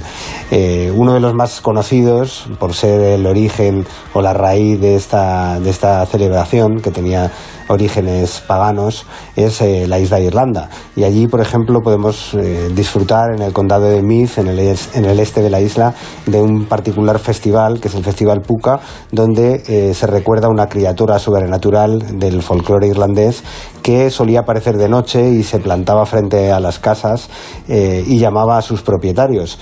Y en el caso de hacerlo así, eh, esas personas desaparecían para siempre. Hoy la celebración es festiva y eh, pues bueno, se recuerdan estas criaturas extrañas que surgen del más allá y todos los años del 28 al 31 de octubre se puede disfrutar de multitud de actividades que rodean esta cultura pagana y esta tradición antiquísima. En España, en Galicia concretamente, también podemos disfrutar del Samaín puesto que eh, siendo una cultura de, origen celta, eh, las celebraciones de este tipo pervivieron hasta fechas no muy, no muy lejanas. Y, eh, por ejemplo, en la, en la, población de Cedeira, en las Rías Altas, en Coruña, se sigue celebrando hoy la fiesta del Samaín, que se recuperó eh, a partir de 1990 y donde multitud de personas acuden todos los años pues para celebrar ese reencuentro con los muertos con pasacalles de fantasmas, concursos de calabazas y otras actividades similares.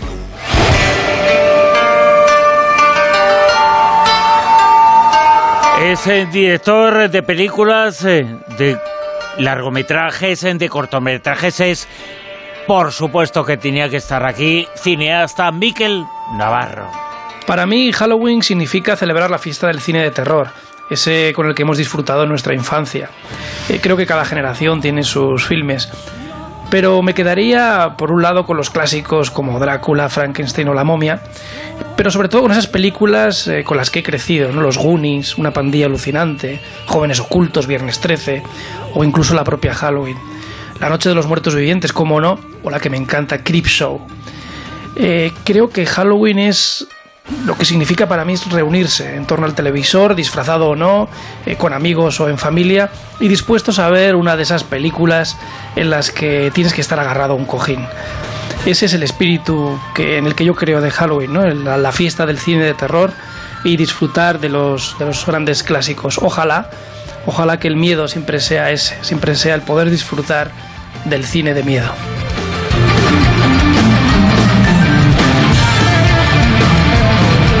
Nos habla sobre el asunto, también nos habla Teresa Porqueras, eh, periodista, investigadora, autora de un libro, un libro que tiene que ver con su infiltración en ese mundo. Pero evidentemente esta fiesta es para celebrarla. Y a las puertas de Halloween me gustaría dedicaros una frase muy reveladora y acorde con esta época de Epícteto de Frigia. No hay que tener miedo de la pobreza, ni del destierro, ni de la cárcel, ni de la muerte. De lo que hay que tener miedo es del propio miedo. Un saludo a todos los que formáis la Rosa de los Vientos. Un beso.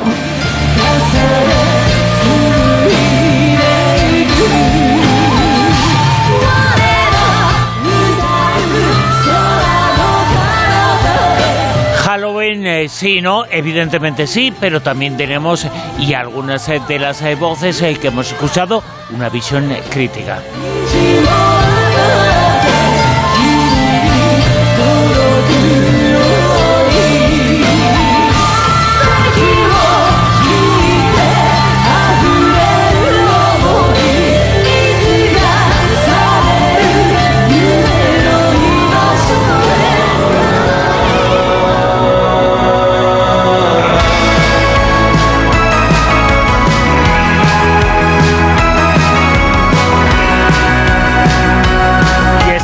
Canción eh, se titula, con la que salimos eh, en la edad eh, de la mentira, se titula No hemos aprendido nada. Es de Viva Suecia. Y no hemos aprendido nada porque hoy, hace muy poquitas horas, en Seúl, en Corea del Sur, se ha producido una desgracia tremenda que tiene que ver con Halloween, que tiene que ver con una de las fiestas que intentaban celebrar esa festividad Halloween. Casi, casi en la balanza 150 fallecidos.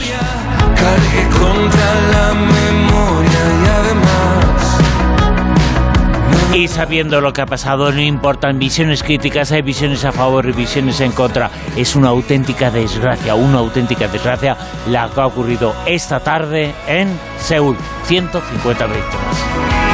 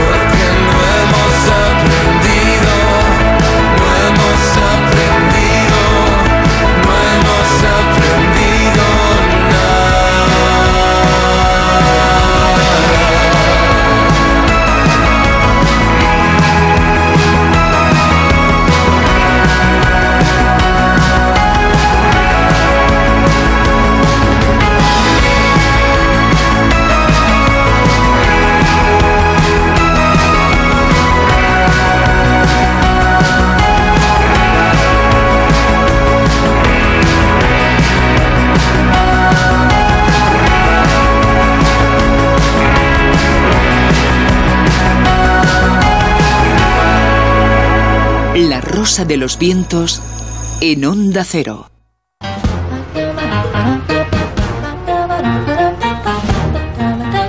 El callejón del escribano. La información del cine aquí, como siempre, el séptimo arte, la gran pantalla, el gran espectáculo del mundo, el gran espectáculo artístico, como siempre, con José Manuel Esquivano. José Manuel, muy buenas, ¿qué tal? Hola, buenas noches, Bruno, ¿qué tal?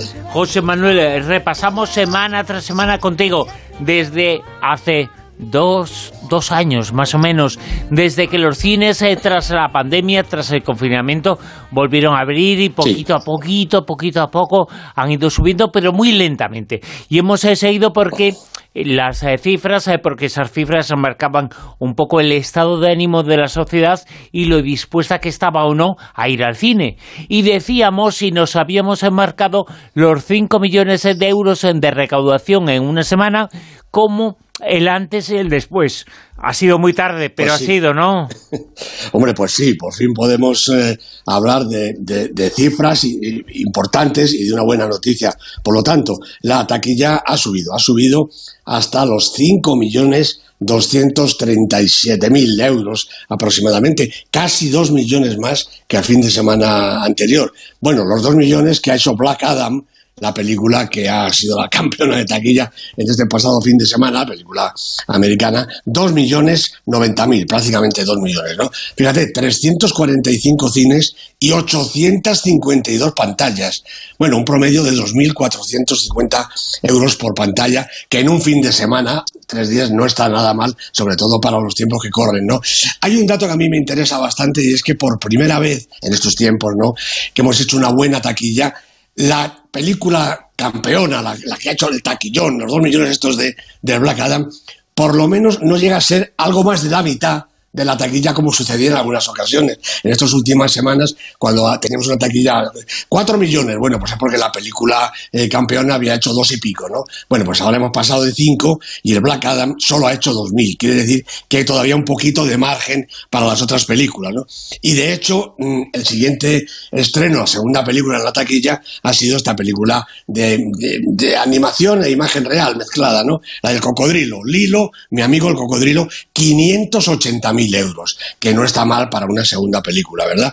Luego ya los renglones torcidos de Dios, estamos acostumbrados a verla en lo alto, 570 mil euros más, con un acumulado ya de 3 millones 300.000, que no está mal para la película española. Bueno, el último, el único estreno español que ha habido en el top 10 ha sido La piel del tambor, que ha quedado la séptima, con 147.000 euros, no ha llegado a 150.000, y esto no es buena cifra, porque dado el recorrido que tienen las películas en la cartelera ahora mismo, le va a ser difícil a la piel del tambor llegar al millón de euros, que ni siquiera es ni muchísimo menos lo que la película ha costado. Pero bueno, este es el signo de los tiempos. Nos tenemos que quedar, yo creo, con la buena noticia de que hemos rebasado ya los 5 millones de euros y hay que esperar que esta cifra va a ser muy difícil que se mantenga, pero por lo menos que se mantenga parecida. Hombre, se acaba de estrenar la peli de Alex de la Iglesia, entre Black Adam, que aguantará un poquito, y la peli El cuarto pasajero de Alex de la Iglesia, yo creo que la semana que viene podemos tener una taquilla apañadita, por lo menos. Una taquilla que puede estar eh, más o menos eh, por esos 5 millones de euros que se han alcanzado en este mes eh, de octubre. Tras mucho tiempo se vuelven a los 5 millones de euros, que significa que es una taquilla que la gente ha ido al cine durante estos días. Llegaremos eh, después eh, de Navidad y lo contaremos antes eh, de Navidad. ¿Llegaremos a esos eh, 10 millones o eso es una esperanza un poco ilusoria? un poco ilusoria. 10 millones va a costar mucho, mucho. Yo ahora me conformaría con los 6. Llegar a 6 millones en estas navidades y eso quiere decir, pues como tú dices, que el personal vuelve a pisar las salas de cine, que eso es una buenísima noticia, ¿no? Vamos a ver si estos 5 millones y pico se consolidan. Espero que por ahí, por ahí tiene que andar la semana que viene y si no, bueno, pues será un poquito lamentable. 10 millones, Bruno, yo creo que de momento es inalcanzable. Es una taquillas de esas de prepandemia, ¿no? Cuando ya lo vemos tan lejos que parece casi inasequible. Bueno, ojalá me equivoque. Eh, bueno, eh, ya sabes que la esperanza es lo último que se pierde. Sí, Eh, sí. Yo soy eh, muy optimista, demasiado optimista. Pensaba que los 5 millones de euros lo íbamos a contar pues eh, hace más de un año y sin embargo hemos eh, tardado hasta finales casi casi del 2022. Bueno, Por sí. cierto, sí, dinos, dinos. No, la que iba a decir que la última semana de octubre, que siempre es un mes muy interesante para el cine. Muchísimos estrenos tradicionalmente y buenas taquillas. De verdad que, aunque sea in extremis, en este 29 de octubre, pues al final lo hemos conseguido. Y hay más actualidad, hay más noticias eh, que la vamos a comentar ahora mismo.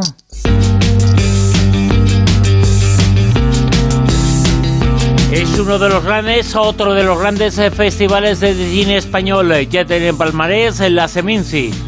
Pues sí, hace muy poquitos, eh, muy poquitas horas que hemos sabido ya el palmarés de esta edición del Festival de Valladolid, la Seminci, ¿no? La espiga de oro, el gran premio, ha sido para Return to Dust, la película de Lee Ryujin. Ryujin, eh, bueno, tendremos que verla en la, cartelera próximamente para poder juzgarla, ¿no? La espiga de plata, de alguna manera, la película un poco vencedora de- del festival ha sido The Kid Girl de Conor Bayret, que ha ganado también el premio del público y el premio Fipresti, el premio de la de- del público, de, perdón, de la crítica, de la crítica profesional, ¿no? El premio de la mejor dirección ha sido para el veterano Jerzy Skolimowski por su película EO y el premio a la mejor dirección Nobel para Cristelle Alves Meira por Alma Viva. Y estas dos películas, comentábamos la semana pasada, son de las que van a competir con Alcarrás para el Oscar a la mejor película internacional. La mejor actriz en Valladolid ha sido Lubna Azabal, una, actriz ya consagrada por Le Bleu du Caftan, y el mejor actor, los mejores actores, porque el premio ha sido compartido, execuo, para Carra Elejalde e Iván Barner por Basil, la película que los dos protagonizan. La película con mejor guion ha sido The Passage de la Nuit, la mejor fotografía eh, Juppers por Otto, eh, Ruben Juppers por la película Otto, y el mejor montaje, montaje para Decision to Death. Y, mm, bueno, curioso, la mejor película iberoamericana ha sido una película que es casi casi española del todo. No mires a los ojos de Félix Vizcarret, otra película que viene de un libro y con la cual Félix Vizcarret seguro que va a tener importancia en la cartelera en los próximos meses. Y también tiene no un poquito más de importancia porque ya es importante en todo el mundo la actriz y protagonista de esta película que a ser el comentario, la crítica de esta noche. Es una actriz española pero absolutamente internacional. Es en la película La Inmensidad. Una, dos y tres. Ma devo andare, perdonami, non posso restare. ¿Cómo te llamas? Adrián. Perché vado via, guardami, per l'ultima volta. Venga, mamá, dame un tortazo. Allora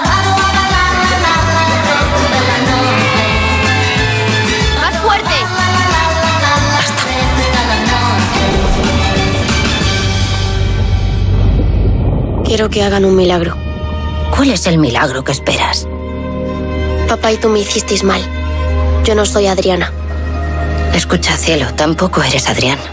Todos nuestros amigos se Y ríen de esa nosotros. voz eh, que escuchábamos es la voz eh, Sí. de la grande, la más grande del cine español en estos momentos. Penélope Cruz. Penélope Cruz lamentablemente se pierde en el, en el doblaje, porque como es habitual, no se doblan a sí mismas las, las estrellas, ¿no? Pero en fin, ahí está Penélope y en la versión original, desde luego con su voz y con su figura. Bueno, La Inmensità es la nueva película de Emanuele Crialese, la ha producido Mario Giannani con un montón de productores más que no vamos a, a reseñar. El guion es de Emanuele Crialese con Francesca Manieri y Vittorio Moroni y los protagonistas, desde luego, Penélope Cruz, junto con Vincenzo Amato y Luana Giuliani, esta eh, cría de 10, 12 años o 13, que realmente es un descubrimiento. Bueno, la carrera de Crialese a mí me parece que es muy interesante. Eh, está compuesta por títulos como Respiro, que en el 2002 ganó el premio de la Semana de la Crítica en Cannes, Nuevo Mundo, que ganó el premio Revelación en Venecia, Terra Ferma, premio especial del jurado en Venecia, películas, como digo, yo creo que interesantes. Bueno, Crialese habla siempre de realidades que conoce bien, como la cuestión de la inmigración, por ejemplo, hacia y desde Italia. Pero en la inmensidad muestra algo todavía más íntimo, sus recuerdos, los primeros años de su vida, su familia como Cuarón en, Roma o Sorrentino en La mano de Dios, ¿no? E incluso eh, como Branagh en, Belfast, Pero a diferencia de estos, salvo algunos instantes en la película de Sorrentino, Crialese reconstruye su memoria en clave poética, ayudándose además de la música, como acabamos de oír. Por lo que no extraña ver a Rafaela Carrá, más o menos, en la televisión en blanco y negro de los años 70, o a Penélope Cruz transmutada en Patti Bravo, en una imagen simbólica, yo creo que de una fuerza irresistible, o asistir al final de Doctor Cibago con la inmortal banda sonora de Maurice Jarre, por no hablar de la estupenda escena final que no voy a desvelar. Bueno, en esos primeros años 70, en Roma está construyendo su modernidad. Los barrios pudientes de la ciudad ven cómo a su costado, solo separados por un primitivo cañaveral, se sostienen provisionales chabolas donde viven los obreros que levantan nuevas estructuras. Allí, en el lado rico, vive la familia de Adriana.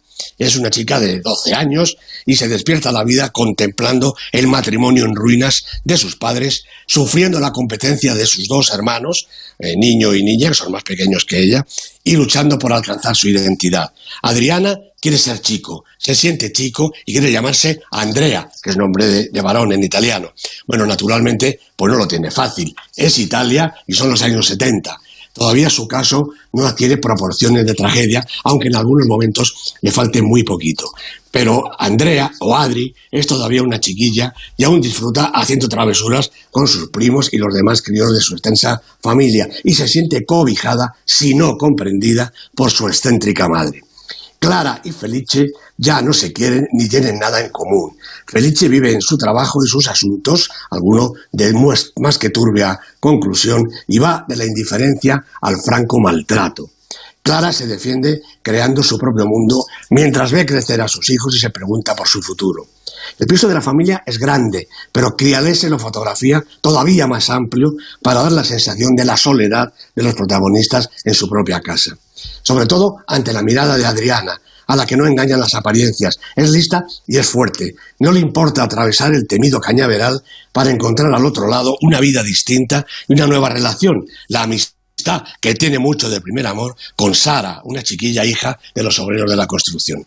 La familia que nos muestra la película será seguramente parecida a la del director, pero se parece también a la de cualquiera, con sus luces y sus sombras, sus risas y sus dramas. Es un arquetipo que trasciende a la Roma de los 70, pero Crialese no suscita aquí grandes cuestiones, como Branagh o Cuarón, ni profundos interrogantes más de los que el espectador pueda plantearse. Su obra es sentimental, emotiva, ligera casi todo el rato. Se ve en un suspiro y se paladea la inspiración poética de su autor. Y bueno, pues eso, dos palabras más para preguntarme qué tiene que hacer Penélope Cruz para convencer definitivamente aquí, en su tierra, porque fuera todo el mundo le da el crédito que se merece. Si a alguien le queda alguna duda, pues que sé que sí, que vea esta película, porque Penélope está genial, espectacular, una gran, gran, grandísima actriz. Las dudas eh, serán de otros, eh, pero no nuestra, porque desde hace muchísimo que nos ha señalado la carrera tan inconmensurable, fantástica y ahora premiada en estos últimos años de Penélope Cruz, que es nuestro rostro más conocido internacionalmente supuesto, y representa y defiende mucho al cine español. Hombre, por supuesto que sí, pero si es nuestro, es nuestro buque insignia del cine español, ¿no? Eh, bueno, tiene Oscar, tiene todos los premios, en fin, ¿no? Pues todavía, ¿verdad? Tenemos que escuchar esa frasecita famosa. A mí es que Penélope no me gusta, parecida a esa otra de a mí el cine español es que no me gusta. Pues eso, pues Sie- Penélope siempre la guerra es civil, una- siempre la guerra civil, siempre la guerra civil. Efectivamente, eso- bueno, eso y cine subvencionado, que se lo inventan Ah, bueno, algunos, esa ¿no? Pero Esa es la otra, sí. Bueno, pues no, ni tan subvencionado, ni tantas piles de la guerra civil, ni tanto, tanto que discutir de Penélope Cruz. Es una actriz descomunal. como descomunal es, cada semana lo cuenta aquí, el Super 10 en la lista. Que esta semana nos sitúa en el puesto número 10 a... Bueno, pues por tercera semana continúa aquí este documental, Moonage Daydream, el documental de Brett Morgan, que habla de la vida y milagros de David Bowie. Sigue en el 10 después de la tercera semana. 9. Pues ya baja un poquito los renglones torcidos de Dios, seguramente porque como hemos visto tampoco ya la taquilla es la que era. Seis semanas en el Super 10 y la película de Oriol Paulo con Bárbara Leni y Eduard Fernández. En el puesto número 8. Otra película española, este es un estreno, Un año, una noche. La peli de Isaac y la Cuesta, con Noemí Merlán, Nahuel Pérez Vizcarrat, comentando aquella terrible noche de los atentados del Bacalán. Primera semana en el Super 10. En el puesto número 7. también se estrena Lilo, mi amigo el cocodrilo, dirigida por Will Speck y Josh Gordon, con Shawn Mendes, que hace la voz de, de Lilo, Winslow Fegley y Javier Bardem, que pasaba por allí y aprovecha para asomarse en la película. En el puesto número 6. Bajando en su cuarta semana, Argentina 1985, película interesantísima de Santiago Mitre, con Ricardo Darín y Peter Lanzani en los papeles protagonistas. Puesto número 5. Pues repite en su segunda semana Cerdita, otra película española, y me parece que van tres, de Carlota Pereda, con Laura Galán, una chica que está espectacular, y Carmen Machi, como casi todas las películas del cine español. Estaba en el 5 y sigue en el 5. 4. La película de la semana entra directamente al 4, Black Adam, pues, gracias a su estupendo eh, taquillaje. Bueno, no lo hemos dicho, pero hay que decirle, está dirigida por un español, Jaume Collet Serra, especialista en películas de acción americanas, con Dwayne Johnson, con Sarah Sahi y con Pierre Brosnan. Primera semana en el Super 10. Eh, Importante señalar eso, una película americana cine americano pero dirigido por un director español. Un director español que ha situado su película en el puesto número 4 en el 3 La consagración de la primavera, una película completamente distinta, una película intimista, casi casi de dos, tres personajes, pero una película realmente estupenda. Fernando Franco es el director, esta chica que debuta, Valeria Sorolla, es la protagonista junto con Telmo Irurieta. Eh, estaba también en el puesto 3 la semana pasada y lleva 4 en el Super 10.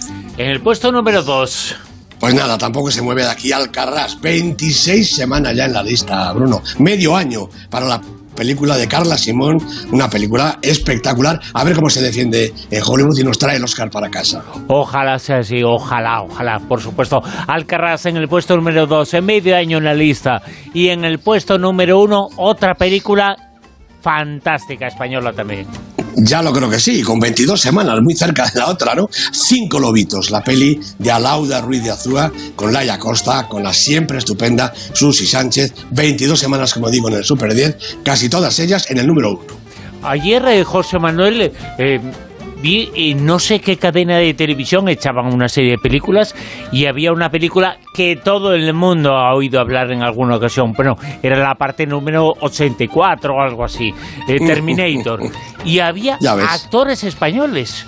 Hay actores y sí. actrices españolas. Eh, un día lo hablamos, eh, pero eh, son películas eh, que han- son absolutos taquillones mundiales con Claro actores sí. también españoles, como Alicia Borrachero, es una de las personas que Eh, identifican claro las que sí. imágenes, ¿no? Sí, sí, o ya, eh, eh, Jordi Moya, que ha hecho una carrera en Hollywood espectacular, ¿no? Claro que sí, sí, es, me parece interesante, es verdad, hablar de estos actores españoles que no son Penélope, que no son Javier, ¿verdad? Pero que están haciendo una carrera en Estados Unidos francamente interesante.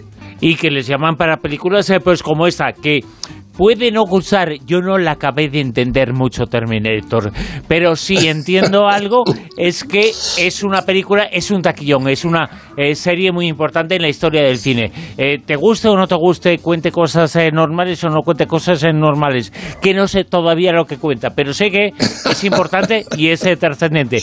Terminator número 2544, pero es Terminator, y con actores sí, españoles. Porque Terminator eh, lo destrozan y revive en, la misma película y, por supuesto, en películas sucesivas, ¿no? Bueno, una de esas series prácticamente interminables, pero, hombre, yo, yo sí creo que tiene su interés. Es verdad que suceden cosas ya tan incomprensibles, ¿verdad? Estas persecuciones, estas transformaciones de los personajes, pero bueno, hombre, siempre es una peli de acción y siempre es Schwarzenegger, siempre es Terminator, ¿no? Pues, por cierto, Schwarzenegger, que es uno de los actores que también tenemos que hablar de ellos, que comienzan y se hacen famosos en el mundo del cine, pero llegan al mundo de la política y son muy relevantes Sí. en el mundo de la política, ¿eh? Ya, y, y, por cierto, tampoco es americano de nacimiento. Ah, ¿no? De manera que. No, no, no, es, es austríaco. Es verdad, Entonces, es verdad, bueno, sí, claro, sí, claro. sí. Entonces, bueno, pues se hizo famoso eh, como culturista, llegó a América y se comió el cine americano. Y se comió el cine americano y luego en las elecciones tampoco le ha ido mal. Sobre todo No, tampoco le ha ido mal. ¿eh? Sí, sí, bueno, fue gobernador, ¿no? Claro. Eh, bueno, sí, sí. Schwarzenegger, yo, yo he estado en ruedas de prensa con él y es un personaje verdaderamente simpático, cercano, en fin, millonario en todo, pero da gusto tenerlo delante y charlar con él, con una voz prodigiosa además. Y da gusto charlar contigo, tenerte aquí en La Rosa de los Vientos, eh, tener el callejón con José Manuel Esquivano, a quien escuchamos, por supuesto, la semana que viene. José Pues un Manuel, abrazo. Mil gracias. A ti, Bruno, un abrazo muy grande. En Onda Cero, La Rosa de los Vientos.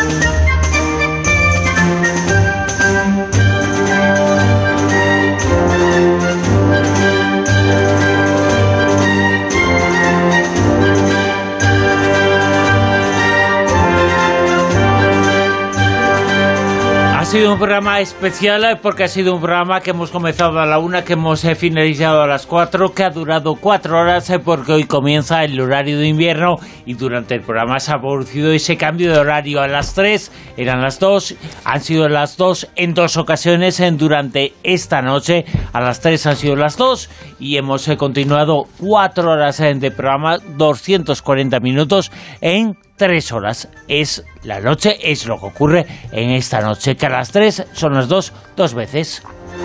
Bueno, una vez lo que ocurre que es a las dos. ¿Y eh, en dos Canarias? En Canarias, eh, yo qué sé. ¿Y en Australia? Eh, En Australia muchas horas menos, pero creo que no hay cambio de hora, que eso de es solamente en Europa, creo, ¿eh? Pero bueno, eh, además Australia no existe, ¿no? Decían. Eso sí, los, terraplan- no, los terraplanistas. De todas formas, eh, esto es como lo de eh, no sé qué prefieres, susto o muerte. Pues esto es lo mismo. ¿Qué prefieres, el horario de verano o el horario de invierno? no sé yo qué es mejor o qué es peor. Todo el mundo dice que esta es eh, la última vez que lo cambian, que están pensando cambiarlo y siempre eso es lo que ocurre y lo que se dice y vuelve a decirse otra vez cuando dentro de seis meses será al revés el cambio de horario, que a las eh, tres eh, serán las cuatro o a las dos eh, serán las tres o yo que sé que me estoy haciendo un lío tremendo. Lo que está clarísimo es que los que estábamos despiertos durante el cambio de hora hemos vivido más que los que estaban durmiendo. Y que mañana amanecerá más tarde y que anochecerá mucho antes. Anochecerá mucho antes. Ese es el gran cambio. Que a partir de las 6 de la tarde ya se empieza a hacer o ya es noche cerrada en muchos sitios. Y sabéis una cosa, se nos han quedado muchos contenidos en el tintero. Eso que una noche en la que hemos tenido una hora más de programa, se nos ha hecho más corto porque ha habido contenidos que no han entrado. Dos. Magia, bueno, magia, misterio y lo que sea, lo que sea. Había más tiempo, pero han entrado menos cosas. Y es que no nos corregimos. El, ga- el- el- el gato de Raider se lo ha llevado. Exacto, exacto. Bueno, pues eh, mañana vuelve la Rosa de los Vientos a partir de la una de la madrugada, las 12 en Canarias, entrevistas, eh, tertulia y muchas otras cosas. eh, en la Rosa de los Vientos, en el programa de mañana, que comenzará, como decimos, a la una de la madrugada. Muchas gracias y hasta mañana. Cambiar la hora, que mañana al final verás, os vais a despistar.